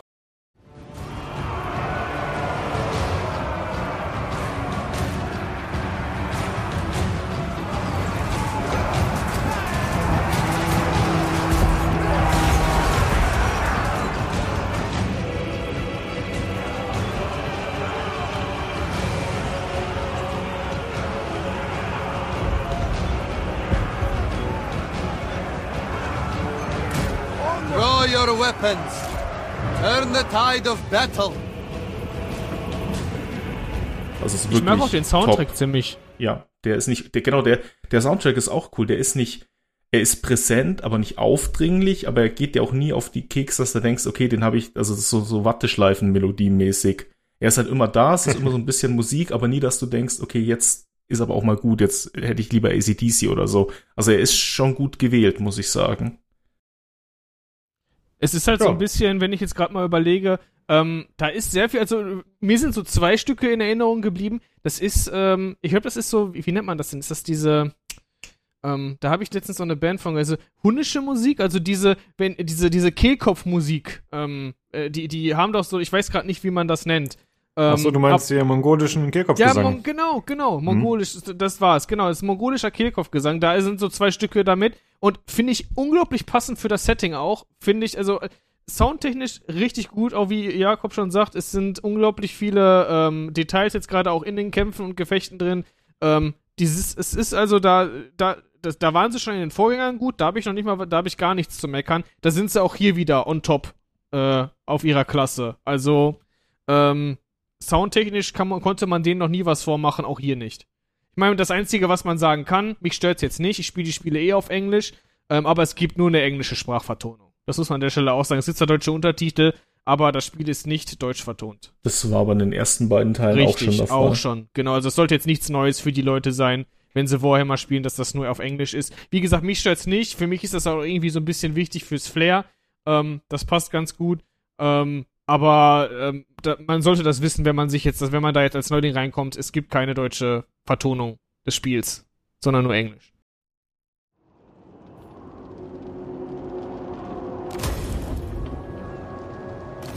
You have found respite. Together, we can overcome the trials ahead. Our journey has just begun. The cold bites deep. The shelter is not enough. Build a camp. Then we can rest. Äh, Eine Sache ist mir noch eingefallen, und zwar, es gibt doch einen Koop-Modus, oder? Ja, äh, den, Den habe ich jetzt wir aber nicht ausprobiert. also ich habe sogar gehört, der soll sogar, also er soll deutlich besser sein, aber als das, was normalerweise gegeben. Also man muss, man muss jetzt, man muss sich das so vorstellen. In den vorigen Spielen war es halt so, wenn man, ich glaube, es gab's das schon im ersten Teil. Ich meine, es gab's schon im ersten Teil. Ich bin mir gerade nicht zu 100% sicher. Im zweiten Teil auf jeden Fall. Ich glaube auch im ersten, aber wie gesagt, äh, steine ich mich, ich weiß es gerade nicht. Aber die Problematik da ist immer, normalerweise sind die Spieler zugtechnisch nacheinander dran gewesen. Das heißt also, wenn du mit jemandem gespielt hast, der das Spiel noch nicht so gut kann, äh, und der länger für seine Züge braucht, sitzt du halt die ganze Zeit daneben und kannst währenddessen bei dir nichts machen am Rechner. Und das hat halt viele davon abgeschreckt, den Koop-Modus überhaupt zu spielen, weil ich find's schon nervig, wenn du auf deinen Zug warten musst, weil wer anders länger braucht. Ich meine, da kann ich jetzt nur von mir reden und es ist auch kein Vorwurf an die Leute, mit denen ich gespielt habe, aber ist halt einfach so ein Fakt, der da ist. Und in dem neuen Teil ist es jetzt aber wohl so, dass du, dass alle Spieler gleichzeitig ihren Zug machen. So ähnlich wie bei Civilization, wenn du eine Online-Partie machst. Und dann würde ich sogar fast sagen, okay, ähm, da muss man zwar wahrscheinlich immer noch warten, aber du kannst zumindest währenddessen halt was machen und bist nicht die ganze Zeit in deinem Fenster da gefangen und kannst äh, irgendwie nichts an deinem Rechner machen oder schon mal vorplanen oder was ähnliches tun. Ähm, dann kannst du jetzt zumindest da nebenbei noch so ein bisschen aktiv sein. Und ähm, dann ist das für mich auch deutlich interessanter von der ganzen Sache. Ich muss ganz ehrlich sagen, für mich ist Total War halt immer noch so eine Reihe, die spiele ich gern allein. Ähm, aber ich würde zumindest dem Ganzen mal eine Chance geben und austesten, wie das so ist, wenn man mit wem anders eine Kampagne spielt. Ich glaube auch tatsächlich, dass es da andere Kampagnenziele gibt, als die Kampagne, die man jetzt hier spielen kann. Ähm, das weiß Mhm. ich aber auch nicht zu 100%. Wie gesagt, ich habe mich mit dem Mehrspielerteil leider gar nicht befasst, weil mich das jetzt nicht so interessiert hat, aber ähm, kann man noch mal reinschauen. Ja, ist ja nicht so schlimm. Ich wollte es zumindest einmal erwähnt haben. Ja. Oder falls die Leute das nicht wissen, dann haben wir das auch noch mit drin. Okay. Also von meiner Seite ist eigentlich alles zum Spiel abgehandelt. Habt ihr noch irgendwas, was ihr unbedingt loswerden wolltet? Ähm, vielleicht noch mal ganz kurz. Ich, äh, ich meine, du, äh, Lukas, ach, Lukas sag ich schon. Jakob hat jetzt vorhin gesagt, dass er keine Probleme hatte. Ich spiele das Spiel auf einer GTX 1080. Das heißt also, ist schon ein bisschen in die Jahre gekommen, das Ding. Ähm, und ich habe durchgängig, ich habe jetzt nicht alles auf Max Ultra Settings, aber ähm, ich habe jetzt so Nebel und so weiter mehr oder weniger ausgeschaltet und ich pendel mich auch so zwischen 60 und 70 FPS ein. Ähm, die FPS-Zahl bricht tatsächlich am ehesten und das, ich meine, das ist eigentlich egal, weil auf der Kampagnenkarte hast du halt die Zeit, äh, die du brauchst. Sie, sie bricht halt gerne bei mir auf der Kampagnenkarte ein bisschen ein, wenn du in bestimmte Bereiche scrollst. Ähm, Gerade wenn du da in die Dämonenportale gehst, habe ich da ein bisschen Probleme gehabt. Aber die Schlachten laufen relativ clean. Ähm, ich meine, da gehe ich manchmal bis zu 40 FPS runter, aber selbst das finde ich ist noch bei einem Total War Spiel für mich zumindest in Ordnung. Ähm, dementsprechend kann ich mich da eigentlich nicht beschweren. Ich sag mal, die Performance, die ich da so hatte, hatte ich in den Vorgänger auch. Deswegen war das für mich jetzt keine Umgewöhnung. Das heißt also auch auf einem älteren Rechner mit einer älteren Grafikkarte läuft das Spiel noch relativ rund. Dafür, dass es ja jetzt in diesem Jahr rausgekommen ist. Mhm. Okay. Ich habe auch alle Grafik-Settings durchgespielt. Also selbst wenn du jetzt einen älteren Rechner hast, du spielst, also ich sag mal, alles nur auf Mittel. Es schaut trotzdem gut aus. Also Ja. es ist jetzt kein hässliches Spiel, nur weil du die Grafik-Settings ein bisschen lowern musst. Ich habe halt, also wenn ich halt alles maxed aus habe auf meinem hier, äh, hier WQ, nee, Ultra WQHD-Ding, das bombt rein. Also ich habe auch teilweise auch FPS-Einbrüche, massiv teilweise sogar in den Dämonenportalen, aber dementsprechend ist halt auch die Optik, wenn du da ein paar Anpassungen machst und ein bisschen was runterskalierst und mal den Nebel statt extrem auf, auf nur ähm, hochstellst und so, dann hat sich das auch wieder. Also du hast schon echt viele Optionen, das an dein, an dein äh, Setup anzupassen, dass du halt auch eine gute Performance hast. Auch hab, da ähm, überraschend, hm? über, überraschend optimiert. Ja. Finde ich halt schon. Ich will, weil, wie gesagt, ich meine, es kommt selten genug vor, gerade in der heutigen Zeit, ne? Äh, Es gibt genug andere Spiele, die das äh, vorgemacht haben, wie es nicht funktioniert. Und dann finde ich es immer wichtig, wenn man halt mal so Spiele hat, wo man sagen kann, okay, ey, das funktioniert auf der technischen Seite eigentlich ziemlich gut. Ähm, ich habe da so ein bisschen irgendwie, aber das muss ich jetzt ganz ehrlich sagen, das habe ich jetzt selbst gar nicht mitbekommen. Das Spiel läuft auch über diesen Denuvo-Schutz und angeblich haben da einige Leute dann Probleme mit, mit ihrer Performance. Ich kann jetzt nicht sagen, dass ich da groß was anderes gemerkt hätte als äh, bei den Vorgängern halt. Aber ähm, insgesamt betrachtet muss man einfach sagen, das ist schon recht gut optimiert. Ich glaube, die haben ja das Spiel auch einmal verschoben aus Oktober bis jetzt hierhin. Und die Zeit hat dem Spiel auch gut getan, denke ich. Man hat das schon gemerkt, dass es relativ rund lief eigentlich von den reinen Performance-Werten her. Mhm. Ja, okay, das ist Ich meine, es gibt Meldung. Bugs. Ne? Es gibt Bugs. Ähm, weiß ich nicht, äh, ich weiß nicht, wie viel du hattest, Jakob, aber ich hatte so einige Sachen, wo ich schon gesagt, ja, äh, weiß ich jetzt nicht, was da so ein bisschen abgegangen ist. Ähm, das wäre aber vor allem bei den Echtzeitschlachten bei mir der Fall. Ähm, Also du meinst Wegfindung und sowas? ja, Wegfindung ist. Vielleicht ist das nochmal so ein Thema, was wir auch ansprechen können. Ich würde sogar sagen, lass uns vielleicht nochmal jetzt zum Ende hin, weil wir jetzt gerade zur Technik gemacht haben, nochmal so. Ähm, ich, ich hatte einige Bugs tatsächlich. Auch Bugs, die es im vorigen Gänger, im Vorgänger eigentlich nicht gab und jetzt auf einmal drin sind. Und ähm, da muss man halt sagen, da müssen sie auf jeden Fall nochmal ein bisschen nachbessern und optimieren, dass das ein kleines bisschen besser läuft. Allen voran natürlich die Wegfindung. Da muss man aber an der Stelle sagen, die Wegfindung, da sind sie auch so ein bisschen, sag ich mal, selber schuld, denn die haben in dem neuen Spiel jetzt ähm, wieder Settlement-Fights eingeführt. Das heißt also, wenn du um kleinere Städte kämpfst, hast du jetzt wie in, in Rome und so weiter, ich glaube, das war Rome, das das damals hatte, da hast du jetzt ähm, halt Maps, wo du ähm, einzelne Siegpunkte einnehmen musst, damit du die Karte gewinnst. Ähm, wie die, wie die, genau, es sind die Belagerungsschlachten im Endeffekt aus Rome. Und äh, das gab es im Vorteil, im, im Vorteil auch diese Belagerungsschlachten, die äh, aber niemand mochte, weil die Wegfindung da schon katastrophal war. Ähm, und jetzt haben sie halt so Maps gemacht, wo es halt auch verwinkelste ähm, Städte im Endeffekt gibt, wo du durchläufst mit deinen Einheiten. Und die bleiben sehr oft einfach stehen, hängen. Du kannst denen Befehle geben, wie du willst, die machen nichts mehr. Ähm, die KI nimmt auch einfach Punkte nicht ein, muss man an der Stelle auch sagen. Das hatte ich super oft, dass wenn du äh, verteidigt hast, die Gegner reingelaufen sind und sich nur auf deine Einheiten konzentriert haben und nie Siegpunkte eingenommen haben. Das heißt also, im Zweifelsfall haben die die Schlacht sogar noch nicht mal gewonnen hinterher und ich musste die aufgeben. Ähm, da haben sie sich so ein bisschen, weil die haben halt auch zusätzlich zu diesen, ähm, zu diesen, zu diesen Schlachtfeldern, zu diesen neuen, haben sie noch so ein System eingebaut, dass du an bestimmten Choke Points halt äh, Wände hinbauen kannst, Türme und so weiter, die selbst aufbauen kannst. Ähm, und ich sag mal, die KI hatte schon vorher Probleme mit der Wegfindung und dadurch, dass du jetzt auch noch dynamisch die Wege zubauen kannst, kommt die gar nicht mehr klar. Und das merkt man halt vor allen Dingen bei den größeren Städten, dass die KI massiv überfordert ist, ähm, da irgendwie einen Roundabout zu finden, dass die da durchkommen. Und äh, das hat zu. Die wollten eigentlich diese Schlachten verbessern, ich sag mal, die haben die jetzt so ein bisschen für mich verschlimmbessert. Ich finde sie jetzt auch nicht, ich finde sie schon besser als vorher, weil sie halt einfach so ein bisschen mehr Dynamik bieten.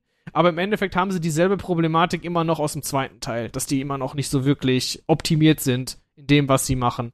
Und dazu hilft dann auch nicht, dass die Einheitenkollision in dem Spiel auch irgendwie nicht mehr funktioniert. Ähm, also nicht mehr richtig. Kavallerie bleibt immer noch in Einheiten hängen und du kannst sie da nicht raus navigieren. Das ist auch super schlecht. Deswegen ist Kavallerie, auch wie in den Vorgängern, fast immer noch komplett nutzlos. Ähm, und du kannst besser Magie anwenden, als irgendwie Kavallerie zu bauen.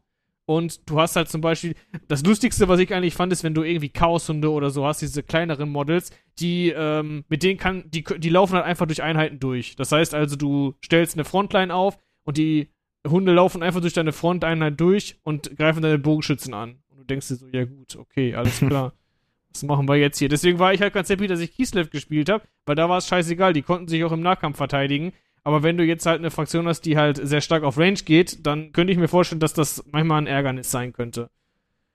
Es war auch nicht immer zu 100% reproduzierbar, muss ich an der Stelle auch sagen, aber diese Fehler waren halt da. Und das ist halt sowas, was ich nicht so gut nachvollziehen kann, weil ähm, die Einheitenkollision, ich sag mal, Kavallerie war immer ein Problem in dem Spiel, okay, da habe ich jetzt nicht groß was erwartet. Ähm, aber jetzt so, dass dann äh, Einheitenkollision gar nicht mehr funktioniert, auch im Sinne von, dass Nahkampfeinheiten einfach zu einem Blob sich zusammenraufen und nicht mehr weiterlaufen und einfach dann äh, im Endeffekt, du, du, du, du machst ja diese Kampflinien, du kannst die ja so ein bisschen auseinanderziehen, die Einheiten, sodass die quasi in einem größeren Bereich, äh, einen größeren Bereich als Frontlinie abdecken. Und selbst wenn du das machst, klumpen die hinterher wieder zu einem Blob zusammen. Und ich weiß nicht, wieso das passiert. Ähm, irgendwas haben sie auf jeden Fall an der Einheitenkollision geändert und das scheint nicht so gut zu funktionieren. Ich weiß nicht wieso, weil das hat im Vorgänger funktioniert. Das war zum Teil sehr ärgerlich, gerade wenn du halt eine Nahkampffraktion wie Korn spielst und dann äh, blobben deine Einheiten auf einem Haufen und kämpfen nicht. Ähm, ist ein bisschen, ja, da war mehr Frust drin, als es eigentlich hätte sein müssen. Hm, okay.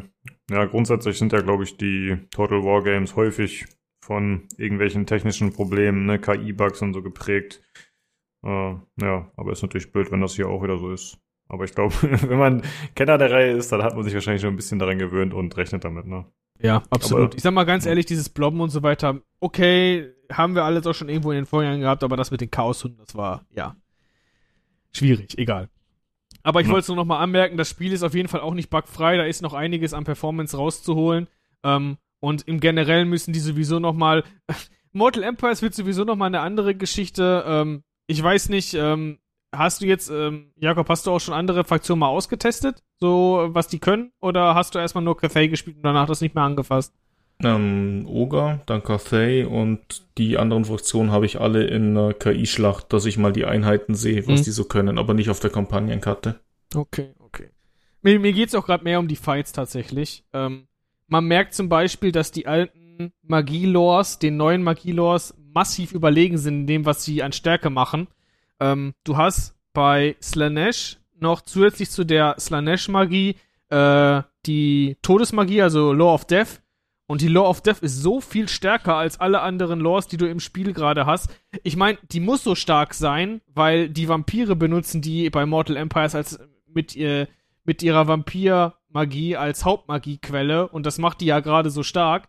Aber du merkst halt, dass das im Vergleich zu der neuen Magie, die eingeführt worden ist, deutlich überbalanciert ist, also deutlich zu stark ist zu der anderen Magie. Die restliche Magie, wenn die hinterher auf die Mortal Empires Fraktionen trifft, ist da deutlich schwächer tatsächlich, als jetzt zum Beispiel das Neue, was rausgekommen ist. Aber gut, ich meine, muss man sehen. Ähm, die haben die anderen Fraktionen ja auch im Nachhinein noch angepasst, auch mit DLC-Packs und so.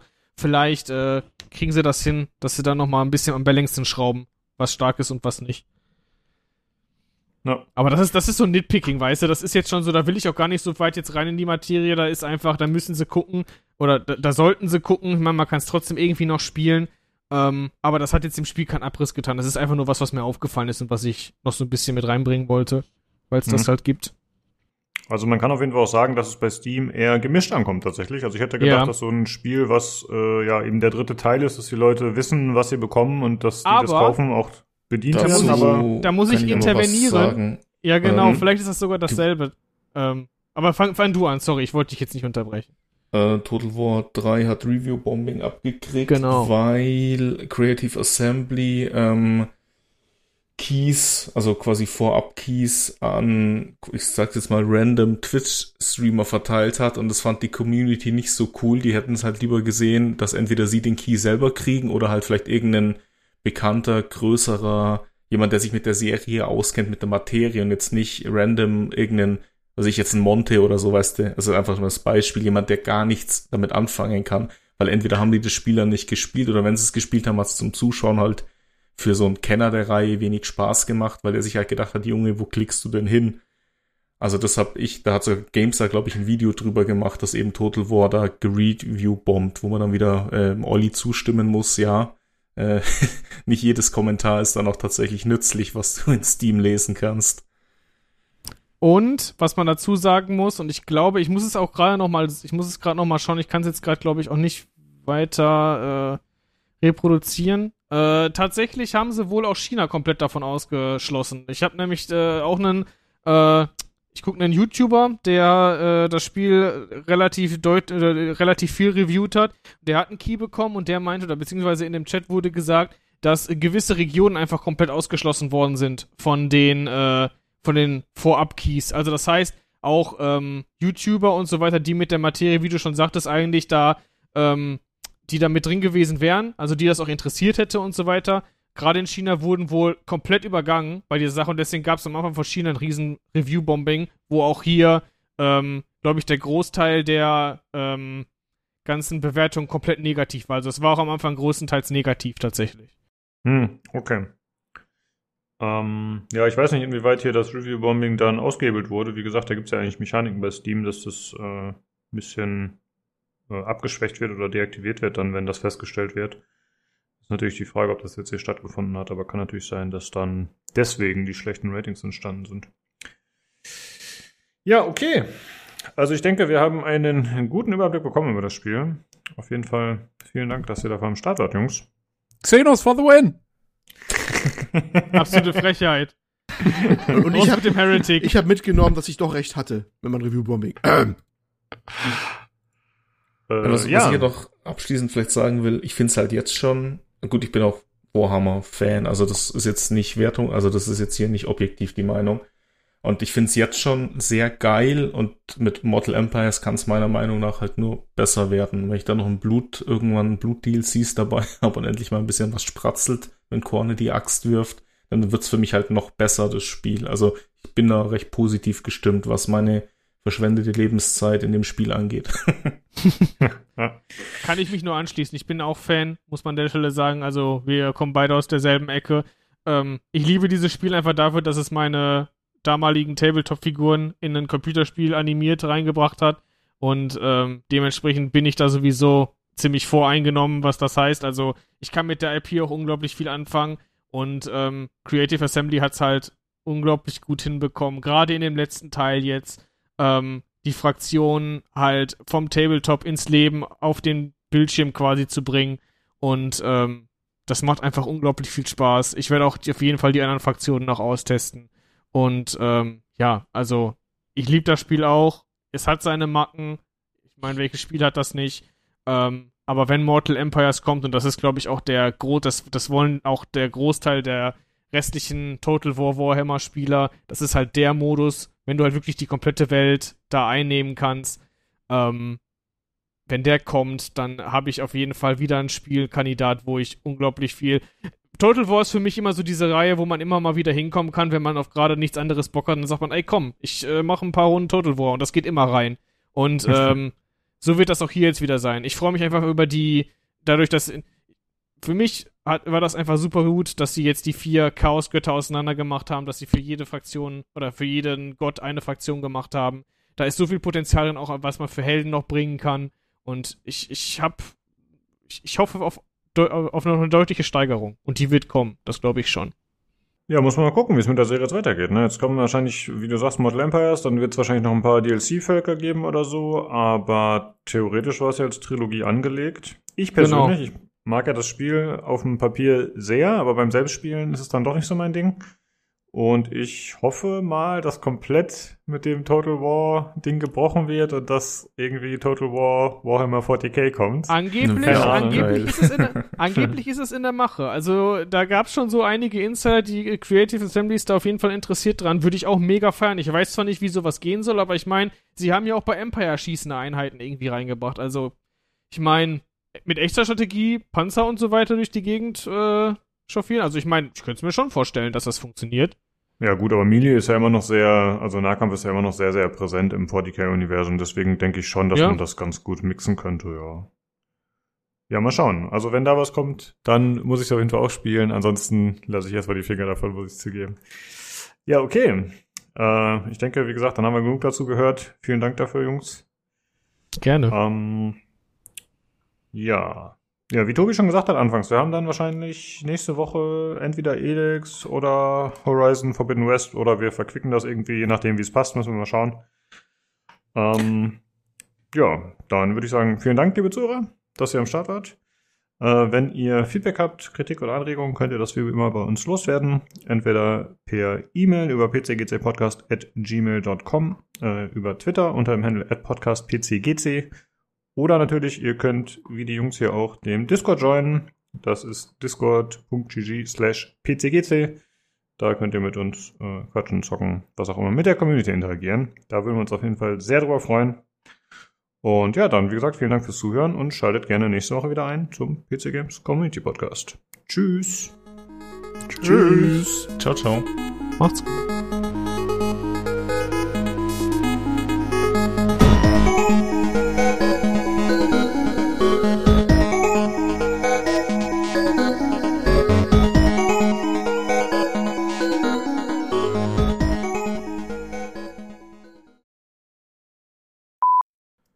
Also wir könnten auch jederzeit anfangen. Wenn der Mhm, Meister, mhm, der, der, der Zeremonienmeister darf eröffnen sozusagen, ja. Alle mal wieder räuspern, Getränke auf den Tisch, Chips im Mund, knusper, knusper. Was der Olli da mal macht. Rein, raus, wie der Köter. Ja, okay. Machen wir weiter. Was? Was macht er? Ach, der Olli, der schreibt hier die ganze Zeit Nachrichten. Dass er Oh, mit dem Hund so. Dinge tut. Mhm.